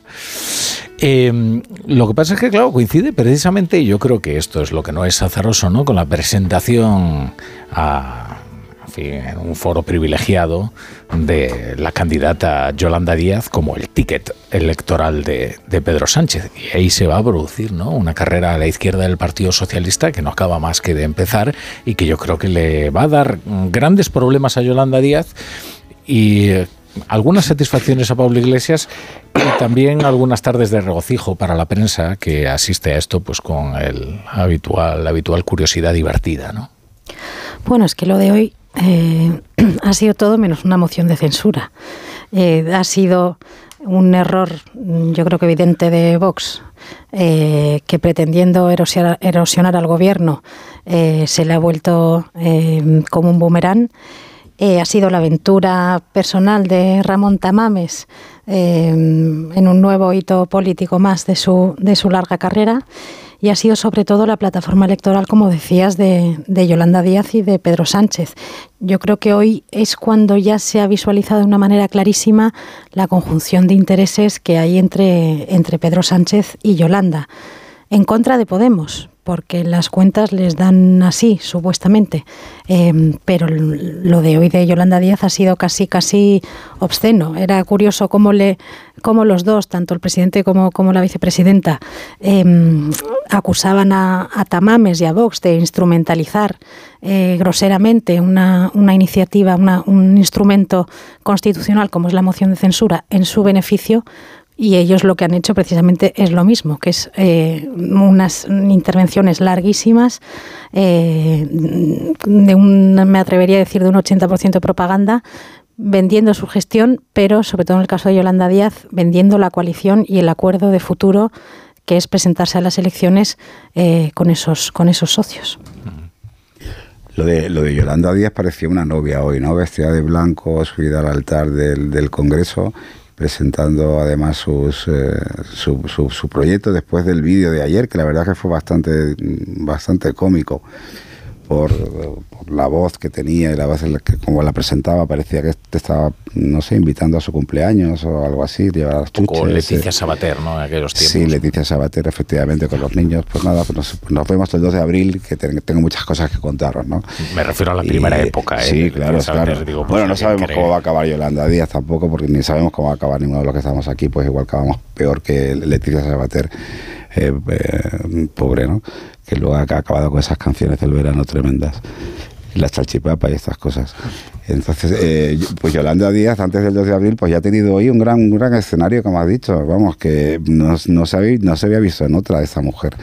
Y luego todo el repaso, la manera de hacerlo, todo el repaso que ha tenido a la bancada azul, uno a uno, como, bueno, os perdono la vida de alguna manera, yo quiero ser la superjefa, pero qué bien lo hace Belarra, qué bien lo hace Irene Montero. Qué bien, qué lo, bien lo hace Calviño, lo hace Cal, la bestia bien, liberal. Lo hace Calviño, mucho, sí. Qué bien lo hace Bueno, fue la primera, además a la, a la que nombró eh, Calviño. Escriba también, con el lío que tiene ahora mismo la seguridad social, como sabéis, que no hay quien sepa eh, cómo hay que ir, ni qué hay que preguntar, ni, ni, que, ni, qué, ni qué hora te dan. Y, uno a uno a uno, pero con todo el morro, eh, esta señora eh, fue mencionando a todo el gobierno y ya sabemos que parte de, ese gobierno lo quiere asesinar o la quieren asesinar a ella, mutua, o sea, es algo, es un odio mutuo, diciendo lo bien, lo bien que lo hacía, quedándose tan tranquila, o sea, un, un, ese ese punto político que es tan, bueno, sí, que de toda la vida ya sabemos que es una cosa falsa y que se hace en muchos sitios, no solamente en, política, sino cuando, estás, cuando tienes un acto de este tipo institucional en la que quieres quedar bien con todo el mundo sabiendo que no es así. Y que el- eh, para empezar con el proyecto de Sumar ya se le veía un poco, un poco falso, ¿no? Que mm, no estaba contando realmente lo que quiere hacer y no sabemos tampoco lo que quiere hacer, porque si le parece también todo este gobierno y todo el, el- el gobierno de Podemos, las chicas de Podemos que están en el, en el gobierno, eh, no sé para qué quiere hacer otro otro otra plataforma. otro Porque no le parece bien, Pedro. Ya, ya, no le parece bien, está claro. De hecho, lo que No, quiere es bien. sacudirse como sea y cuanto antes. Mira, hay, hay una confluencia de intereses, ¿no? Eh, Pedro Sánchez, al prestarle el altavoz, y es un potente altavoz a Yolanda Díaz, al presentarla como compañera de ticket, lo que hace es sacudirse a un interlocutor muy incómodo. Él quiere cuanto antes dirigirse a Yolanda Díaz y dejarse ya de Jones Velarras, de Irene Montero, que tanta, Sí, tanto daño le están haciendo. Pero es que Yolanda Díaz lo que está esperando es el batacazo mm, que se pegue previsiblemente eh, Podemos en mayo para poder también sacudirse la coacción que existe y es presente y es pertinaz de esas bases hiperventiladas de Podemos que atienden a la disciplina no de Yone Belarra o Irene Montero, sino de Pablo Iglesias, ¿no? Porque Podemos sí tiene la capacidad de movilización y sí tiene a la militancia. Yolanda Díaz, por el momento, no tiene nada. Ni siquiera Bueno, tiene, tiene, tiene una happy fiesta el 2 de abril. Que, tiene el capital político, es verdad, que le ha dado la vicepresidenta durante todo este tiempo, pero tú sabes perfectamente, además de un- una interlocución con los sindicatos privilegiada, pero tú sabes, Tony, que los partidos se, constitu- se constituyen con muchas cosas, ¿eh? muchas cosas, y también con unas bases, y con una capilaridad, y con una capacidad de movilización, y con una motivación de las... En fin. A ver, yo creo que hoy lo que se ha consumado es, eh, como decía Leire, eh, y luego lo, lo repito, como decías Leire, muy Puedes bien continuar. dicho, muy bien dicho, eh, se ha consumado, o sea, las, las mociones de censura se utilizan. O sea, mm, o sea, tú decías, por ejemplo, ahora en tu intervención, oh, es que eh, lo han aprovechado. Como siempre, las mociones de censura se ganan o se pierden, normalmente se pierden, pero eh, aunque las pierdas necesitas buscar tu espacio. Vox no lo ha conseguido, excepto en un momento cuando Abascal le ha dicho al PP que si quieres gobernar nada más me necesitas a mí. Me necesitas a mí. ¿eh? Con lo cual ahí toda la izquierda ha aprovechado para decirle a Feijóo, ves que no te enteras, necesitas a Vox para gobernar, aunque ganes las elecciones. Y la cosa eh, es gobernar con la extrema derecha, con lo cual ahí Feijóo va a tener un, una asignatura que aprobar y lo va a tener un poco difícil. Pero, ¿qué ha hecho hoy Pedro Sánchez? O sea, recuperar el espíritu del gobierno de coalición dándole entrada a Yolanda Díaz. ¿Por qué? Porque él es consciente de que si Podemos se pega un tortazo, que es a lo que juega el señor Pablo Iglesias, o sea, de que eh, ese sector quede mal y entonces él volver a resurgir como el ave fénix de las cenizas y volver a liderar la calle y no sé cuántas cosas más, pues eh, en, ese, en ese juego de poder que hay dentro, o sea, interesa potenciar a Yolanda Díaz, que es la única que cree en la coalición de verdad, porque los otros están en la coalición, que lo de creer no lo tengo yo tan claro. Luego, es verdad que PSOE y, y Yolanda Díaz han salido bien parados de este debate fantasmagórico, porque claro, que el candidato luego diga que él no, contesta a los partidos, dice, pero a ver, Alma Cándida, que es una moción de censura, sino debate. Debate con todos y cada uno, hasta el grupo más pequeñito, hasta el más grande, o sea, con todos y cada uno, ¿no? Bueno, eh, Además está concebida para eso. Claro. La, la fricción de los argumentos del candidato con pero, la réplica que ¿tú le crees que el candidato sabía dónde coño estaba? Es que yo creo que no. Es que claro, cuando ha dicho no, es No. que el presidente habla mucho, dice, a ver, es que los presidentes en las mociones de censura hablan el tiempo, el gobierno, habla el Claro. tiempo que le da la real gana. Entonces, bueno, eh, ¿de qué guindo se ha caído este señor? Claro, y sobre todo que uno igual está muy acostumbrado a escucharse a sí mismo sin que nadie le replique, Eh, cosa que Pero- es efectivamente muy cómodo, ¿no? En la vida eh, re- real y cotidiana, ¿no? Eh. Bueno, pues, pero es que en la vida parlamentaria eso no ocurre. Es que te replican y tú tienes que ofrecer eh, un contraste de pareceres con gente que igual te parece intelectualmente eh, eh, ínfima, Pero sí, pero sí, el que están ahí y discurso de te- hoy del señor Tamames ha sido una recopilación de sitios comunes. Eh, Y que yo sepa, el señor Tamames era candidato a la presidencia del gobierno, no un tertuliano. Es que ha dado una sensación de desinterés del propio candidato y el propio partido. Abascal tampoco ha estado especialmente brillante ni en fin ha sido una sensación Abascal y brillante Leire. bueno mm, puede tener sus momentos pero es que no ha sido así. O sea la sensación que daba es que es de que ni siquiera él se creía la moción y de que ni siquiera el candidato se creía la moción y eso lo que genera es que nos podemos reír ha habido burla todo el día gracias con tamames con que mayores con que no se entera. Bueno nos podemos reír mucho pero esa burla respecto a una institución como es el Congreso de los Diputados es nociva para la sociedad, eso lo es. Nos podemos reír mucho, pero, pero realmente la degradación eh, que se produce cuando mm, se celebra una moción de censura en la que nadie cree, ni siquiera sus propios impulsores, y en la que mm, vemos como nada sirve para nada, más allá que, lo que decíamos, que es para que el gobierno exhiba su eh, o suelde, o no sé si eh, se cohesione más en un momento, además en el que estaba en horas bajas con todo el tema del, del sí es sí, de la guerra interna dentro del gobierno, eh, la sensación que da a la ciudadanía es de que el Congreso eso es el, el teatro que muchos quieren que sea y que no, y que no debería ser. La verdad es que eh, Tamames no ha tenido un- efectivamente un discurso de candidato. No ha hecho para nada un candidato, ni ha- hecho una propuesta de gobierno, ni nada que se le parezca. Pero en comparación también con las otras, con los otros discursos que se oyen en el, en el Congreso, tampoco lo he visto mm, eh, de mejor, de peor nivel que, que el resto. Quiero decir, por lo menos ha, ha- ha- ha podido decir que tiene ciertas lecturas detrás de, de lo que de lo, de lo que hace, aunque no sea un discurso de candidato a la, a la presidencia, y con todos sus puntos de gobierno y con todas sus eh, como le han como le han reprochado todo el tiempo, ¿no? Que no tenía una, una candidatura bien bien eh, montada y etcétera.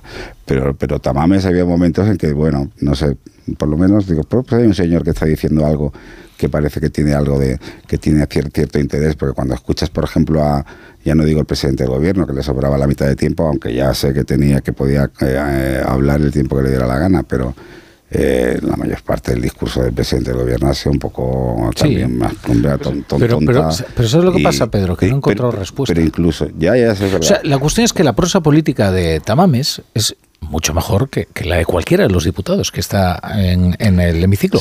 la de el de cualquiera. Sabe más de economía que el presidente del gobierno. Mucho más. Eh, eh, tiene un, eh, efectivamente unas lecturas que probablemente no, eh, no están al alcance de ninguno de los que está ahí presentes. Pero cuando Yolanda Díaz en una hora y cinco minutos pronuncia toda una serie de algunas falsedades manifiestas, como que el PP no votó la Constitución o votó no, AP, entonces la Constitución, teniendo a Fraga como uno de los fundadores, como que se ha revolucionado la ley de la dependencia, como resulta que hay un tanto por ciento que se está muriendo sin recibir ningún tipo de ayuda, cuando eh, dice que la reforma laboral se estudia en las universidades extranjeras, cuando resulta que es un remedio de la que hizo el Partido Popular, el, o sea, toda una serie de... Y entonces ese discurso permanece perfectamente incólume en el que dice, bueno, eh, hay algunos puntos muy interesantes de su discurso que estudiaré con más detenimiento, pero, Pero yo ahora, usted, eso, sintetice. sintetice usted y tal, y yo ahora no le voy a contestar.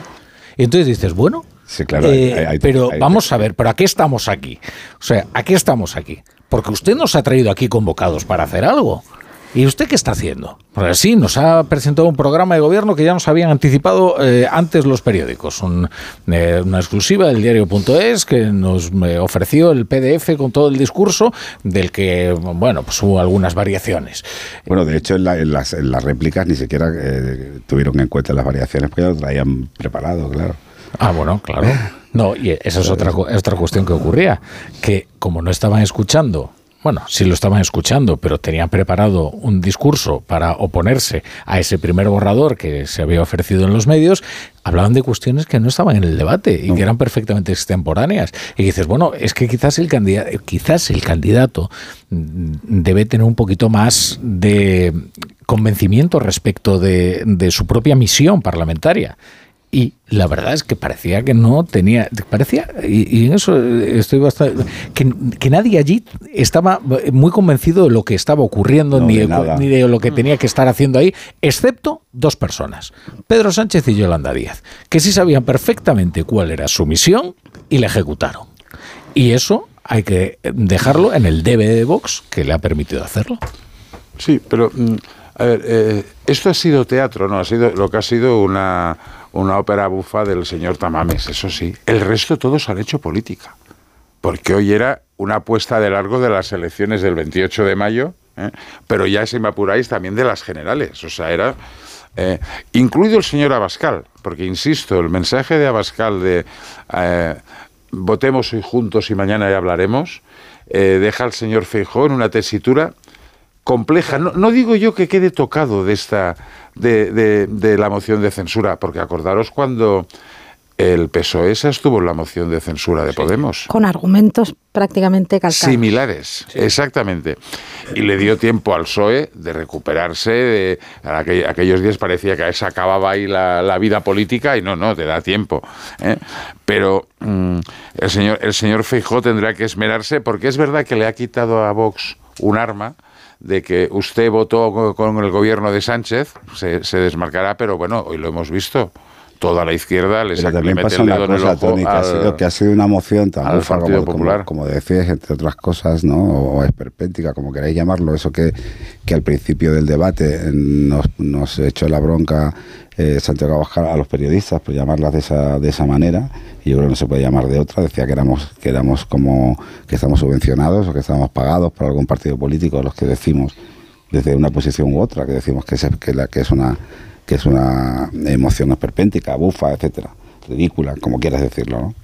Populismo puro que los hermana con Podemos. Por Claro, entonces eh, eh, Pero cuando- si es cuando- el señor cuando este el que llamaba a los medios para que lo entrevistaran, es que al final nos estamos volviendo todos locos aquí. Sí, ¿eh? absoluta- absolutamente. No, no te mames, Abascal. Cuando tú, Abascal. cuando- Sí, sí, no, no, ya, ya. cuando tú decías que, que, que cómo queda eh, Feijóo, bueno, si hubiera sido una moción de censura seria en otro, de- en otro plan, o sea, que hubieran tenido un candidato en condiciones, eh, presentando su proyecto, etcétera, y al final se hubieran abstenido, como hizo el PSOE en su momento, pues a igual eh, le hubiera pasado algo de factura, pero yo creo que dentro de este Sí, circo, detrás de este circo, pero- lo que haga, lo que haga ya el Partido Popular Pero Pedro, el problema del PP es que hoy le ha dicho clarísimamente eh, Abascal, tú puedes ganar las elecciones, pero solo gobernarás con nosotros. Vamos, eh, hoy es que hablando con un exdirector de un periódico madrileño me decía, dice, va, o sea, mm, nos va a hacer risa aquella rueda de prensa de Pablo Iglesias saliendo diciendo quiero el CNI, CNI la Radio Televisión. Española, eh, la vicepresidencia, eh, y que todos nos quedamos aquello alucinados. Pues bueno, nos podemos encontrar en una situación muy similar y además hemos tenido un ejemplo hace cuatro días en, en Valladolid, ¿no? Cuando eh, el, parti- el Partido Popular tiene que pactar con, con Vox. Y bueno, las, eh, el, el señor Mañueco las está pasando moradas cada, cada dos por tres porque lo están poniendo en una tesitura complicada. Pero luego os voy a decir una No cosa. Si hoy Sánchez Pedro tampoco Sánchez... fácil Podemos, ¿eh? No, no, que no, además claro. viene a- adherido a otros eh, socios mm, aún más incómodos si cabe, ¿eh? porque es que Rey Bildu, tú me dirás. Sí, pero eh, es que Rey Bildu no están en el gobierno. Hombre, ya. No, no, no, no. Es un peque- pequeño Pero son detalle. socios prioritarios. Exacto. Oye, Pero y han reformado el Código Penal, ¿eh? Sí, que no sí. está mal, ¿eh? Para no estar en el gobierno. Pero fijaros en una cosa, si hoy Pedro Sánchez, porque yo creo que es un tema que hay que destacar, el tono del debate.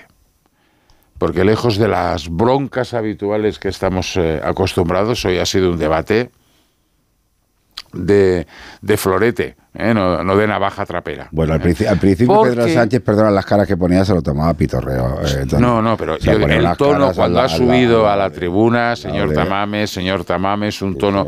Porque el claro. error que podían caer los partidos políticos era menospreciar al candidato, que luego se ha menospreciado solo.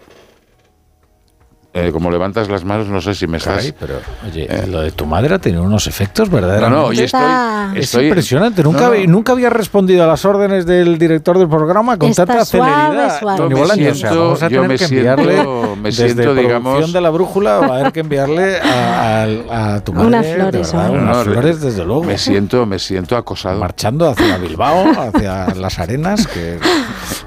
Venga, un descanso y seguimos.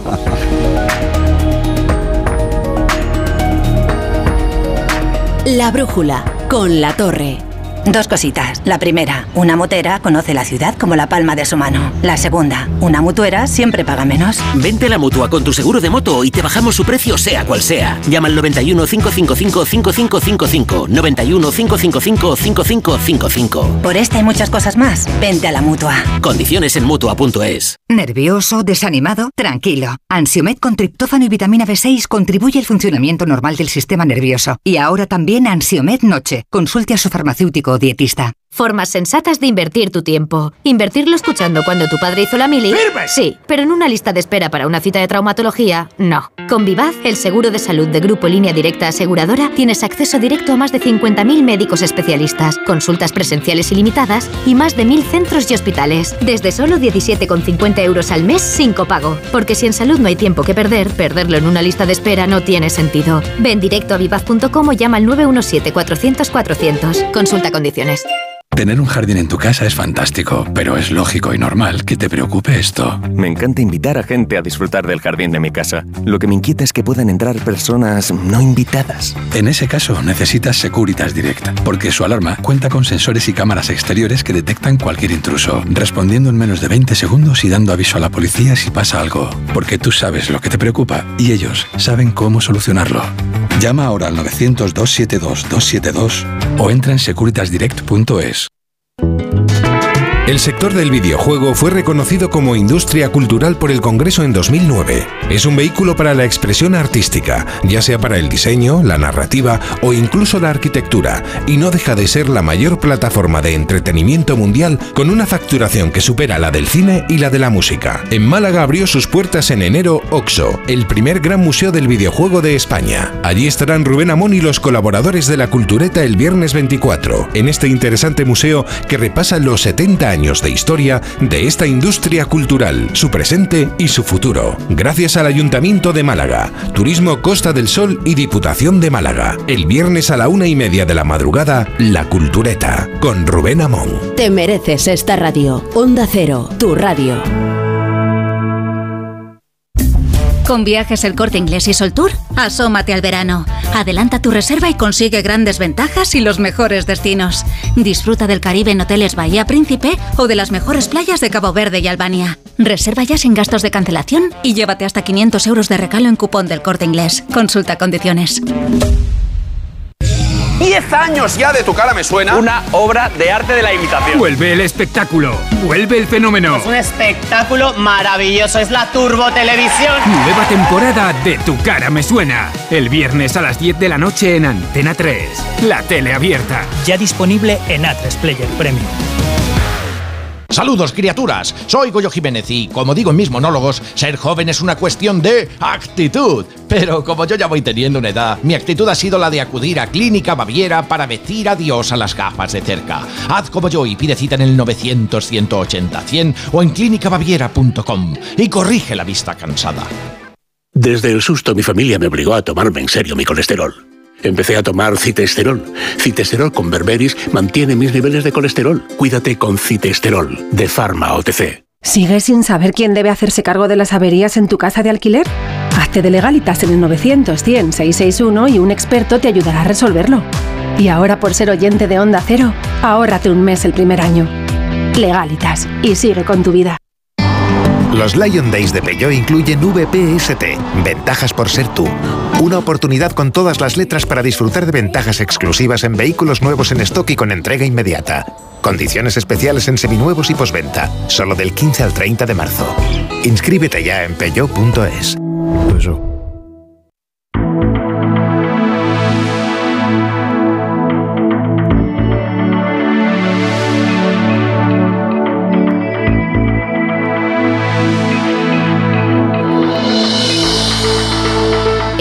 Cero, La Brújula, Rafa La Torre.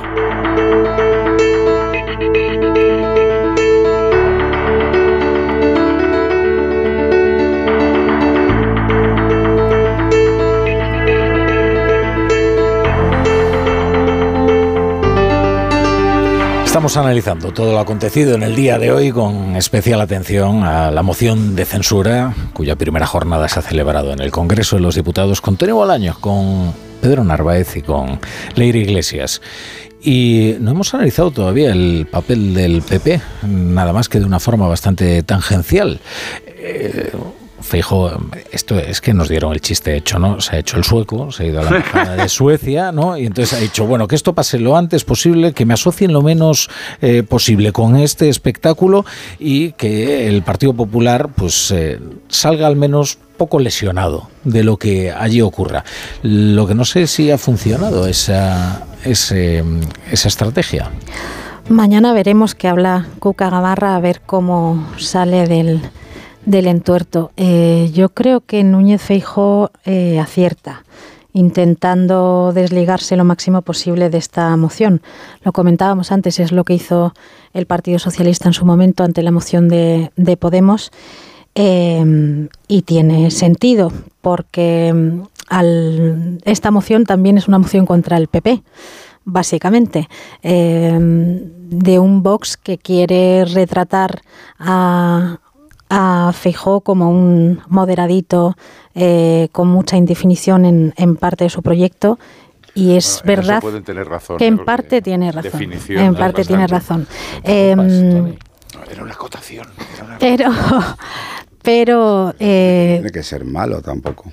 Bueno, ellos ahora están en esa estrategia de centralidad, que yo creo que es lo que, al menos electoralmente, les, les va a funcionar. Em, pero me parece que es, que es un acierto no, no, no unirse a esta, a esta broma, eh, entre comillas, de hoy. Em, hablábamos antes de Tamames como candidato, y eso sí me gustaría recuperarlo. Al margen de presentar o no la moción de censura em, como un error, que yo creo que lo ha sido, yo creo que es un error para Vox el haber elegido a un candidato como Tamames, incluso a un candidato que no sea el propio Santiago Abascal. Abascal se juega de alguna manera también su liderazgo eh, en un partido que también tiene sus familias y tiene sus discrepancias internas, aunque nos enteramos poco porque eh, ya sabemos que son enemigos de la prensa y todas estas cosas. Pero eh, Abascal sale debilitado hoy eh, y eh, el PP, al que ha dirigido buena parte de su discurso, pues veremos cómo sale también eh, mañana. Desde luego no es eh, fácil para ellos el verse retratados como socios necesarios de, de quienes hoy han impulsado esta moción de censura. Eso no les conviene, aunque eso pueda estar ahí y en el votante más moderado pueda pesar de alguna manera. eh, el PP está convencido eh, de que tiene que mm, mandar constantemente el mensaje de que ellos aspiran a gobernar solos. Las encuestas no dan para eso. Eh, y por tanto es una situación complicada. Hablabais también antes, creo que tú, Tony, de la experiencia en, en Castilla y León. Es verdad que, que tienen a Juan García Gallardo, que es el mini Pablo Iglesias de la coalición. A ver, o sea, no le llega ni a la altura de los poquito, zapatos a Pablo Iglesias y mira que discrepo de Pablo un montón, ¿eh? pero un elemento discordante y que le puede generar problemas y tal, pero tampoco está habiendo muchísimos problemas. Sabemos que, que sucedió lo del tema del latido fetal, el aborto, etcétera, que fue eh, un episodio Más ruido polémico En general, más ruido mediático. con ¿no? más ruido que efectos reales, eh, pero tampoco está habiendo muchísimo más eh, de esa experiencia, ¿no? Veremos cómo, cómo continúa. En todo caso, eh, pues pasa lo que pasa en general. Mm, Gobernar con derecha eh, populista o gobernar con izquierda populista tiene, tiene riesgos y en el caso del gobierno de Pedro Sánchez tiene pocas lecciones que dar al PP en ese sentido, porque, en el- porque tiene un socio populista en el gobierno y tiene unos la- socios divisivos fuera. Y a toda la derecha europea que no pueden ver a la extrema derecha menos en España. Que vamos, que vamos eh, de la mano de la, de la extrema derecha como si fueran unos colegas de toda Bueno, la vida. Ahora decir si no vamos a entender si la extrema derecha es mejor o peor o tiene peores eh, o más Hombre, en la historia europea ha sido que peor. La, que la extrema La izquierda. extrema no izquierda es bueno, la extrema izquierda en la historia europea, Tony, vamos a, vamos a dejarlo ahí, ¿no? Hombre, el Mejor, Partido Comunista ver. fue un, un impulsor de libertades en este país. O sea, a ver, dejémonos de tonterías. Pero no en la Aunque historia- Tamames ya no se No acuerde. en la historia europea el Partido Comunista. por qué libertades luchó Bildu, por ejemplo, ¿eh? Pero Yo estoy hablando más del Partido Comunista de España. Precisamente Ah, un no, banderín de la libertad, el Partido Comunista. Sí, es que el problema de el problema del Partido Es que el Socialista Partido Comunista de España Oye. no estaba en la línea del PECUS ni de coña. A ver Oye. si nos situamos. Al que- del PSUC, que queréis decir, ¿no? Eso, ah, ah, no, del, del PECUS. PECUS. Ahora ya vais, estáis hablando de Del Unión PECUS, Soviética. del- eso Ah, ha sido- vale, ha es que sido ya Pedro, un sido salto y una Pedro. pirueta. Por cierto, Partido Comunista en el que tenía un papel dirigente eh, Ramón Tamames, ¿eh?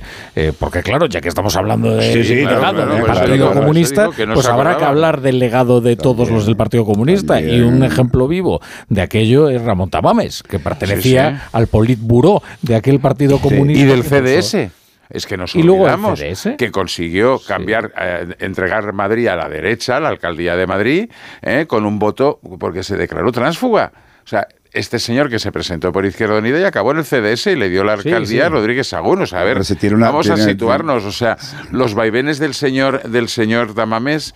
eh, bueno, en fin. Bueno, tiene, tiene una trayectoria tiene una trayectoria bastante curiosa y está lleno, bueno, está lleno de vanidad como se ha visto hoy también el hecho de que haya llegado Dosis hasta, importantes. sí. hasta, hasta este punto yo creo efectivamente que Vox hoy ha, ha- ha perdido algunos algunos algunos algunos puntos ¿no? de, los de los que tenía en las últimas encuestas que ya venía, iba un poco hacia Ella aba- estaba iba bajando. un poco hacia abajo Sí. yo creo que han intentado con esta moción darse un poco a, en fin, hacerse, hacerse valer de nuevo, venirse un poco arriba y por eso traerse a Tamames, hacer el circo, etcétera, tampoco intentar no quemar a, a Santiago Abascal directamente y, e ir contra el Partido Popular, que es lo que el, el partido que le está quitando un poco el espacio, pero al final les ha salido mal la, le ha salido mal la jugada. Yo creo que ahora mismo si se hiciera una encuesta, el partido más eh, dañado en estos, en estos momentos creo que sería Vox.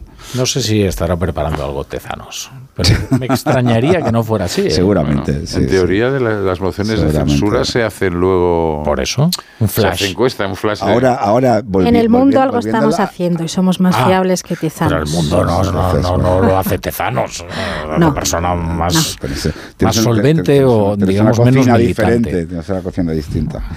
Que eh, de todas maneras, eh, volvi- y volviendo un poco a lo que estamos a lo que hablamos al, al- al principio, había una de las partes más eh, sonrojantes de la moción de censura, aparte de eh, ciertos momentos de, Ramón Tamames, eh, bueno, aparte de un poco del show en general, ¿no? que la verdad es que era vergonzante en general eh, de las intervenciones, sí que ha sido la puesta de largo de, de Yolanda Díaz, la forma de hacer, eh, de presentarse y la forma eh, de todo, o sea, los gestos, la forma de vestirse, la forma de, bueno, la forma de vestirse que fue una de las cosas que dijo Abascal al principio, ¿no? Cuando le dijo a, a los diputados que iban a ir mal vestidos, en mangas de camisa y que no iban adecuadamente eh, con una indumentaria adecuada al, al, parla- al Parlamento.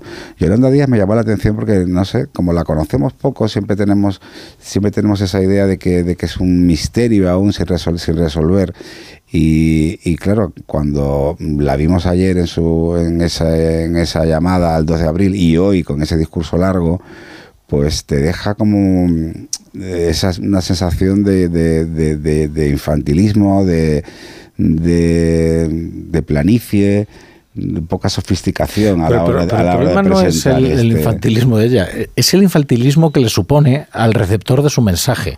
Sí, Porque bueno, claro, sí, mucha sí, gente dice, claro. ay, fíjate, pero si habla. No, está hablando como una narradora de un cuento infantil.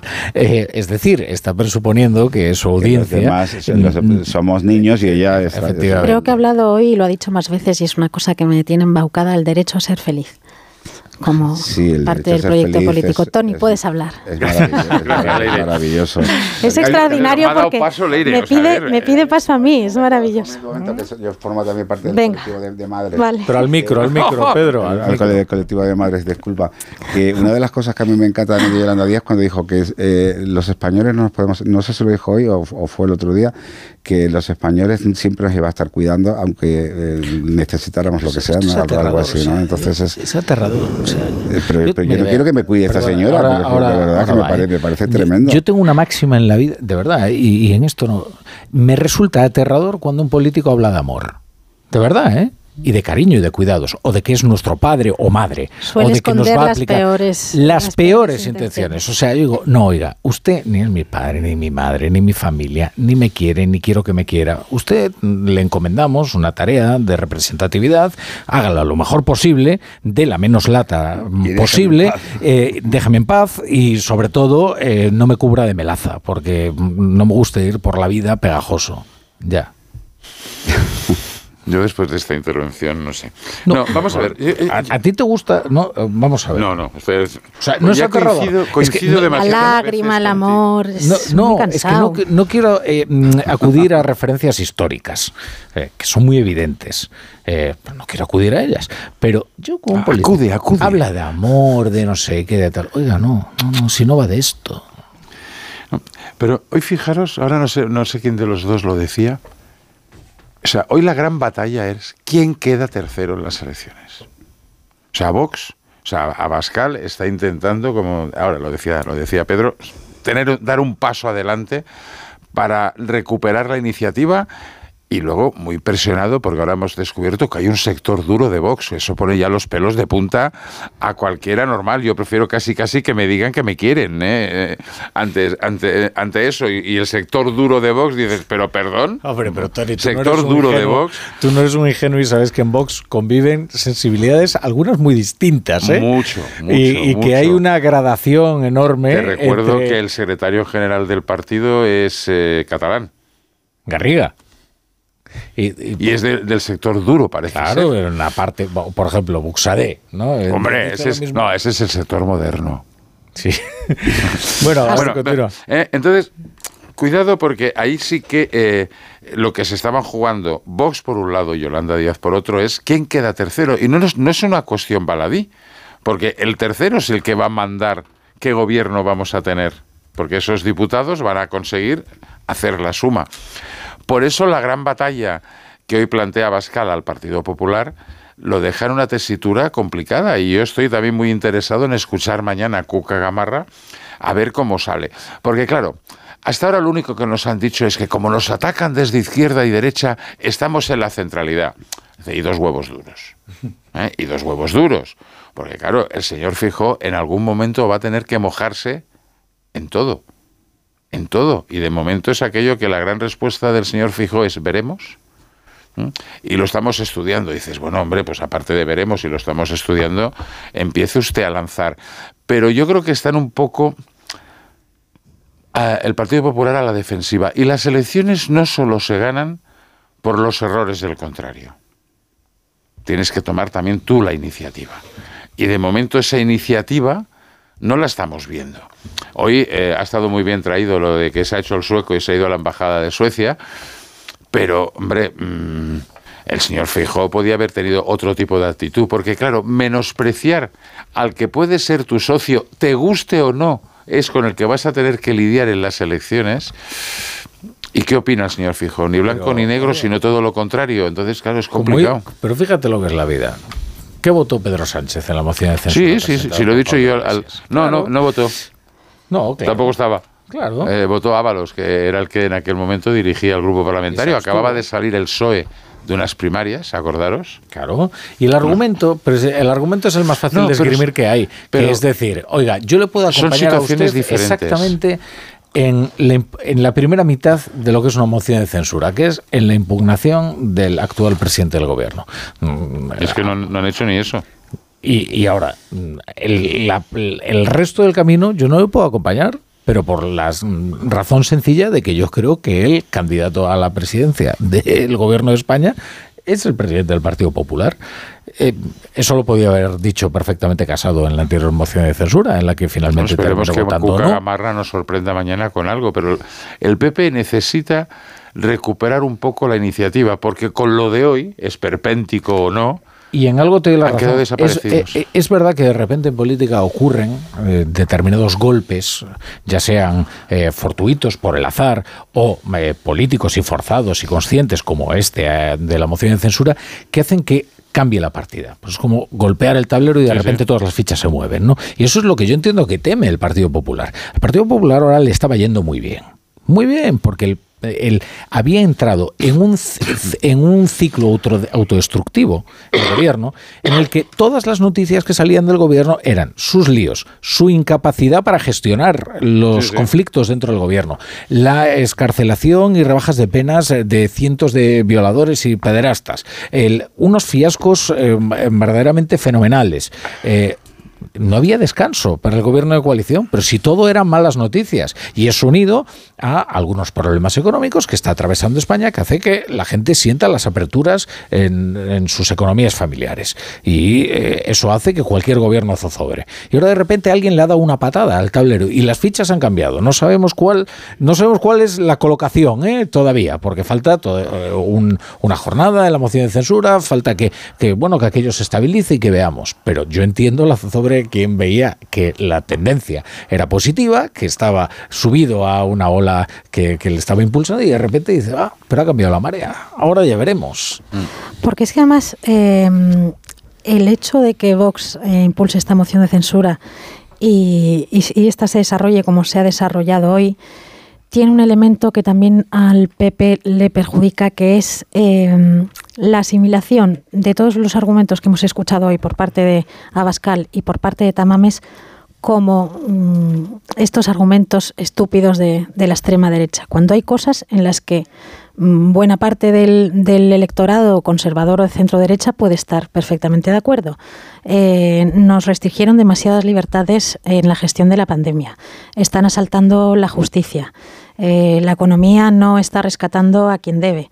Em, la educación es desastrosa. Hay, hay, muchas partes, de hecho, el propio presidente. Se ha reformado el Código Penal con unos dientes de sierra. Eh, proposiciones de leyes sirven para tocar leyes eh, fundamentales. El, claro, el propio presidente le ha dicho incluso que parte de su diagnóstico en, tenía sentido. Perdona, Leire, eh, creo que es muy destacable la intervención que ha tenido Inés Arrimadas, que creo que ha sido una de, uno de sus grandes discursos parlamentarios.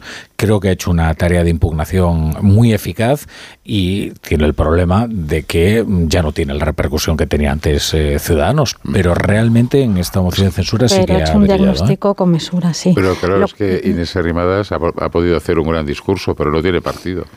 Lo que os decía es, lo que os decía es eso, que, que mm, argumentos que pueden ser razonables por mucho que los que los utilice Vox se convierten en, presas de, la etiqueta de, extrema derecha, de, populismo. no, pero, pero hay parte. No, pero hay parte de los argumentos que puede compartir perfectamente el Partido Popular y puede compartir gente, incluso votantes del Partido Socialista. Pero no las alternativas. Claro, no. El asalto a la justicia, pues es algo que no solo preocupa a Vox, que preocupa mm, a una, creo que a una mayoría importante o una parte importante de la sociedad española. Todo ah. eso se convierte. ¿Por culpa de quién? ¿Del PP? Que se ha negado a, llegar a un acuerdo. a ver, es que volvemos a lo de siempre. el PP aquí se nos presenta como una monja ursulina que pobrecitos, eh, estos malos del gobierno que quieren asaltar la, justicia. qué casualidad, Qué casualidad qué casualidad que siempre que gana la izquierda cuesta renovar el poder judicial. Vaya por Dios. Hay muchos más ejemplos, aparte de ese, en el que nos enredaríamos horas. Pero lo que quiero decir, podemos enredar lo que quieras. Y en cambio, que poco cuesta indultar a unos sediciosos. Esto al PP le perjudica también porque parte de esos argumentos bueno, ya parecen... que pues, eh, indultos, oye, la amnistía fiscal que hizo el, el, partido, el Partido Popular también de la marinera. Oye, todos eran pobres de, pedir. ¿eh? Te digo una cosa. Pobres de pedir. Una cosa, y además una amnistía fiscal que se hizo con total falta de transparencia, que nos enteramos bastante más tarde. Hay una diferencia, ¿eh? hay una diferencia, y en esto convendrás conmigo, entre atraer capitales que hay en el extranjero, eh, ¿no? Mediante, atraer capitales mediante, una, mediante una fórmula que han utilizado también otros gobiernos, a cambiar el código penal para decir, bueno, pues a partir de ahora eh, defraudar Hacienda ya no es delito. ¿Por qué? Pues porque hay unos señores que son mis socios y entonces me apoyan en el Parlamento. Cambiarlo de acuerdo con los condenados. Claro, por el interés particular. De, en Cataluña ha cambiado bastante la película. A lo mejor pues, eh, viajar un poco también desde Madrid, salir de Madrid a veces iría bien ir a Cataluña y ver un poco la situación que hay allí, que es pues bastante, bastante diferente. No habrá programa más viajero que este, eh, Tony Bolaño. No, yo te he dicho a Cataluña. ¿Cuándo has ido a Cataluña? Hombre, ah. me, paso la vida en Cataluña. ¿eh? Bueno, no, pero con el programa, ¿cuándo? ¿Con el programa no, No tengo que ir con el programa.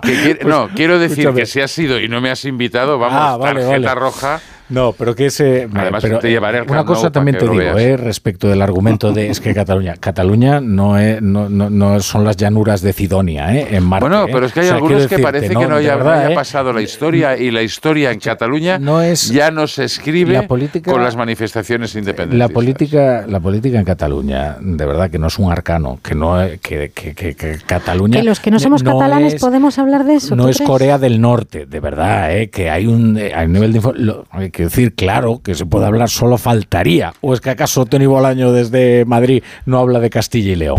Y, y nadie le dice, ¿qué hace usted Por hablando de Gallardo? por razones si familiares. no sabe usted absolutamente nada familiares. de Castilla y León. La- Pero bueno, ¿cómo que sí que esto es una, Sí esto es, que esto sé. es una vieja ya... en Bueno, fin, yo es que sé básicamente de contienda. León, que está en aquello en, ahora en una Si fase tú muy eres de todos lados, Tony. No, no, mi madre sí es de allí. ¿Yo qué quieres que te diga, Rafa? Tú Y mi padre sostienes- gallego. Oye, a ver, soy eh, mi, mi patria es el mundo. Pero mira, tú sostienes, Tony, que la convivencia en Cataluña es muchísimo mejor ahora. Es verdad que no vemos las manifestaciones Hombre, que la queman las ha calles. bajado una, Sí, vamos. Pero muchos otros catalanes, si ese es el argumento que te sirve, con los que yo hablo, por ejemplo, eh, te dicen que, que sigue el rodillo nacionalista de una manera Hombre. brutal, que incluso eh, la necesidad o la voluntad de dominación de todos los espacios eh, públicos, incluidas las, las escuelas, por parte del nacionalismo, es todavía más avasallador y, por tanto, una, una mm, aparente convivencia Eso de que es más avesallador es que a lo mejor, a lo mejor habría que empezar a hablar con, importante. con otros catalanes, que también hay más, que no son independentistas, pero que no son nacionalistas españoles. Es que Ah, claro, bueno, oh, no, no, no, no, es bien. que los extremos se tocan y, se- y existen, Leire, te lo digo sinceramente, ¿eh? Ya sabes que en esto no vamos a estar de acuerdo. Lo sé, pero yo siempre tengo la razón, ya lo sabes. Díselo a tu madre. No sé. No, la razón la leemos ahora. En un Oye, por cierto, una cosa, o sea, Rafa, ahora entiendo por qué está tan condescendiente conmigo. ¿Por qué? En el día de hoy. Hombre, ganamos 2 a 1. Pues sabes lo que pasa, Tony. Lo que duele no es la derrota. Hombre, fue dolorosa, fue dolorosa. No, no, eh. lo que duele no es la Ahora derrota. estáis llorando. Una derrota en buena lid. Sí, sí, sí. sí. No has puesto nada, pero un milímetro de. Porque yo creo que le sacaron un pelo del sobaco a Asensio, que fue lo que estaba en fuera de juego, con perdón por la figura tan procaz, pero es que claro, me saca unos temas que me sacan de quicio. Entonces vamos a irnos a publicidad. En Onda Cero, La Brújula, Rafa La Torre. Con las lentillas, el polvo, los ordenadores, notamos los ojos secos, nos pican. La solución es Devisión Lágrimas. Devisión alivia la irritación y sequedad ocular. Devisión Lágrimas. Este producto cumple con la normativa vigente de producto sanitario. Testimonios reales. Yo soy Marciana. Yo soy Lali y somos amigas. ¿Cuánto que nos conocemos? Mucho tiempo, ¿verdad? Hemos ido a todos los sitios juntas. Y luego, al, al cabo de los 20 años, nos hemos encontrado Nos hemos aquí. vuelto a encontrar. La residencia del Chapó. Me acogieron a mí aquí así. Y desde entonces, feliz. Pero no puedo hablar porque me emociono. Mi residencia es mi casa. Comunidad de Madrid. Ha llegado el día, se acabaron las esperas, damas y caballeros, bienvenidos a la época de la inmediatez. ¡Eh! ¡Que estamos en 2023! Llévate ahora el Suzuki S-Cross con etiqueta Eco, tracción 4x4, cámara 360, últimos sistemas de seguridad avanzada y entrega inmediata. Sí, sí, inmediata. Nuevo Suzuki S-Cross. Red de concesionarios Suzuki de Madrid. Miras el móvil. ¿Alguien te ha dado me gusta? ¿No le conoces? ¿Cómo ha llegado a ti? Y ahora una solicitud de mensaje. ¿Qué quiere? La captación de mujeres por redes sociales es una realidad que empieza con un like. Ayúdanos a erradicarlo. Denuncia. Pacto de Estado contra la Violencia de Género. Comunidad de Madrid. Muebles Adama. Renovar sus muebles es renovar su vida. Venga a conocernos y le sorprenderá todo lo que podemos hacer por usted. La más amplia variedad de muebles de calidad y diseño a un precio increíble. Muebles Adama. Ver a la calle General Ricardo 190 o entra en mueblesadama.com. Clínica Oliver y Alcázar. Especialistas en implantes para pacientes con muy poco hueso. Cirugía mínimamente invasiva con prótesis definitiva en un mes como máximo. Diagnóstico gratuito y financiación. Consulte su caso en el 91 564 6686 o a través de la página web oliverialcázar.com. Más de 30 años de experiencia. En abril abre sus puertas el Real Teatro de Retiro. Descubre el nuevo teatro en Madrid para disfrutar en familia de espectáculos junior del Teatro Real. Cuentos musicales, títeres, danza y ópera. No te pierdas la inauguración de la temporada desde el 15 de abril con la ópera para niños La Cenicienta. Entradas ya a la venta de 15 a 20 euros. Más información en realteatroderetiro.es y teatroreal.es. Si tienes averiado tu cambio automático, dale una segunda vida. Automatic.es. En Automatic reparamos tu cambio automático y hacemos que la vida de tu cambio automático continúe. Entra en automatic.es. Automatic. Expertos en reparación de cambios automáticos. Toda una vida dedicada al cambio automático. Automatic.es.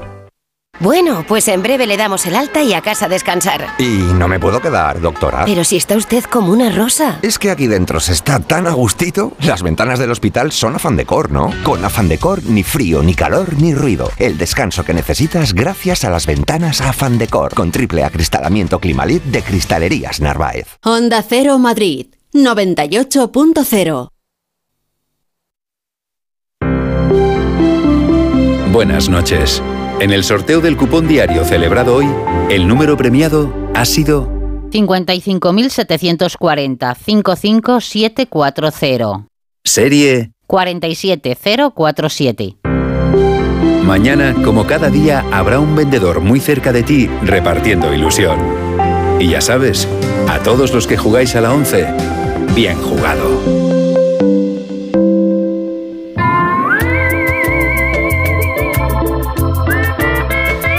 Seguro que alguna vez se te ha averiado el coche y lo que no te ha pasado es que tu seguro te dé un coche de sustitución. Pues ahora puedes estar tranquilo con línea directa. Con el seguro de coche de línea directa tienes coche de sustitución también en caso de avería. Cámbiate y te bajan el precio de tu seguro sí o sí.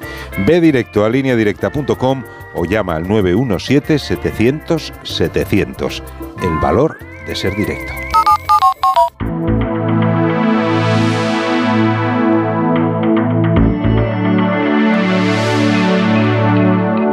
En Onda Cero, La Brújula, Rafa La Torre.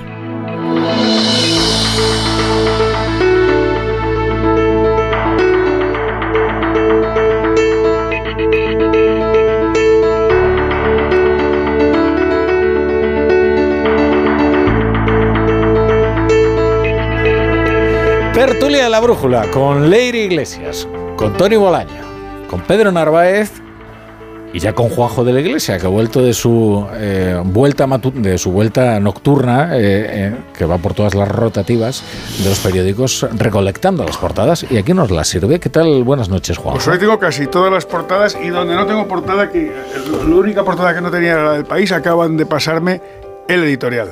Se, lo acabo, se lo acabo de pasar yo. O sea, a ver. Sí, a ver. ha sido Tony Bolaño, que ha sido muy obsequioso. ¿Tienes un becario? Sí, Qué bien, qué bien. Está bien, porque es verdad que es mucho trabajo el que asume Juanjo de la Iglesia y a veces necesita un poquito Tengo de que hacerles ¿no? llaves de jiu-jitsu. Dame, te torceré el brazo y tal. Bueno, Y eso está bien porque aunque, aunque no reciba remuneración todavía por, por ello, Bueno, pero ahora tendrá, si que haces pagar la bien, seguridad si social, lo haces que ya bien, es importante. empezarás haciendo algunas sustituciones de Juanjo y, y luego pues ya quizás promocionarás a, a revistero. a revistero. Y entonces ya acapara toda la tertulia. Yo ya entonces ya- no vengo. esto es- esto es Qué insoportable. ataque, qué ataque más gratuito. Aparte nos, nos traducirá los, los eh, periódicos catalanes, porque como son un arcano, ¿no? Entonces nos dirá, mira, os voy a enseñar a leer la prensa catalana, que es muy La complicada. prensa catalana solamente hay que leer uno de- del otro lado y ¿Qué es el la, vanguardia, evidentemente. ¿Cuál es el la vanguardia periódico y dentro del mundo independentista el que mejor toca la pelota porque son independentistas pero son periodistas, Nació Digital. Aparte del Crónica Global que es donde escribo yo, evidentemente. Yo no tengo esos, tengo otro periódico catalán, pero no sé si. Y voy a empezar por él porque tengo una fotografía muy graciosa en portada que voy a contar a la selecta audiencia. Es una fotografía, como no, del personaje del día, don Ramón Tamames, que está bajándose de un ascensor con Abascal y junto a él se lee un cartelito que pone no utilicen en caso de emergencia. Vaya. Ese es, el titular es Tamames, invitado de piedra. Hay eh, coincidencia en casi todos los... Este es del periódico de Cataluña, periódico ¿no? de El que lo lleva en sí. portada. ¿Y quién firma la foto? La ¿Lo foto la firma eh, eh, José Luis Roca. Pues eh, Una foto muy José graciosa. Eh, el país, eh, su editorial titula Una moción de censura instrumental y pírrica. El gobierno sale fortalecido del debate ante la inconsistencia argumental de Vox y del candidato a la presidencia. En el mundo, Sánchez y Díaz lanzan su ticket electoral en una moción inútil. Sobre la inutilidad de la moción yo creo que hay bastante consenso en las portadas de todos los periódicos. En La Razón, fracasa la estéril pinza de PSOE y Vox contra Feijó. Tony Bolaños pone cara de... ¡Qué barbaridad dice La Razón! Pero es lo que dice el titular. No, leer. tengo por qué estar de acuerdo con mi periódico siempre. ¿No, no te ha gustado el titular de tu periódico? Hombre, porque Eh, la, la pinza es si hubiera habido un pacto PSOE-Vox. Otra cosa es que el PSOE aproveche el movimiento de Vox. no- eso no es una pinza. El editorial, ¿verdad? No, no, el titular, ¿cómo es? El titular es Fracasa la estéril pinza de PSOE y Vox contra Feijó. Y el editorial, a ver El si, a ver editorial, si aquí estamos, está más de acuerdo. el más razonable ha sido Núñez Fijo, dice el titular del editorial. El- Muy de acuerdo, muy de acuerdo. Sí, sí, yo estoy muy de acuerdo. No ha dicho nada, está bien, es razonable. El discurso de Tamames no mueve posiciones, une al gobierno y deja solo a Vox. Este es el titular, el primer titular de 20 minutos sobre el asunto, en el que aparecen dos fotografías, una de Tamames y otra de Sánchez. Eh, Tamames dice, está entrecomillado, no respeta la separación de poderes. Para usted, Montesquieu es un invitado molesto.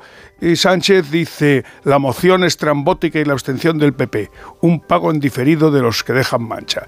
En el diario.es tenemos aquí el avance de su portada de mañana, eh, digital, claro. Sánchez alerta contra la alianza Vox-PP. Aquí unos dicen que la alianza es eh, eh, PSOE-Vox y otros Vox-PP, es curioso. Eh, bueno, Sánchez alerta contra la alianza Vox-PP y sale indemne de una censura en la que Tamames no aguantó la lectura del discurso. En ABC, Sánchez aprovecha el regalo de Vox. Y viene luego un conteo del tiempo que ha intervenido cada eh, candidato. 238 minutos del gobierno, cada candidato no, cada bloque. Y 138 minutos de Vox. El editorial del ABC, Vox da aire al gobierno, no hubo sorpresas, todo lo acontecido en el día de ayer se adecua a la previsión esperable dadas las condiciones desde las que, desde las que partía la moción de censura. Bueno, o sea que veo que ABC, el mundo, eh, la razón, La no ra- es- a ver, la razón menos. La razón. Pero ABC y el mundo dan como ganador en realidad a Sánchez, porque Sánchez. dice que Vox se lo ha regalado. Exacto. Y, eh, y Y, la y- razón. y 20 minutos, eh, bueno, 20 minutos no se pronuncia, en realidad. Vale. Y Bueno, el- pero la razón en el fondo está diciendo lo mismo. Sí, O sea, sale, gana Pedro Sánchez porque vos se lo ha regalado, dicen unos, y la pinza, el pacto. Sí. No, pero que fracasa la pinza y la gana fijo. La partida. esa es la, esa es la- Eso Esa es la tesis. esa es la tesis, yo creo, de ABC Doctoral. y de, y de, No, no, esta era la tesis de razón la que de dice. razón. Sí. Y le- bueno, ir al gobierno es la, la de ABC. En el, en el avance del español, Sánchez utiliza la moción para ayudar a Díaz a imponerse a Podemos. Dice, la, dice en el, el primer titular del español. El segundo es Creo que está muy bien tirado ese titular. Sí. ¿eh? Creo Sí. que además es un compendio bastante eh, bien resumidito de, De lo que ha- de lo sí. que ha sido esto. ¿eh? Sí, porque a veces, eh, claro, eh, digamos que una estrategia soterrada, que son las buenas, de verdad, ¿no? Esto lo repite mucho Ignacio Varela, las estrategias no se explican. Sí, Esas sí, estrategias que están ahí a la vista, esas son perfectamente estériles, por utilizar el, el adjetivo de la razón de hoy. Pero esto... Es verdad que ahí había una lucha soterrada que eh, está librando mm, Yolanda Díaz con, con Podemos y Sánchez le ha ayudado. En el, en el español hay tres titulares ¿eh? sobre este asunto. Otro dice, pero este es un poco más de ambiente, la siesta furtiva de Tamames y la bronca a su mujer descalza en plena moción de los tochos. Ah, bueno, sí, es que al la parecer sí. Se ha descalzado y le ha parecido mal a Tamames. No, no, no, porque estaba arriba en la Ah. tribuna de invitados, pero sí que al parecer, no, no sé quién lo cuenta, si es Cristian Campos o... Creo que Ángeles Caballero, creo que se lo he leído a Ángeles. No, pero esto es en La español. noticia la o firma sea en el español Daniel Ramírez. Daniel Ramírez. Ah, no, Dani Ramírez sí, que estaba ahí.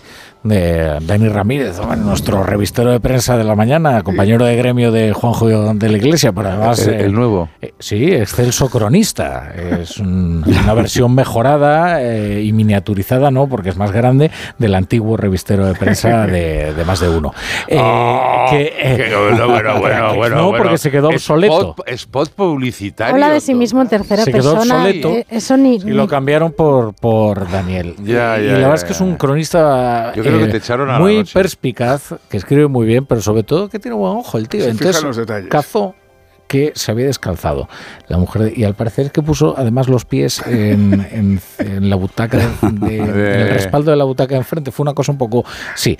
Y, eh, y, eso ocurrió, además de la siesta furtiva, que es verdad que dio una cabezadita Tamames, de la cual te voy a decir una cosa, le esculpo por completo, porque oye, 10 horas ahí, ¿eh? Abascal no estuvo todo el rato. Pascal se fue dos horas. Se ha ido, sí, a hacer la siesta y fuera. Sánchez también. Y Feijó estaba en la embajada de Suecia. Y yo no sé qué habrán hecho el resto de portavoces. Pero ahí el que estuvo 10 horas es el candidato. Hombre, que menos, ya que no habló ni quiso debatir, al menos que esté. Ya, pero digo que. Si no, que se lo hubiera, que que se lo hubiera planteado antes. Tercer titular del español. Las 43 razones para haber censurado a Sánchez, pero no ahora. El discurso viral de Inés Arrimada. Es una información Mira. que firma Miguel Ángel Ruiz Coll. Eh, ah, tengo, acaba de llegarme el, el editorial del Mundo. La moción solo sirve al gobierno y a la degradación institucional. Si Vox quería erosionar al Ejecutivo, lo que ha logrado es impulsar las opciones electorales del PSOE y de Yolanda Díaz. En esto coincide con lo que dice un poco el español, ¿no? que, se, que se ha arropado más a Yolanda Díaz, parece que, es el, parece que era el, el acto de presentación de la, del proyecto de Yolanda Díaz. Y bueno, si queréis os digo ya cambio de tema, de, pero porque ya está bien. del Pues debate, algo ¿no? interesante, Claro. sí. Ah, pero que han pasado más cosas. Sí, Hombre. ha habido vida fuera de. Oye, han pasado cosas muy importantes, eh, de deciros, ¿eh? Ahora, ahora las Espérate, contamos. porque estoy enterrado, enterrado en, en periódicos. El segundo titular del mundo. Oye, a veces te quejas de que no tienes De que no ninguno y otras veces de que estás entrando en periódicos, pero la cuestión Eh, no, es quejarse. más contento que mate con la guitarra. El mundo segundo titular es. El Barça encargó a Negreira seguir los arbitrajes al equipo rival RM. RM. ¿Qué equipo será RM? RM. RM, RM, ¿qué será RM? Ah, el derrotado del otro día, vale. RM, pues no sé, chico, será Cualquiera, ¿sabe? el Racing de Mariano. Rajoy, pero al revés. Quizás, no sé. Real Murcia puede ser. Real Murcia, sí, no, no sé si es muy real el Murcia, pero sí puede ser. RM. En ABC, en la segunda portada de ABC, hay una información internacional sobre un asunto que ha sido hoy de muchísima importancia, que es eh, el encuentro de Putin y Eh. el plan de China de paz.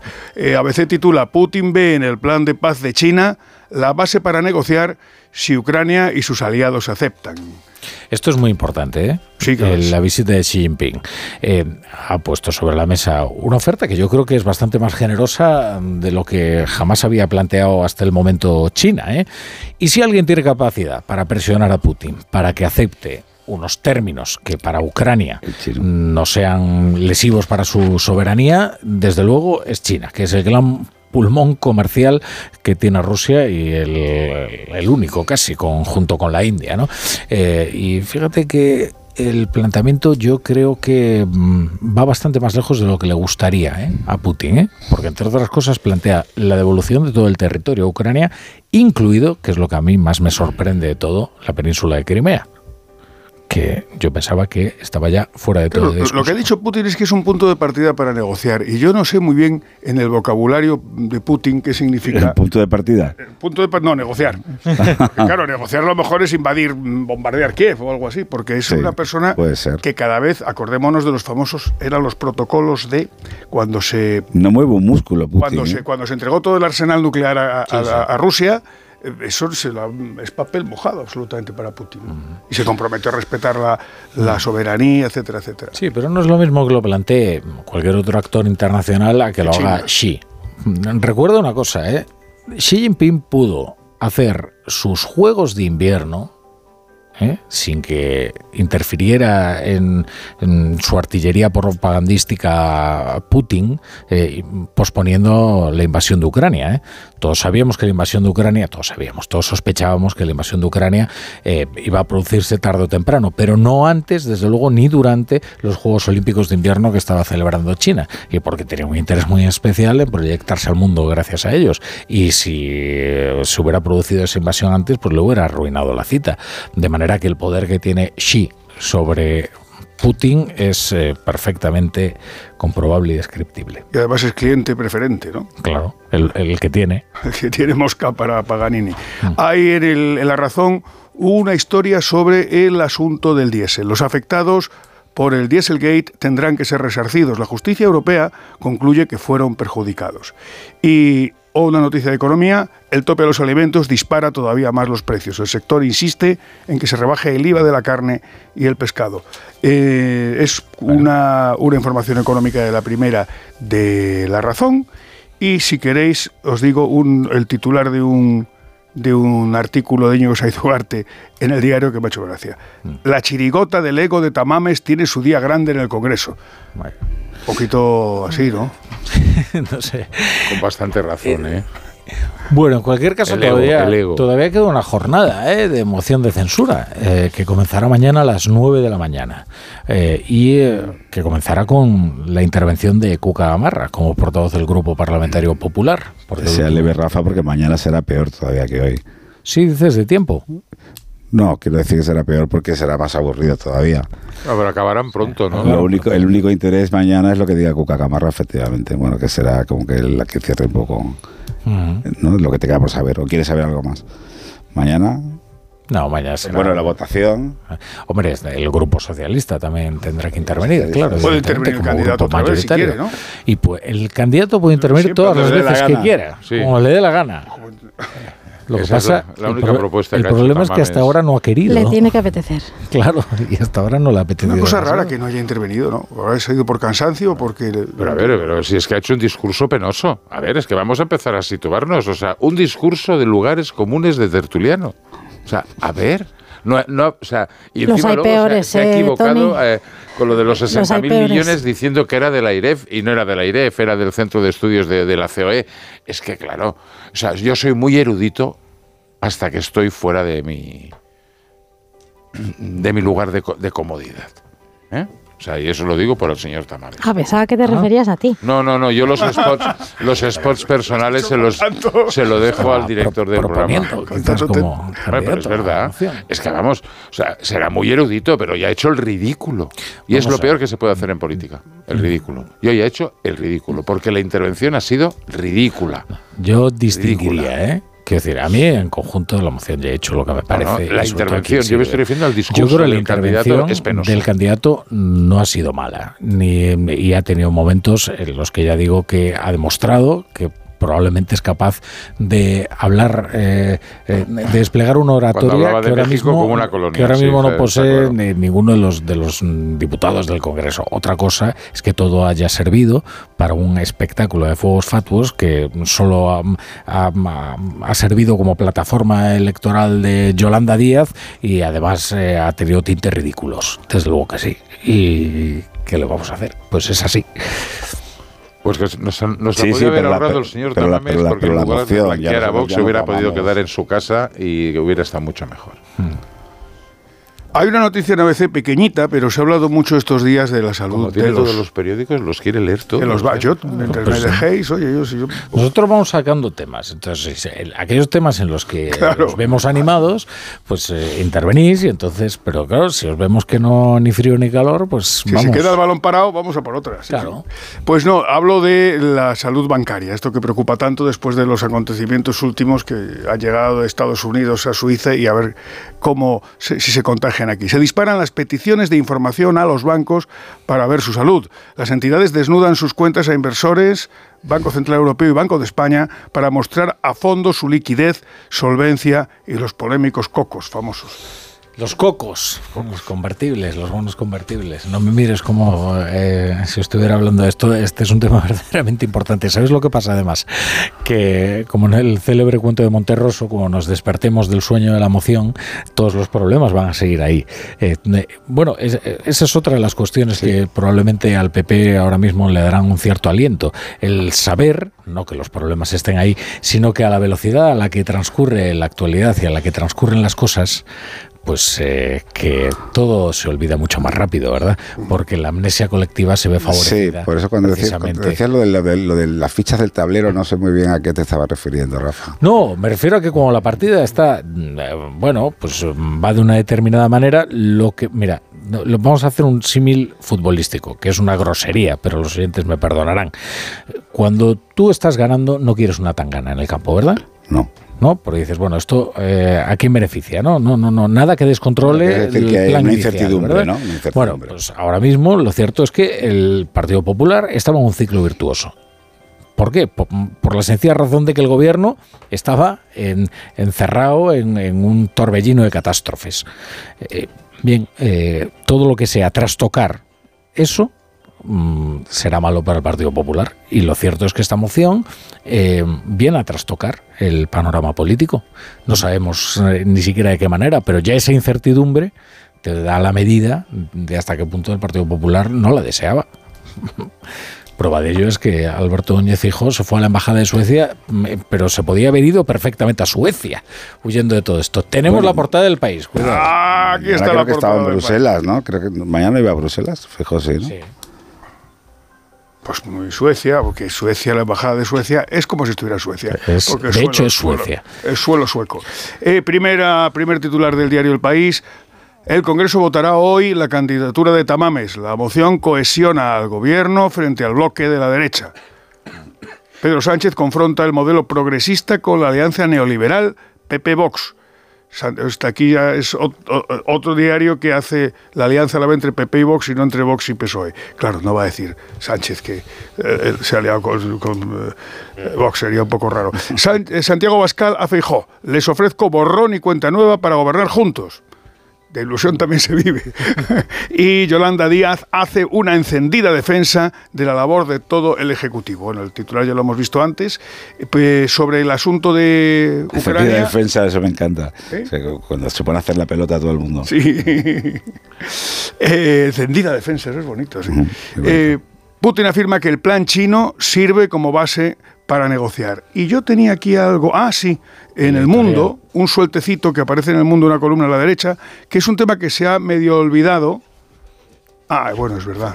Ahora lo, he leído antes. Esto, Ah, vale, sí. vale, estaba Es ya despistado. de- No, iba a decir que hay un suelto en el mundo que es un tema que está medio olvidado, pero que eh, está aquí pequeñito, pero me parece interesante. La Unión Europea considera plausible, entre comillas, que Rabat espiara al gobierno con Pegasus. Venga, vamos al tiempo.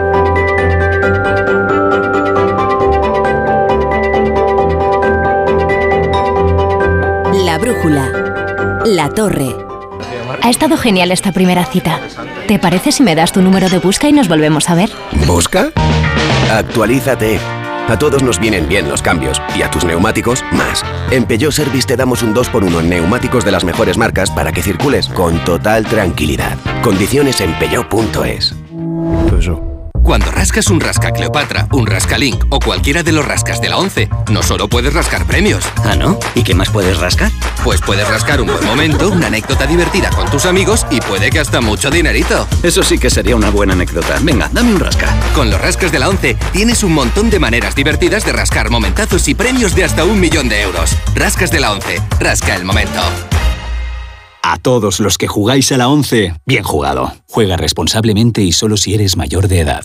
Dos cositas. La primera, con los tiempos que corren no nos das facilidades de pago. La segunda, nosotros nos vamos a la mutua. Vente a la mutua, paga en tres meses sin intereses y además te bajamos el precio de tu seguro, sea cual sea. Llama al 91 555 5555. 91 555 5555. Por esta y muchas cosas más, vente a la mutua. Condiciones en mutua.es. Tener un jardín en tu casa es fantástico, pero es lógico y normal que te preocupe esto. Me encanta invitar a gente a disfrutar del jardín de mi casa. Lo que me inquieta es que puedan entrar personas no invitadas. En ese caso, necesitas Securitas Direct, porque su alarma cuenta con sensores y cámaras exteriores que detectan cualquier intruso, respondiendo en menos de 20 segundos y dando aviso a la policía si pasa algo. Porque tú sabes lo que te preocupa y ellos saben cómo solucionarlo.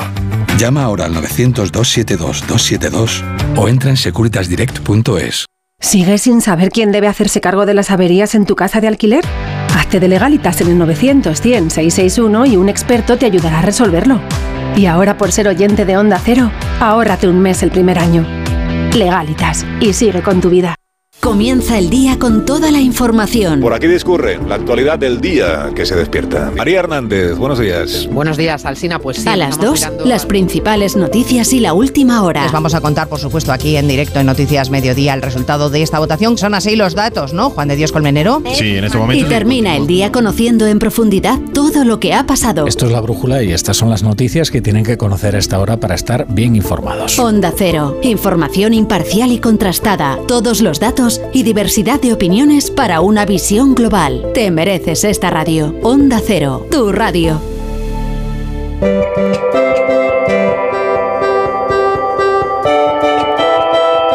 Pero hombre, Roberto Brasero, no, no se puede aparecer aquí con, con 200 folios para soltarnos un... Es que vengo con un tocho aquí para contarte el tiempo. que va todo, todo lo contrario. No, no, no se asuste, no se asuste. Le vamos a contar el tiempo, pero brevemente, ¿no? Y además de forma concisa y con la precisión que caracteriza a Roberto Brasero. Mañana temperaturas más altas. Muy buenas noches, adiós. No se necesita nada más. No voy a, no voy a hacerte perder el tiempo. Rafa La Torre con un tiempo primaveral que mira cómo ha llegado, con temperaturas que hoy ya primer día completo de la primavera han superado los 28 grados, por ejemplo en Sevilla capital, que se dice pronto para un 21 de marzo y que mañana incluso pueden ser más altas. Apunta también para mañana calima y viento en Canarias y nubes que van a rozar el norte. Nubes sí tenemos mañana, Galicia y el Cantábrico. Y nubes bajas o nieblas en costas de Cataluña o Baleares. Pero de todas estas, las que puedan dejar lluvias, pues en zonas de Galicia y un poquito al oeste de Asturias. Y además van a ser poquitas. Habrá que esperar al jueves para que solo en Galicia llueva un poco más. Porque en general la primavera arranca seca y cálida. Y mañana con temperaturas aún más altas. Resumen, buen tiempo, empieza la primavera. Mira que no quería darte el tocho, pero... No, no, fantástico, has estado conciso en, en este día de pestiños parlamentarios. Se agradece mucho la concisión.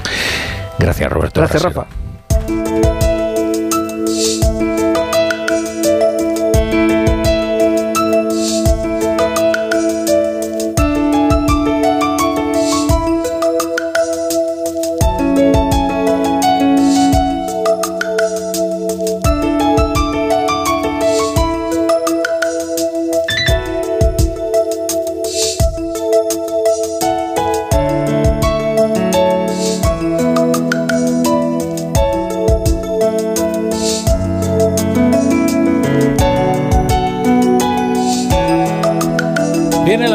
La primavera, chapo a Paolaza.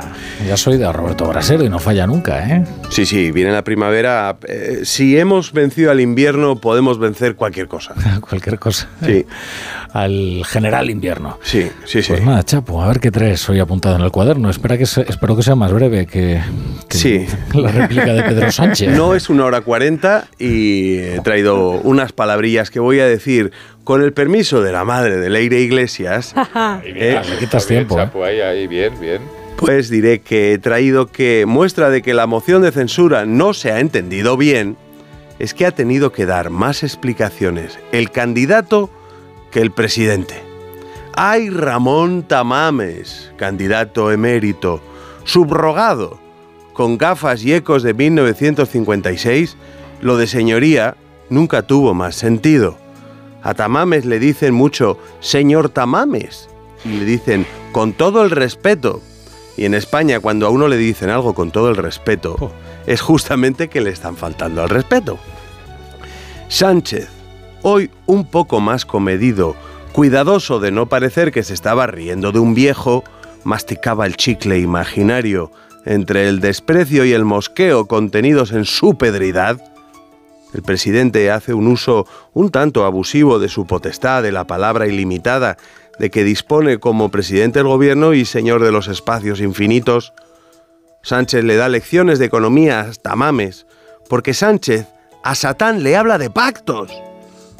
Y eso que faltaba Yolanda Díaz todavía, que iba de estrella de la Navidad de su mar.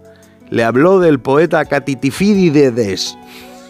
Llegado el momento, Tamames se dio cuenta de que Sánchez lo estaba enterrando vivo en bullshit sanchista, que le llegaba ya como por los gofos, por las gafas de Carey.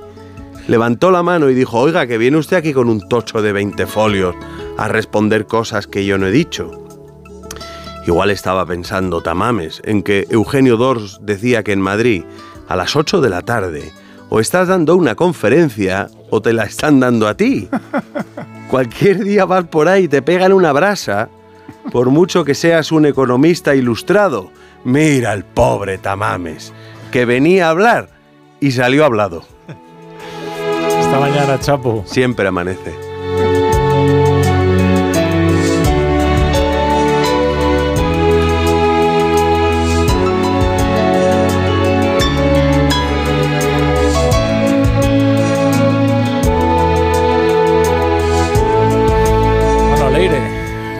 Verdad es que tu madre ha conseguido lo que nadie en este mundo, ¿eh? Voy a utilizarlo más a menudo. La verdad que sí, ¿eh? que Tony Bolaño se, se comportara en una Se ha comedido como el presidente. No, pero tú piensas que esto ha sido solamente un juego un juego de, eh, como la- los de Danaris. Ya Era, lo sé. He hecho, he movido piezas, de, Pedro tú coges confianza y a la próxima ¿Te crees que no lo sé? Pedro Narváez siempre es de una elegancia, de una pulcritud. Así Buenas es. noches, buenas noches. A disfrutar de esa vida que hay fuera y ustedes estrenan el nuevo día de la mejor forma, que es con Aitor Gómez y el Radio Estadio Noche. Hasta luego.